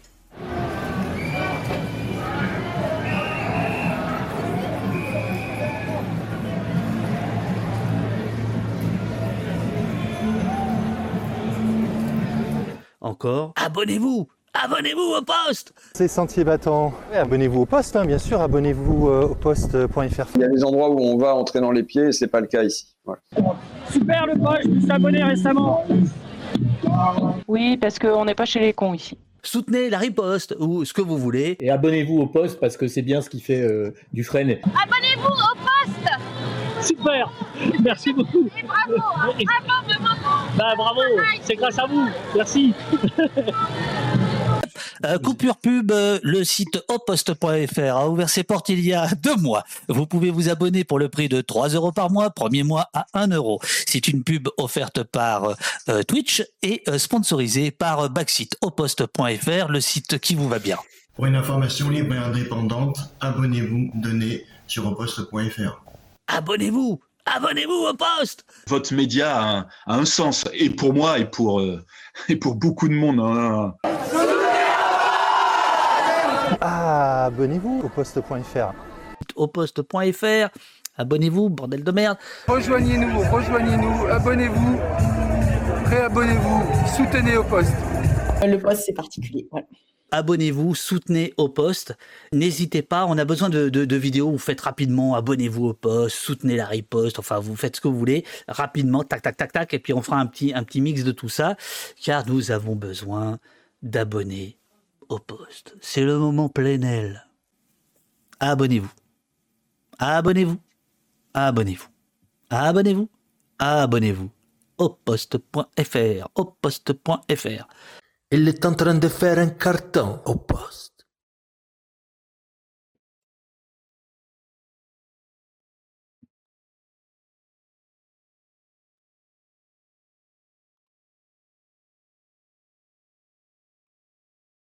Eh nous ne sommes pas dans le même camp. Et voilà. Mince, j'ai perdu l'écran de contrôle. Bon, euh, chers amis, vous êtes toujours là. Super, super. Euh, voilà. Comment allez-vous? Comment allez-vous? Est-ce que, est que cette émission vous, vous agrée, vous plaît vous, euh, vous apprenez des choses, tout ça? Racontez-moi, dites-moi. Dites-moi ce que vous en pensez. On va attendre le, retour de euh, d'Hugo Bernalici. Là, pour l'instant, il il est pas là. Alors, euh, abonnez-vous absolument. Merci beaucoup. Euh, moi, je rigole bien, dit Pierre. Euh, voilà, voilà, c'est super intéressant. Franchement, j'apprends beaucoup ce soir. Merci, Nostalgeek. Beaucoup, beaucoup, beaucoup d'infos. Dit Donne la papate. Merci beaucoup. Euh, Alors, Donne la papate, c'était pas là au début. Au début, on a fait un, euh, un état des lieux de la situation de la police judiciaire euh, aujourd'hui pour arriver à la, euh, comment dirais-je, à la, à, la réforme. Parler de police en rigolant, on aura tout vu. Ben, ben oui, ça, c'est bon point. Moi, je pense qu'il faut, il faut garder de la joie, parce que sinon. Alors voilà que le député. Ah non, il est en train de. Ah, ça y est. Attendez, je, je le mets pas à l'écran, mais là, j'ai l'impression que la raclette, là, c'est. Ça va se faire, j'ai l'impression. Euh, tu corrigeais le site? Merci, merci. Donne la papate. L'homme sans qui le site ne serait pas là. Big up à Donne la papate, Nicolas. Euh, c'est lui qui effectivement fait le, fait le site au poste.fr. Au poste.fr. Un autre café? Oui. Cette fois, non. Je peux, en- je peux en avoir un café cette fois, non Alors, hop. Bon, euh, je sais pas ce qu'il fait. euh, il est à l'antenne. euh, le, le- je règle la raclette. Regardez, un député qui règle sa raclette. On- il, il- il- eh, Ouais, prof- c'est- professionnel, t'avais coupé le son bien. C'est mort la raclette? C'est mort. Il n'y a plus de Non, viande des grisons, il n'y a plus rien? il- Ah bah, je sais pas ce qu'ils ont mis dans la raclette. Moi, je voulais juste boire des coups après, mais il, il est trop tard. Ils m'ont dit, euh, t'as vu l'heure qu'il est euh. Bon, voilà. Si tu parles des copains, c'est pas des copains, ça. C'est des, Ah des, des- des renseignements territoriaux, quoi. C'était deux copains. D'ailleurs, non, d'ailleurs, c'est euh, euh, pareil. Une des raisons pour lesquelles c'est vraiment le hasard euh, que je travaille sur ces questions-là, que je me suis intéressé à ça, c'est que j'ai pas, euh, j'ai pas, j'ai personne dans ma famille qui est gendarme ou policier. ou- Enfin voilà, j'ai pas de, j'ai zéro lien euh, vraiment avec l'institution quoi. Alors, ça aurait pu être le cas, tu vois, mais c'est pas le cas. Alors, euh, évidemment, euh, l'Auvergnat, euh, Terrelou te demande, enfin nous demande, est-ce que c'est maintenant les imitations? Ça, ça ne veut, ça ne veut pas dire que tu dois en faire. C'est toi qui décides, mais euh, quand même, euh, voilà. Alors. euh, donc voilà, à tout moment tu peux, tu peux dégainer ton imi- tes imitations si, si, si, si- si tu le souhaites. Bah, à, la, à la limite, je peux faire, je peux répondre à la prochaine question de fond euh, en, en imitant Nicolas Sarkozy. Bon, alors euh, voilà, tu, tu, tu, tu, tu décides, voilà, tu décideras euh, celle qui t'intéresse. Euh, ju- juste une question de moi avant celle du chat. Tu as fini en disant le haut du spectre de la délinquance, donc c'est éminemment démocratique. Comment c'est traité? Qu'est-ce que tu as voulu dire par là? Parce que c'était un joli message, presque de, de, de- Bah, un cliffhanger, mais- quoi. Que- non, mais que ce soit sur les questions de délinquance économique et financière, on voit l'enjeu démocratique. Si les mecs sûr. détournent du pognon dans les paradis fiscaux, les machins, voilà, tout le monde comprend le lien, en tout cas ici sur le, le chat. Et ça vaut aussi pour la grande criminalité organisée, que ça peut être euh, du vol de voitures et recel euh, international, euh, euh, voilà, ça peut être du grand trafic de stupéfiants euh, qui va du coup avoir prise sur euh, des histoires de règlement de compte et euh, euh, tous les gamins qui rentrent dans le trafic et qui, qui dont la vie est un peu bousillée euh, euh, par la même. Bon, c'est sûr Bien que la sûr. République euh, est pas à la hauteur aussi, mais voilà, donc tous ces enjeux-là et du coup les enjeux de corruption qui vont avec, parce que quand vous êtes euh, euh, dans de la criminalité organisée plus plus, vous avez beaucoup d'argent qui est accumulé, vous avez besoin d'en blanchir énormément, donc vous êtes dans des circuits où vous avez besoin euh, de corrompre euh, un certain nombre de fonctionnaires, un certain nombre d'élus, etc. Quoi. Donc, euh, donc il est là le- l'enjeu démocratique de, de, de, de cette, de, ce, de ce haut du spectre. On démarre les questions euh, du chat euh, et une dernière demande de, de la régie. Euh, un abonnez-vous, passons Sarko par Hugo, c'est pas mal. Abonnez-vous au poste, tu. Bon, mais si, si, si, ça t'inspire, voilà. Euh, Pimico te demande ils sont combien la brigade des Stucs de Marseille? Alors, si tu ne connais pas le chiffre exact, euh, on, le comprendra, mais je pense que la question, c'est c'est, euh, c'est est-ce que est-ce qu'ils sont nombreux? Est-ce que c'est une priorité? Écoutez, je voudrais vous dire. Déjà, je voudrais rendre hommage aux policiers des stupes de Marseille qui font un incroyable travail, mais qu'il n'en faut pas assez quand même. Parce que l'année 2022, ça a été l'année où il y a eu le plus de règlements de compte. Et ça, on ne peut pas s'en satisfaire. Moi, je voudrais dire à la police qu'effectivement, à Marseille, c'est la plus grosse antenne de PJ de France, hein, plus de 700 agents de mémoire, je vous dis ça vraiment de mémoire, et je pense que vous avez une bonne moitié qui doit être sur le stup. Donc oui, ça fait beaucoup de monde, mais là-bas, il y a beaucoup de stup. Comme sait, parce qu'il y a un port, entre autres. Et puis il y a une histoire, une culture. Mais en vrai, c'est parce qu'on regarde pas trop près ce qui se passe à Lille, parce qu'en termes de règlement de compte, on n'est pas loin du tout de Marseille. Et nous, on a les Pays-Bas. Et je peux vous dire que ça transite aussi, hein. Faudrait pas nous oublier quand même dans le Nord. Pas parce que là-bas il y a du soleil qu'il faut regarder par là. Je voudrais dire qu'effectivement, l'essentiel des moyens sont mis là-dessus. Mais il y a un sujet, par exemple, à Marseille, où les magistrats de la GIRS, la juridiction interrégionale spécialisée, encore un site, tiens, on l'avait pas celui-là, se sont remis depuis pas très longtemps sur la question du trafic d'armes. Parce que qui dit règlement de compte, dans le cas du trafic de stupes, dit armes à feu. Et les armes à feu tombent pas du ciel, posent pas dans les arbres. À un moment donné, ce serait bien de s'y intéresser. Et j'avoue qu'il y a aussi une faiblesse dans les services d'investigation sur la question du trafic d'armes. Donc un rééquilibrage un peu savant serait utile sur la délinquance économique et financière, sur le trafic d'armes, sur le trafic d'êtres humains. Oui, parce qu'il y a du trafic d'êtres humains. Oui, monsieur Dufresne. Vous avez beau me regarder comme ça, je vous vois circonspect, mais c'est grave le trafic d'êtres humains. Oui, bien sûr. Voilà ce que je pouvais vous dire sur la PG de Marseille. Mais Vive vous la fumez, monsieur. Vive la République. Mais vous fumez, monsieur. Mais vous filez, Et monsieur. surtout, et je, et je vais, je- pardon, j'ai oublié l'essentiel. Abonnez-vous au poste. Hein, au poste.fr. Abonnez-vous. Merci. Merci. Euh, alors, euh, il a Voilà, été beau. il- il- merci, c'est fait. Bravo, bravo, génial. Euh, il, a, il, a été pas, il a été pas mal question de, de, de pognon pendant que tu parlais. Euh, il y avait des, des salaires euh, qui étaient donnés, des chiffres qui étaient, qui étaient donnés. Est-ce que, par Oui. exemple, la question des salaires dans, dans vos auditions, c'est quelque chose qui est revenu souvent euh, ou pas? Dans la Pas des réforme de la salaires police non, non, pas des salaires en tant que tels, mais vraiment de, de ce qui fait que de la différence entre celui qui est officier de police judiciaire et qui va, qui va, voilà, qui va avoir la charge mentale, le poids euh, euh, des enquêtes, des investigations, et les autres. Donc cette fameuse prime OPJ, oui, elle est revenue euh, systématiquement.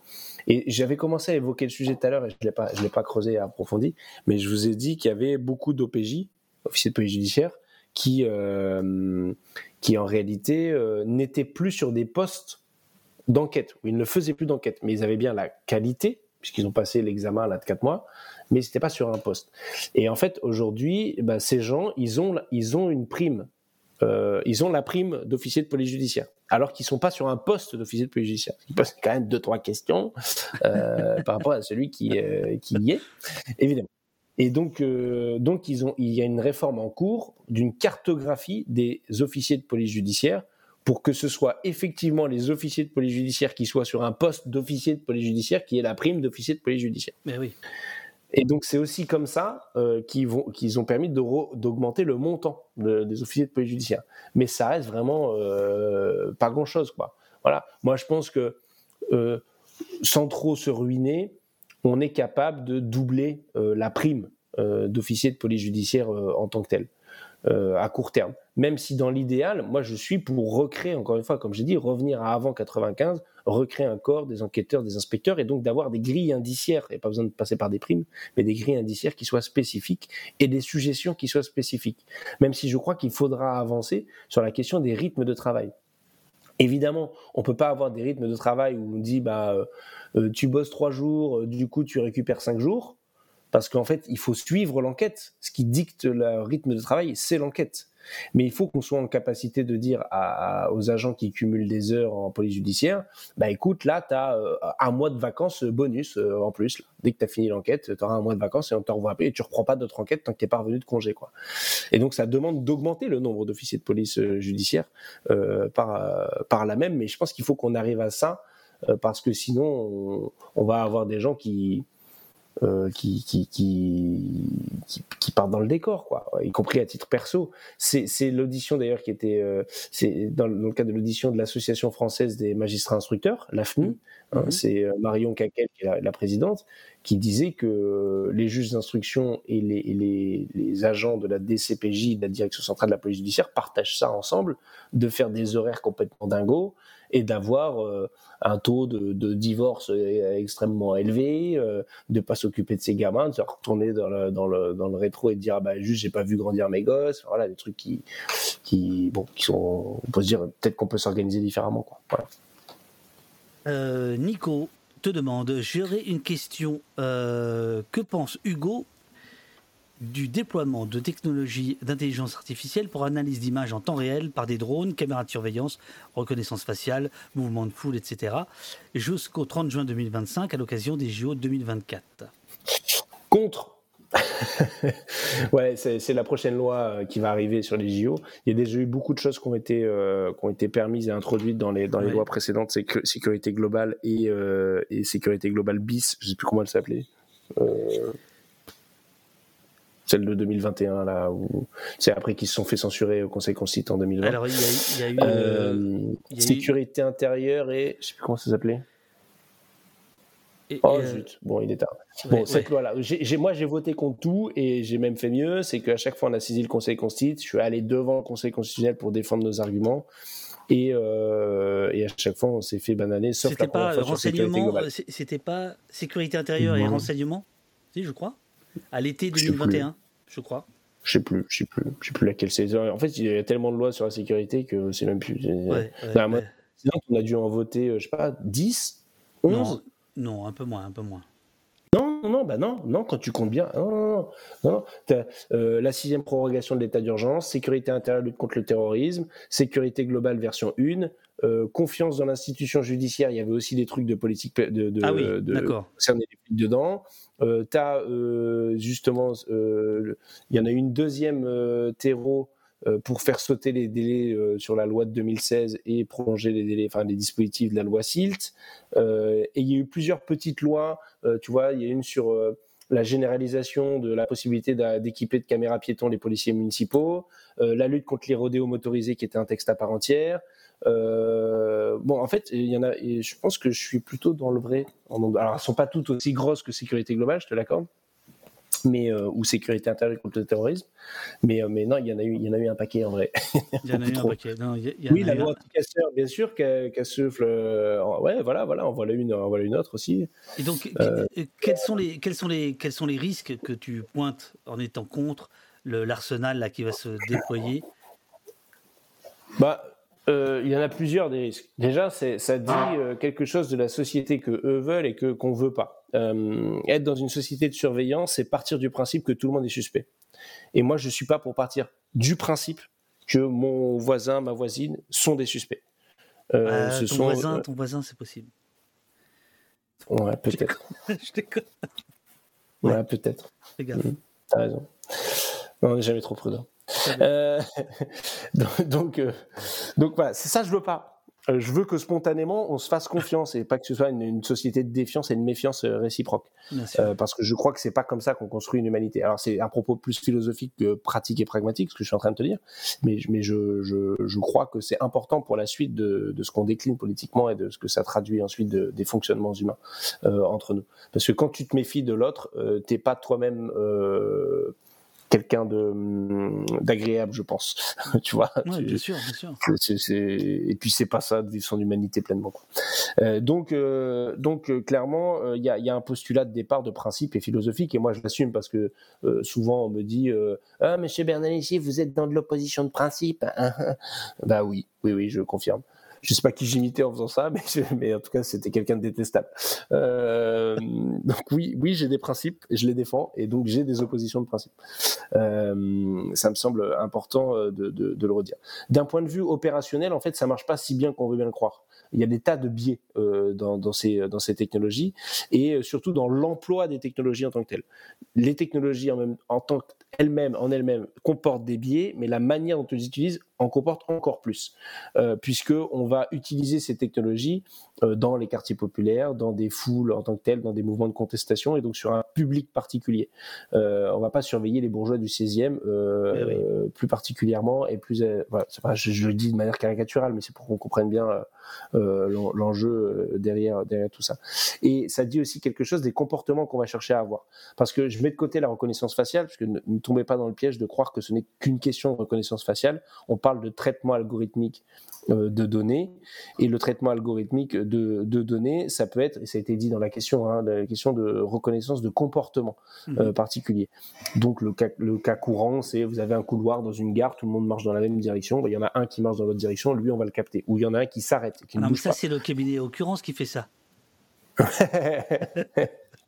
Exactement. Et, et donc, euh, et donc on se rend compte que du coup, le comportement qui va être capté par la technologie, euh, en fait, est marqué sociologiquement. Euh, ce Bien sont sûr. les gens qui sont les plus marginaux dans les sociétés, qui sont les plus, euh, du coup, en dehors du cadre et qui sont déjà des gens qui s'en prennent déjà plein la tête par la société en elle-même. Mhm. Et donc, euh, ça augmente le niveau de répression et de défiance envers, y compris une population qu'on aurait besoin d'aider, d'accompagner et de remettre dans le circuit commun, euh, plutôt que de euh, définitivement leur dire Ah, regardez, l'algorithme a dit que c'était une mauvaise personne. Donc, donc voilà. Et puis, dernier argument élément, c'est que tout ça, ça coûte un pognon de dingue. C'est un business de ouf. Euh, ça fait partie de mes grands plans. J'ai plein de plans sur ce que je pourrais faire pour me faire plein de pognon une fois que je serai plus député. Et ben franchement, euh, le- les- les- les- la sécurité et notamment le, le- la sécurité technologique, hein, ça peut être cybersécurité ou, euh, ou, ou surveillance, c'est vraiment, c'est genre le l'Eldorado, les gens. Mais Euh, c'est- marrant que tu dis ça parce que euh, pour certains euh, officiers de police judiciaire, les boîtes privées, c'est aussi euh, une porte de, de sortie, non? Ouais. Et Ouais, euh, bah, on- l'attractivité dont on parlait tout à l'heure, elle s'exerce parfois là. Ouais, D'accord, il y en a qui partent pour aller euh, bosser dans des boîtes Ouais. privées. Ouais, mais en fait, l'essentiel reste et ne partent pas parce qu'ils aiment leur métier et ils ont encore un sens du service public. C'est un peu couillon ce que je dis, mais, mais c'est vrai. Euh, c'est vrai. Il y a, il y a, un- il y a encore. un- les- no- notre système tient encore sur, sur la base d'un truc qui n'est pas tangible. C'est le sens du service public, euh, qui n'est pas palpable, tu vois. Euh, et ça, c'est beau, mais ça va pas tenir toujours. hein. À C'est- propos du service public, question de Pac-Man, mais c'est une question philosophique. Alors, soit tu réponds en, en quelques secondes, soit ça prend deux heures. État de droit ou état policier? Bah, état de droit. Enfin, je sais pas, ça va pas prendre deux heures, ça prend deux secondes. Euh, état de droit. D'ailleurs, j'ai découvert une citation parce que moi, là-bas, je suis pas juriste. Hein, moi, j'y connais rien dans tout ça. Euh, je me suis passionné pour ça euh, à la fois comme militant et puis ensuite, euh, et puis ensuite à l'Assemblée. Mais alors, il faut que je la retrouve. Une citation de Gering, Gering, Gering sur la, la, forme, le formalisme et la procédure en fait, qui est la sœur. Attends, je, je, vais vous retrouver là. là. Voilà. Euh, comment il s'appelle? Gering. Paf. Et je veux la, citation entière parce qu'elle est, bien, qui dit euh, c'est sur la base de l'état de droit, tout ça, hein, blablabla. Il dit Ennemi juré de l'arbitraire, la forme est la sœur jumelle de la liberté. Euh, voilà. Et, euh, et donc ce type défendait l'état de droit, parce que qu'est-ce que c'est au fond l'état de droit? C'est des normes, des procédures, des règles à respecter euh, pour éviter de tomber dans l'arbitraire. Et donc je suis un, un- un amoureux de l'état de droit et même du, du, du mot qui revient de plus en plus et qu'on entend de plus en plus et je suis content parce qu'on l'a beaucoup mis en circulation. Euh, c'est le, le, le, le mot et le principe de sûreté euh, qui n'est pas exactement la même chose que la sécurité. Euh, D'ailleurs, dans les services de police judiciaire en sécurité publique, ça s'appelle sûreté urbaine et sûreté départementale. Et c'est pas pour rien. Euh, voilà, la sécurité, c'est ce qu'on sait, c'est ce qu'on sait, c'est de, de, de pas se faire, euh, je sais pas, de pas se faire voler son portefeuille, pas se faire cramer sa bagnole, pas se faire tabasser, euh, la sécurité quoi, matérielle ou financière ou ce que ce que tu veux. La Mhm. sûreté, c'est autre chose, c'est de ne pas être mise en cause arbitrairement par euh, par le pouvoir euh, politique. Donc ça emporte et, et la sûreté comprend la sécurité. Donc ça tombe bien.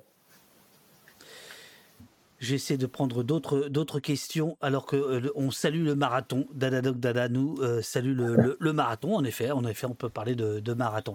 Euh, pourquoi euh, ne pas faire, de- nous demande Zouk Ping, pourquoi ne pas faire une grève générale et fédérer la police avec pour dénoncer ces nouvelles mesures? Attends, parce que j'étais en train de lire un truc sur le chat. Redis-moi ta phrase.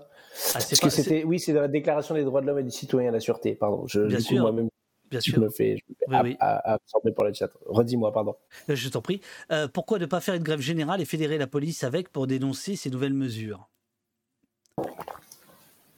Euh, ben, disons que vous avez vu le nombre de sigles qu'il y a. Déjà, c'est chaud à comprendre. Euh, du coup, lancer une grève générale là-dessus, il va falloir beaucoup de live Twitch euh, avant que les gens se disent oui, il faut que je lance une grève générale sur la réforme de la police. Mais en vrai, c'est, en vrai, en vrai, c'est, c'est- c'est très compliqué. C'est une question qui se pose. Alors, je, je, je- la, la question est rigolote, mais euh, euh, la question plus concrète, c'est alors que c'est un sujet extrêmement important et que les sujets souvent de sécurité et de justice sont importants et emportent des conséquences pour tout le monde, Bien comment sûr. on fait pour mobiliser là-dessus? Comment on fait pour mobiliser là-dessus? Comment on fait pour que ça soit pas n'importe quoi, etc.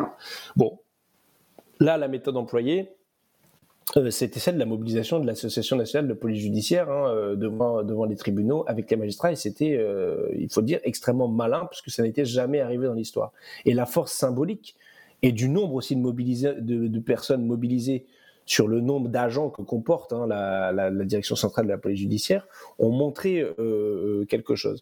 Et puis, euh, euh, finalement, les mondes de la justice et de la police sont des mondes aussi normés et codés où euh, il y a des symboles qui peuvent peser lourd.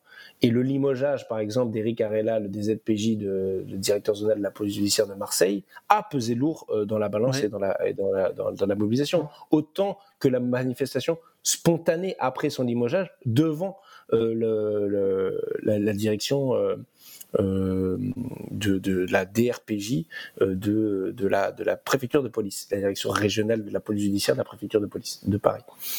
Euh, donc, euh, finalement, quand vous arrivez à mobiliser énormément de monde, y compris dans un corps restreint, ça peut faire la bascule. C'est comme pour les magistrats, quand ils font la tribune des 3000 magistrats, euh, 3000 magistrats qui signent sur un corps qui en comporte 9000, ça fait déjà un tiers. Quand, euh, en l'ouvrant à signature, une fois que la tribune est publiée, ils arrivent à 6000 signataires, euh, ça fait les deux tiers du corps. Bon, vous avez un Dupont-Moretti qui est obligé de, qui est obligé de réagir, parce que, y compris nous, euh, députés, on va, le, on saouler là-dessus, on va lui remettre sur le tapis à chaque fois, et dans les passages médias, on va lui remettre sur le tapis, etc. Donc, c'est des moyens de pression qui, a priori, sont moins efficaces que la grève générale, oui, je l'accorde, mais qui en sont quand même et qui sont utiles pour faire avancer, euh, avancer le schmilblick. Après, le mieux, le plus simple, c'est pas, c'est, franchement, c'est la grève générale, l'autre il démissionne, on reconvoque des élections, euh, la Nupes gagne, euh, et puis on applique le programme, quoi. Voilà. Et puis vous mettez de la police politique partout parce que tu nous as bien expliqué que tu aimais ça, ainsi que la PJ que tu idéalises. Alors attends, regarde, je vais dire, je vais dire un truc, euh, David. Euh, Oula. Demain on gagne. Demain on gagne. Comment je fais sans le renseignement territorial pour démanteler les, les trucs de facho? Bah, c'est les mêmes.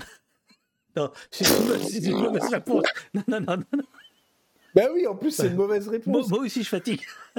Enfin, non, mais en plus.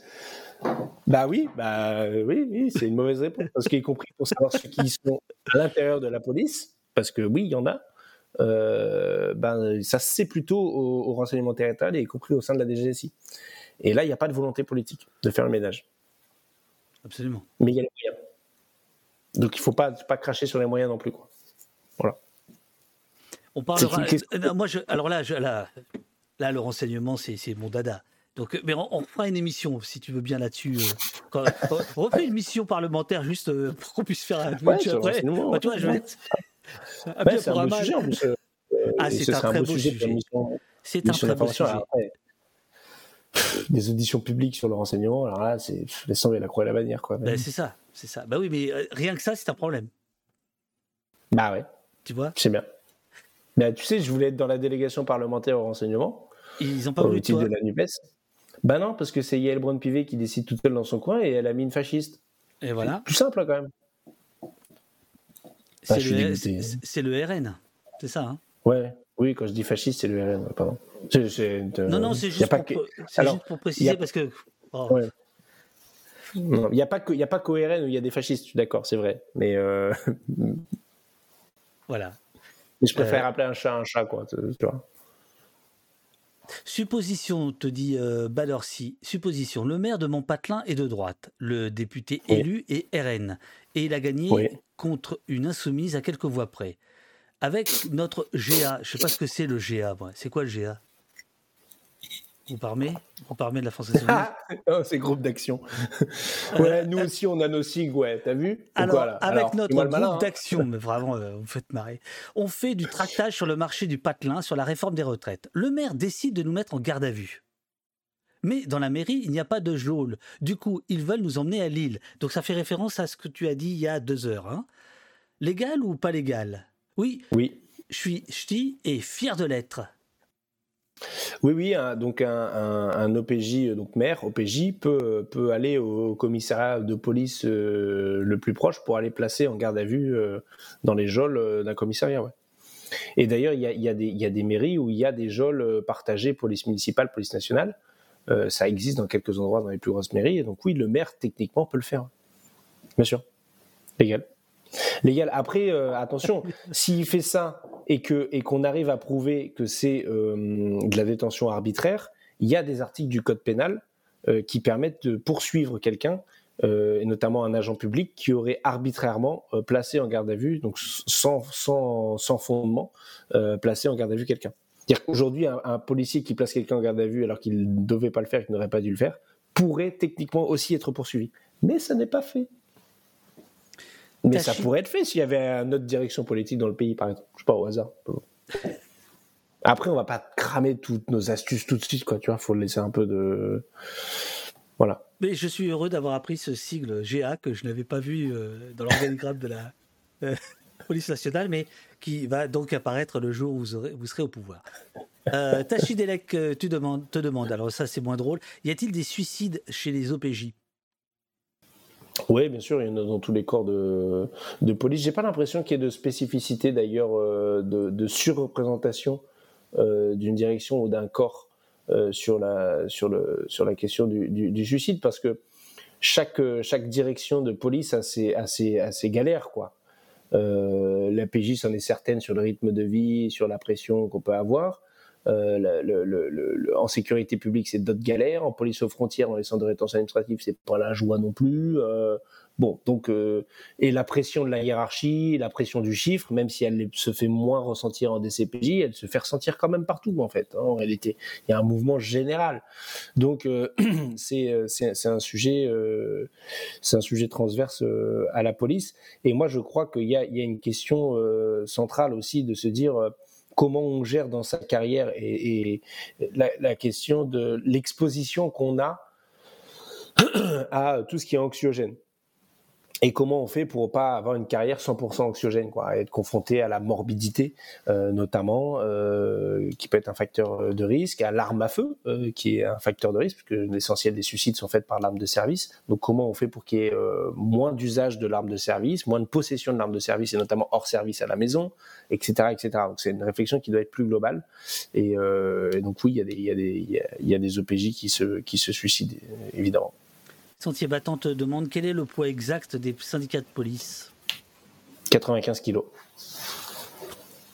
Non, c'est pas je un truc au hasard. Euh... Oh la vache. ben, ouais, non, mais. Il y a des groupes d'action et Euh, Club du Rire aussi ouais. oui, non, ça c'est comme moi, ça c'est Ah, moi qui anime. Ah oui, c'est vrai que les, les le autres sont moins drôles. Hein.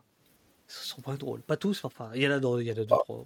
Oh, si, ça Bah enfin, on- j'ai une boucle Telegram à quelques députés qu'on a appelé Bonne Vanne où on s'échange des, des conneries. Bref. Euh, donc. Ah, les éléments de euh, langage de la France Insoumise. Quoi Bonne vanne. Ouais, on l'a appelé comme ça. C'est c'est bien. Très bien, non, non, mais Bon. c'est bien. Il faut bien que jeunesse se passe. Alors, donc, les, les syndicats, merde. Ben, il faut regarder là, les dernières élections pro. Euh, je crois que le taux de le taux de votants était à plus de 80%. euh, donc euh, donc c'est un gros poids par rapport à n'importe quelle autre administration ou boîte privée. Je sais pas s'il y a quelqu'un qui bat les policiers en taux de taux- en nombre de votants. Non.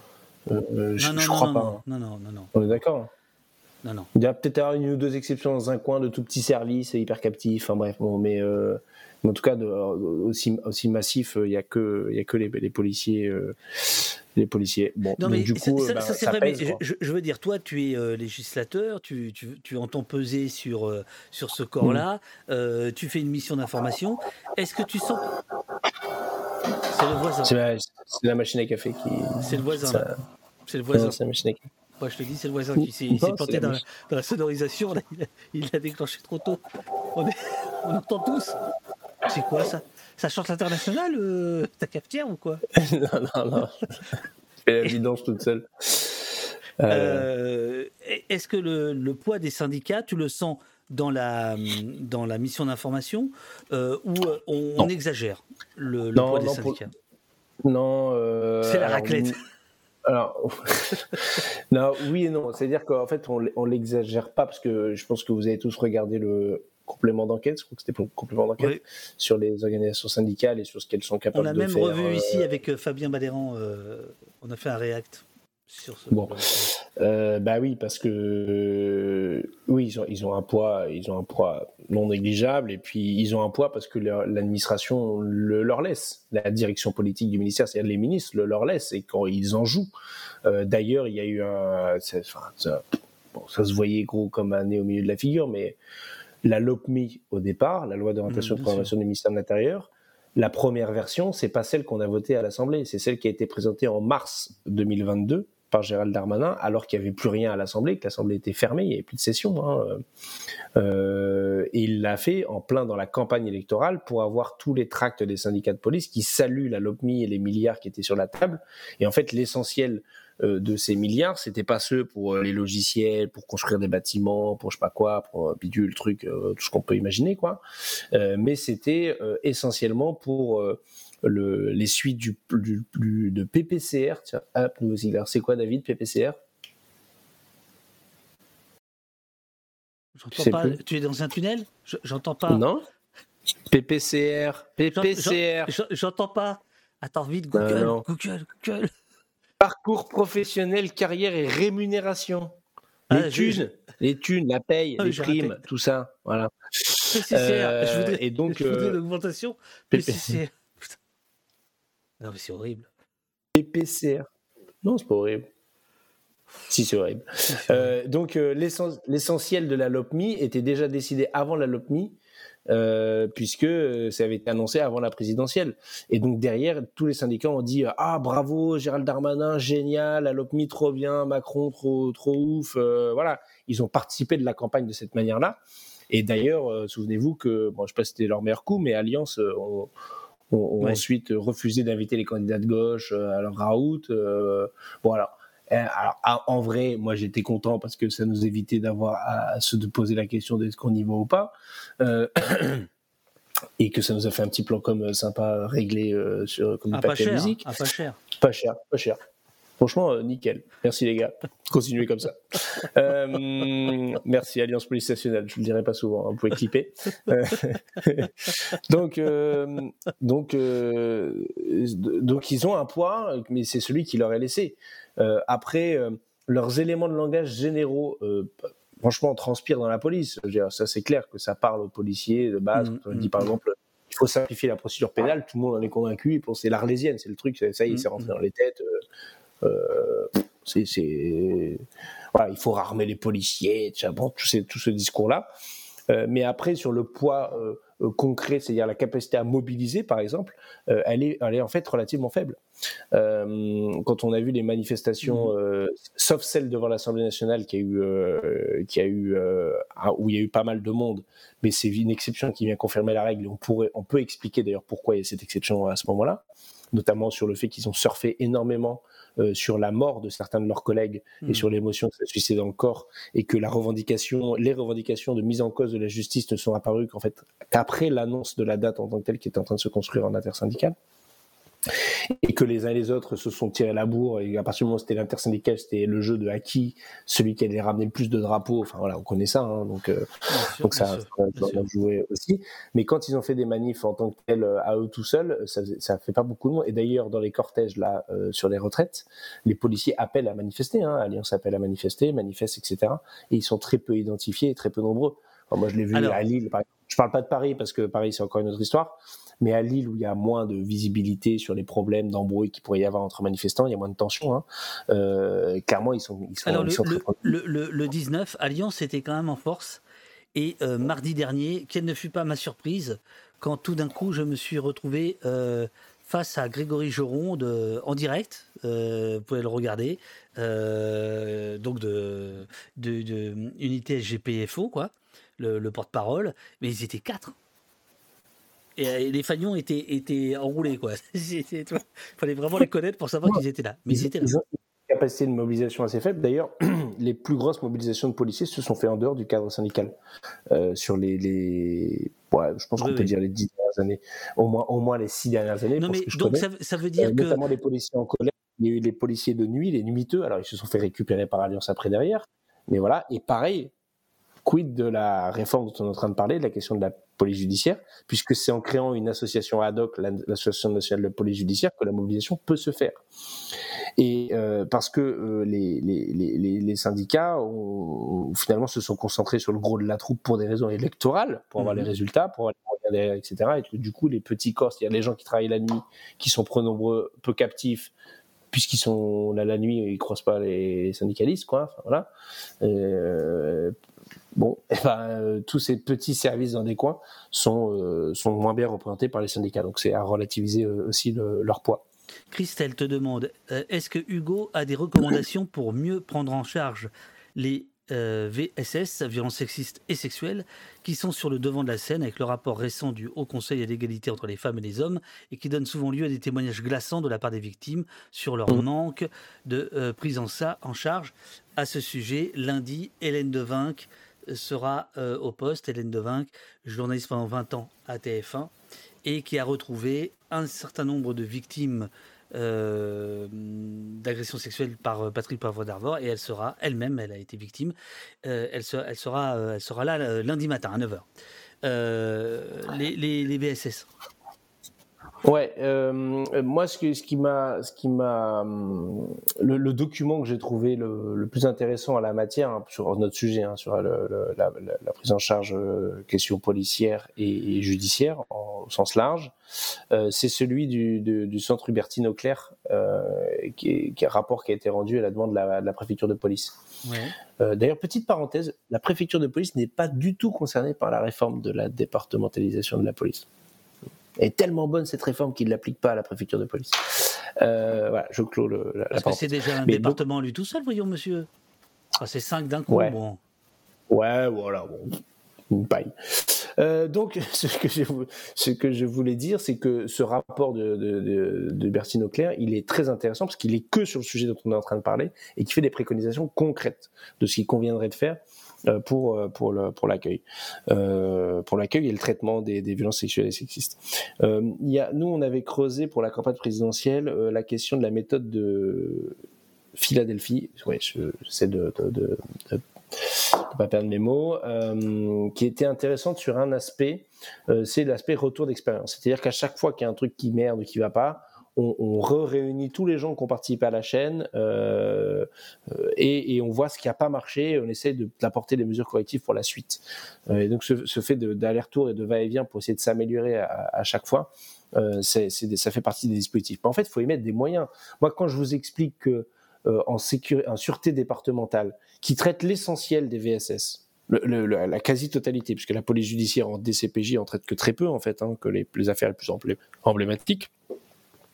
Euh, quand ils sont déjà engorgés à 240 dossiers par enquêteur et que vient s'ajouter un sur la pile de violences sexuelles et sexistes, vous comprenez bien que vous avez beau avoir la meilleure intention du monde, la meilleure formation, le policier le plus, le plus dingue sur le sujet, c'est pas possible. Donc, euh, clairement, euh, extraire ces, ces, ces sujets-là et les mettre dans des groupes d'enquête dédiés euh, qui ont le temps, sur le modèle de ce que fait la direction centrale de la police judiciaire, c'est-à-dire donner du temps à ces enquêteurs, c'est une des réponses à donner. Euh, deuxièmement, euh, d'avoir des gens formés. Et c'est, c'est pas un sujet annexe. Alors, euh, Gérald Darmanin vous dira, Oh, mais quasiment 70% des policiers et gendarmes sont déjà formés au VSS. Nous allons bientôt atteindre les 100%. Euh, de quoi on parle là? De, on, on, parle de quoi concrètement? On parle d'une journée de formation dans le meilleur des cas. Euh, dans le meilleur, qui, qui dans le meilleur, meilleur des cas, vous avez des intervenants et policiers et une asso, genre une demi-journée, une demi-journée, enfin deux demi-journées, euh, qui viennent vous faire de la sensibilisation en fait en réalité. Euh, et dans le pire des cas, c'est un truc en e-learning. Hein. Vous êtes derrière votre PC, vous cliquez sur des slides et, et on vous explique ce que c'est les VSS et comment bien se, se comporter en la matière. Si, mais je vous dis. Donc euh, bon, il y a des marges de progression substantielles euh, en, la, en, en, en, la, en, la, matière. Euh, donc je, je sais pas, je sais pas. en fait, je sais pas à court terme comment on règle sérieusement le problème. Vraiment. Ça, ça, demande tellement de déploiement d'énergie, de tu, moyens. Tu, tu disais parce que, que, il faut au moins, il faut au moins 4-5 ans pour pour avoir un truc qui tienne à peu près la route quoi en la matière. Et, et je me pose à la fin la question, je le, je le dis comme je, là où j'en suis de ma réflexion, c'est propre, hein, c'est pas c'est pas celle ni de ni du mouvement ni de qui que ce soit d'ailleurs, c'est la mienne euh, sur le comment on fait pour développer euh, des choses qui soient euh, préjudiciaires ou antéjudiciaires, euh, qui soient pas juste la réponse pénale en tant que telle, euh, mais la réponse, euh, d'avoir une réponse qui puisse être plus immédiate sur les petites, euh, les petites infractions et les petits délits, euh, pour pouvoir mettre plus de moyens, se concentrer sur ce qui est plus de plus forte intensité. Vu que les moyens sont contraints et que c'est une course contre la montre, la question, je finis par me la poser parce que à la fin, sinon, ça aboutit à quoi? Déclassement sans suite en masse. Et, oui. et donc pas de réponse du tout, en fait. voire même une réponse négative, parce que l'auteur de violence peut ensuite se prévaloir de ce classement sans suite en disant regardez, vous avez vu, j'ai rien fait, ce qui n'est pas forcément le cas. Un classement sans suite, ça ne veut pas dire que la, les faits sont pas, enfin que l'infraction n'a pas eu lieu. Ça veut dire qu'il n'y a pas d'élément de preuve pour la, la, la, la caractériser. Mon cher euh, Hugo Bernalissi, il y, a, il y a encore plein de questions, mais il est tard, il est tard. Ça fait plus de 4 heures que tu es là. C'est quand même. euh, Non, ça fait 3h50. Je ne peux pas dire ça, David. C'est vrai qu'on a commencé un quart d'heure avant, nous, deux, Ah euh, bah on, a, on faire les tests. on- on a fait des tests. Euh, bon, ok, tu veux, tu veux continuer à jouer. Très bien, alors jouons, jouons. Qu'est-ce qui, toi, euh, alors pas sur la réforme, mais sur euh, le quotidien des. Excuse-moi, pas le quotidien, mais sur la criminalité? Attends, je, je dis juste un truc avant, euh, parce que sur le centre Hubertine Leclerc, je vois euh, quelqu'un a mis le euh, sentier battant a mis le, le- le lien. Allez le regarder, il est bien, il est bien fait ce, ce rapport vraiment. Tout n'est pas directement opérationnel d'un point de vue policier, mais en tout cas c'est très intéressant et, et utile. Et c'était marqué prise en charge psychologique des femmes victimes de violences. Je voudrais juste dire un truc. C'est pas propre au VSS, mais ça s'applique parfaitement dans le dans, dans le domaine. C'est qu'une fois que la, la personne est là, l'infraction est caractérisée, enfin la personne, la victime en tout cas, dit avoir euh, été victime d'une infraction. Euh, le, le traitement pénal euh, ne répond pas à, à- à toutes les problématiques. C'est pas parce que vous avez été victime et que du coup l'auteur il est retrouvé et qu'il est condamné que vous allez mieux ensuite. Vous pouvez aller mieux ensuite de ce fait-là, mais c'est pas une vérité générale. Et ça vaut dans toute matière pénale. hein. Et donc il y a les- les questions de ce qu'on appelle la justice restaurative qui va travailler avec la personne victime et, et ou l'auteur pour travailler sur les faits et sur comment on fait pour vivre avec et passer à autre chose, sur la résilience en tant que tel. hein. Euh, et ça, c'est très peu investi euh, dans, dans notre pays. Et je pense que c'est une voie aussi euh, qu'on doit pouvoir travailler parce que euh, bah, il y aura, il y aura, il continuera d'y avoir des classements sans suite, etc. Parce que c'est des sujets de- dans lesquels c'est compliqué. C'est souvent parole contre parole, les éléments de preuve sont pas toujours là, etc.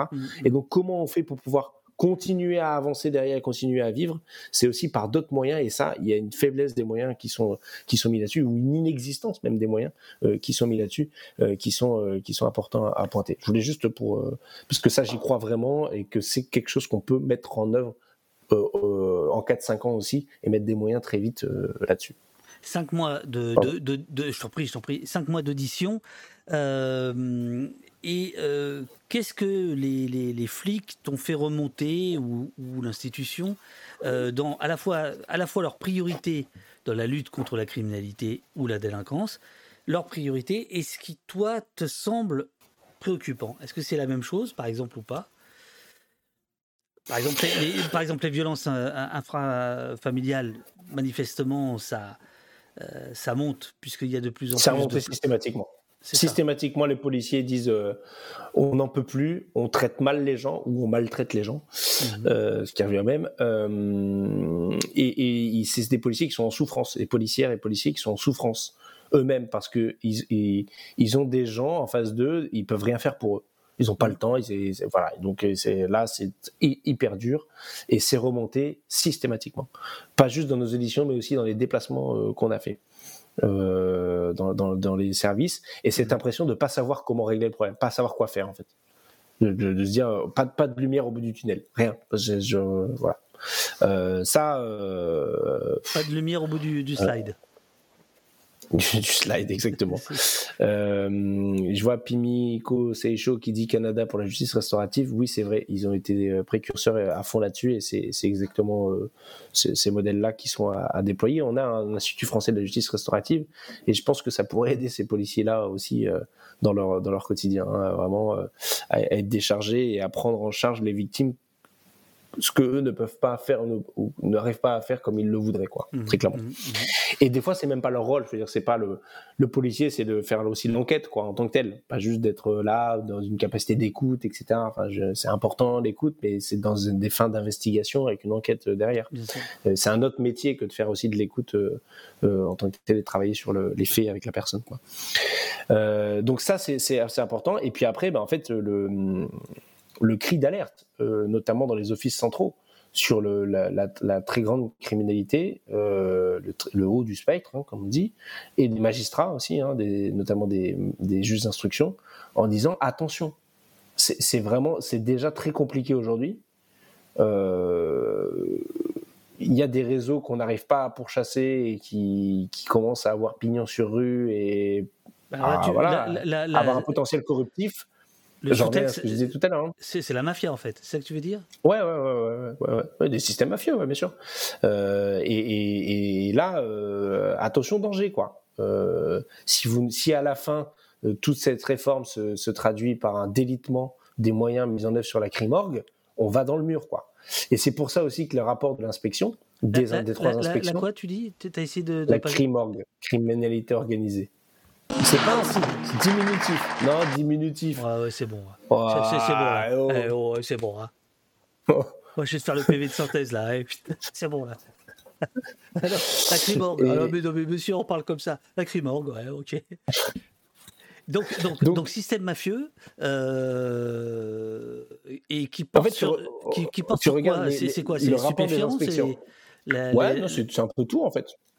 Les choses sont interpénétrées, mais ça peut être euh, stupéfiant, euh, trafic d'êtres humains, donc ça peut être proxénétisme, trafic d'organes, euh, trafic de migrants, euh, trafic de, enfin, de, de- tout ce que tu veux quoi. Ça peut être de bagnoles. Il y a alors il y a des il y a des champions là. Il y a eu des trafiquants euh, spécialistes du trafic au chômage partiel.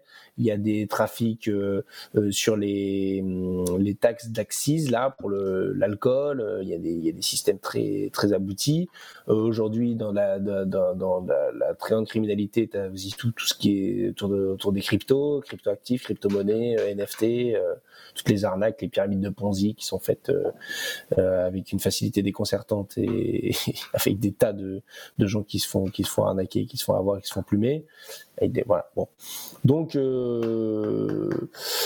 c'est- pour ça vraiment aussi que s'il y a un message qui est lancé aussi par les trois inspections, hein, le rapport qu'ils ont rendu, quand tu regardes le nombre de recommandations, il y a énormément de recommandations sur euh, la nécessité d'avoir des indicateurs euh, sur les moyens consacrés à la lutte contre la criminalité organisée.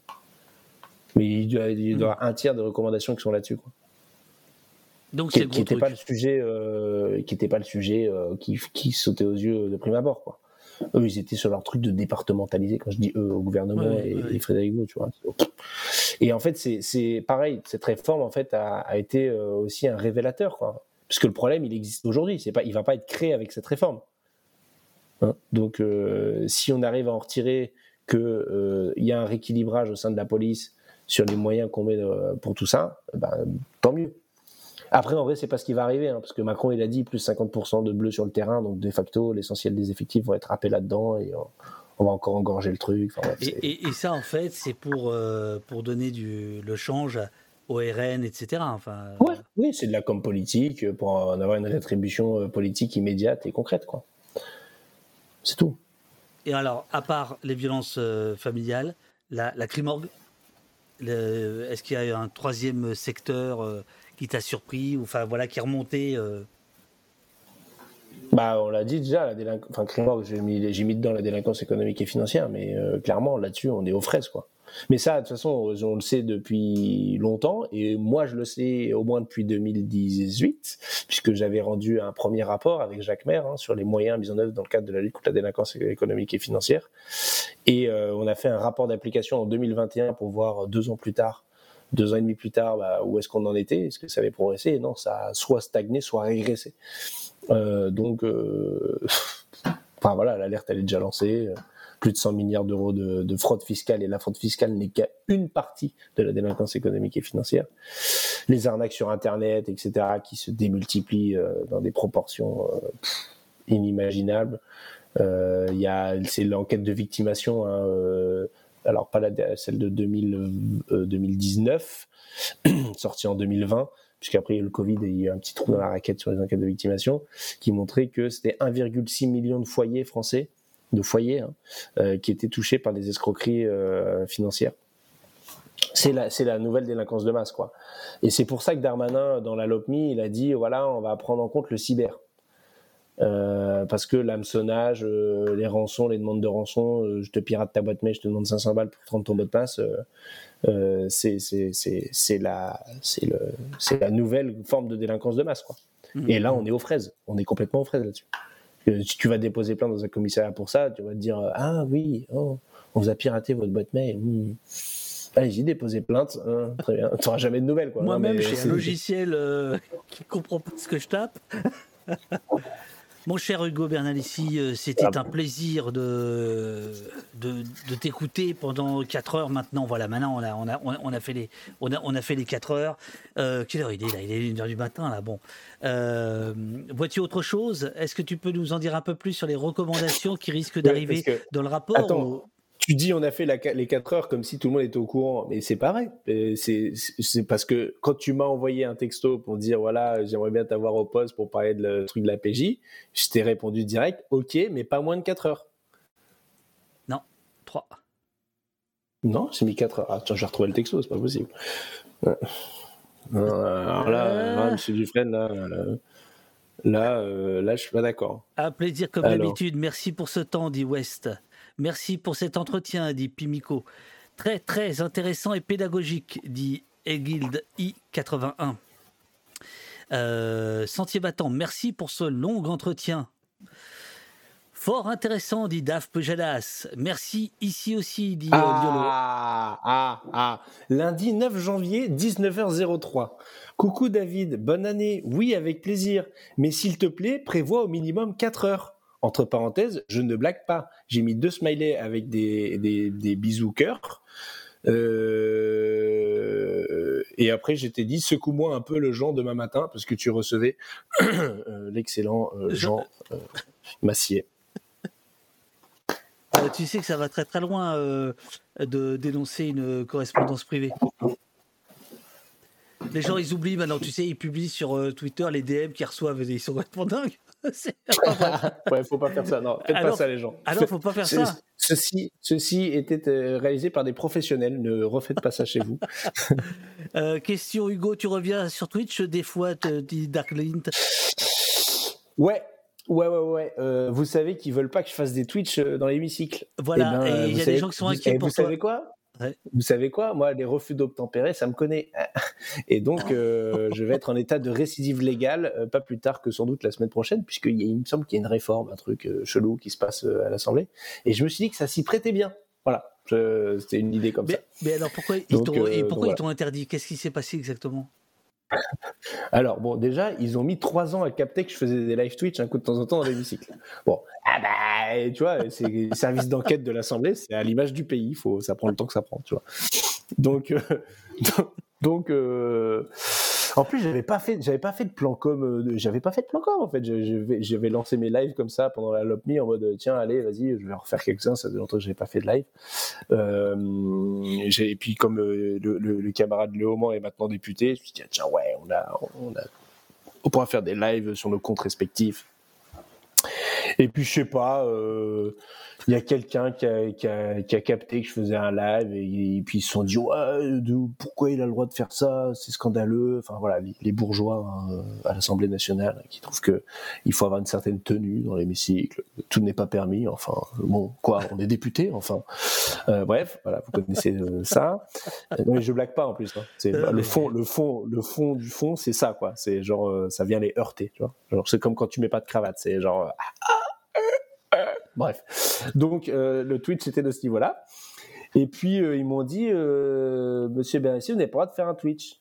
Alors, la première fois, j'ai pas obtempéré. J'ai dit, bah, ok, très bien. Sinon, on va vous mettre une amende. Dit, Ok, bah, vas-y, mets-moi une amende. Et le lendemain, j'ai refait le Twitch. Ils ont, redit, oui, c'est interdit, instruction, l'instruction du bureau, article 9 de l'instruction du bureau de l'Assemblée nationale. Vous n'avez pas le droit de faire des live Twitch. Alors après, j'ai dit, bon, attendez, je vais juste couper la caméra parce que je sais qu'on n'a pas le droit de filmer euh, dans l'hémicycle. Euh, ça, j'avais déjà entendu. Euh, et puis après, on a fait un coup de Trafalgar, c'est-à-dire qu'on a lancé le live sur Twitch depuis le bureau d'Antoine Léaumont et pas depuis l'hémicycle pour voir s'ils allaient m'engueuler de faire un live Twitch alors que j'en faisais pas un parce que j'étais, il est- le PC n'était pas dans l'hémicycle. Mais ils ont capté qu'on essayait de se moquer d'eux parce qu'en fait on l'a dit au début du live et, et donc les services de l'Assemblée ont regardé, ils regardaient le live sur leur téléphone. Ça faisait marrer. Et donc ça a pas marché, notre plan, notre plan a pas marché. Donc j'ai remis, j'ai rapatrié le PC dans l'hémicycle et là je me suis refait engueuler. Et sauf qu'entre deux, je suis allé voir l'instruction, euh, l'article 9 euh, du bureau de l'Assemblée nationale, qui est en ligne. hein, le, le règlement de l'Assemblée nationale, vous le trouvez sur le site de l'Assemblée. Instru- Dans la catégorie instruction du bureau, vous pouvez aller chercher l'article 9, qui dit uniquement qu'il est interdit de téléphoner dans l'hémicycle. Voilà.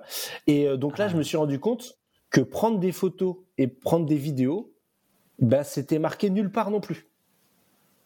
Et que moi, je pensais qu'on avait Donc là, vraiment tu pas vas le droit. arriver avec une caméra de, de cinéma. Non mais, non mais attends, c'est un truc de dingue parce que euh, euh, du coup, moi je leur dis, bah, le règlement dit rien.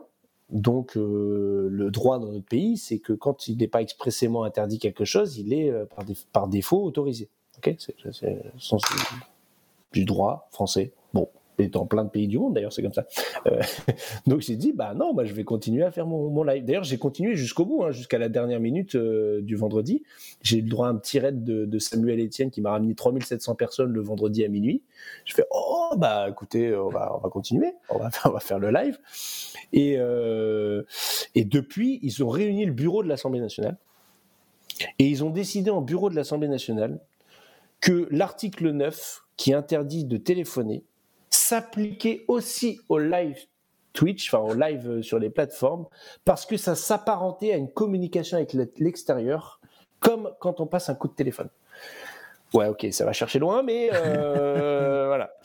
Et ils ont décidé ça en bureau euh, de l'Assemblée. Et figurez-vous que officiellement, je ne suis informé de rien. J'ai appris dans la presse, on m'a fait fuiter le, la- le- le compte rendu du bureau, mais le compte rendu du bureau, vous ne pouvez pas le trouver, il n'est pas public. Et donc officiellement, je n'ai pas cette information. Et ces informations ne sont pas consignées quelque part. C'est-à-dire que demain, il y a une dissolution, il y a un nouveau député qui arrive, il ne sait pas qu'il n'a pas le droit de le faire en plus. C'est complètement con. C'est pas comme ça qu'on fait du droit, hein, tu vois. Bon, donc moi, je suis con des fois un petit peu. Donc, comme ils n'ont pas modifié le règlement de l'Assemblée pour mettre noir sur blanc que j'avais pas le droit de le faire, euh, ben, je vais continuer de le faire. Voilà. On va vérifier ça. Bah oui, et- vous allez voir qu'ils vont me dire, euh, il a été décidé en bureau, et je vais dire, bah écoutez, je suis pas au courant. Et quand ils me le mettront, je dirai, bah oui, mais je suis pas d'accord. Vous, vous faites une interprétation du droit, du règlement, et euh, le bureau, je savais pas qu'il avait ce pouvoir d'interprétation. Il me semblait que c'était le rôle du Conseil constitutionnel. Mais euh, voilà, Le- je vais être le- le- jusqu'au bout. Le, chat euh, pose euh, la question de est-ce que les emails euh, ce serait considéré comme une communication vers l'extérieur ou les textos? Mais oui, mais en fait, en fait, en fait ce qu'on leur a dit, c'est pour ça qu'ils ne peuvent pas le mettre dans le règlement, parce que c'est trop compliqué. Enfin, s'ils pourraient, mais il faudrait qu'ils tournent ça vraiment très bien. Mais oui, par exemple, faire un tweet. Je suis dans l'hémicycle, je fais un tweet. Oui, bravo, nous avons gagné le vote sur l'amendement, euh, je sais pas, 3272, qui rétablit l'ISF. Ouais, ISF, c'est encore un sigle. Euh, et celui-là, je ne donnerai pas la réponse. Tant pis pour vous. Euh, donc, euh, euh, bah, c'est une communication avec l'extérieur. C'est pareil. Voilà, donc, euh, donc ils se sont rendus compte qu'ils étaient un peu coincés, et donc ils ont, ils ont juste pris une pauvre décision d'interprétation en pensant que, que le Bernalici allait obtempérer, quoi. Ouais, mais non, perdu. Merci, le ISF, Institut du ski français. Voilà, euh, merci, merci beaucoup, euh, merci, merci à toi euh, et à, à bientôt. Le, le, le, le prochain texte sur la police, c'est quand à l'Assemblée justement? Bah c'est les JO, juste Ouais. après les retraites. Oh putain. Eh oui, mais c'est pour ça que nous on est dessus en ce moment en fait. hein. Il est au Sénat, donc on est en train de, il y a les notes de groupe, on, on, on est, euh, en train de conduire des auditions. On a reçu la Quadrature du Net notamment, entre autres, Euh, pas que, hein, aussi euh, les syndicats d'avocats, syndicats de magistrats. Euh, euh, je sais plus qu'on a reçu la Ligue des droits de l'homme. Bon, il y a tout un tas de auditions qu'on fait nous-mêmes euh, internes France Insoumise.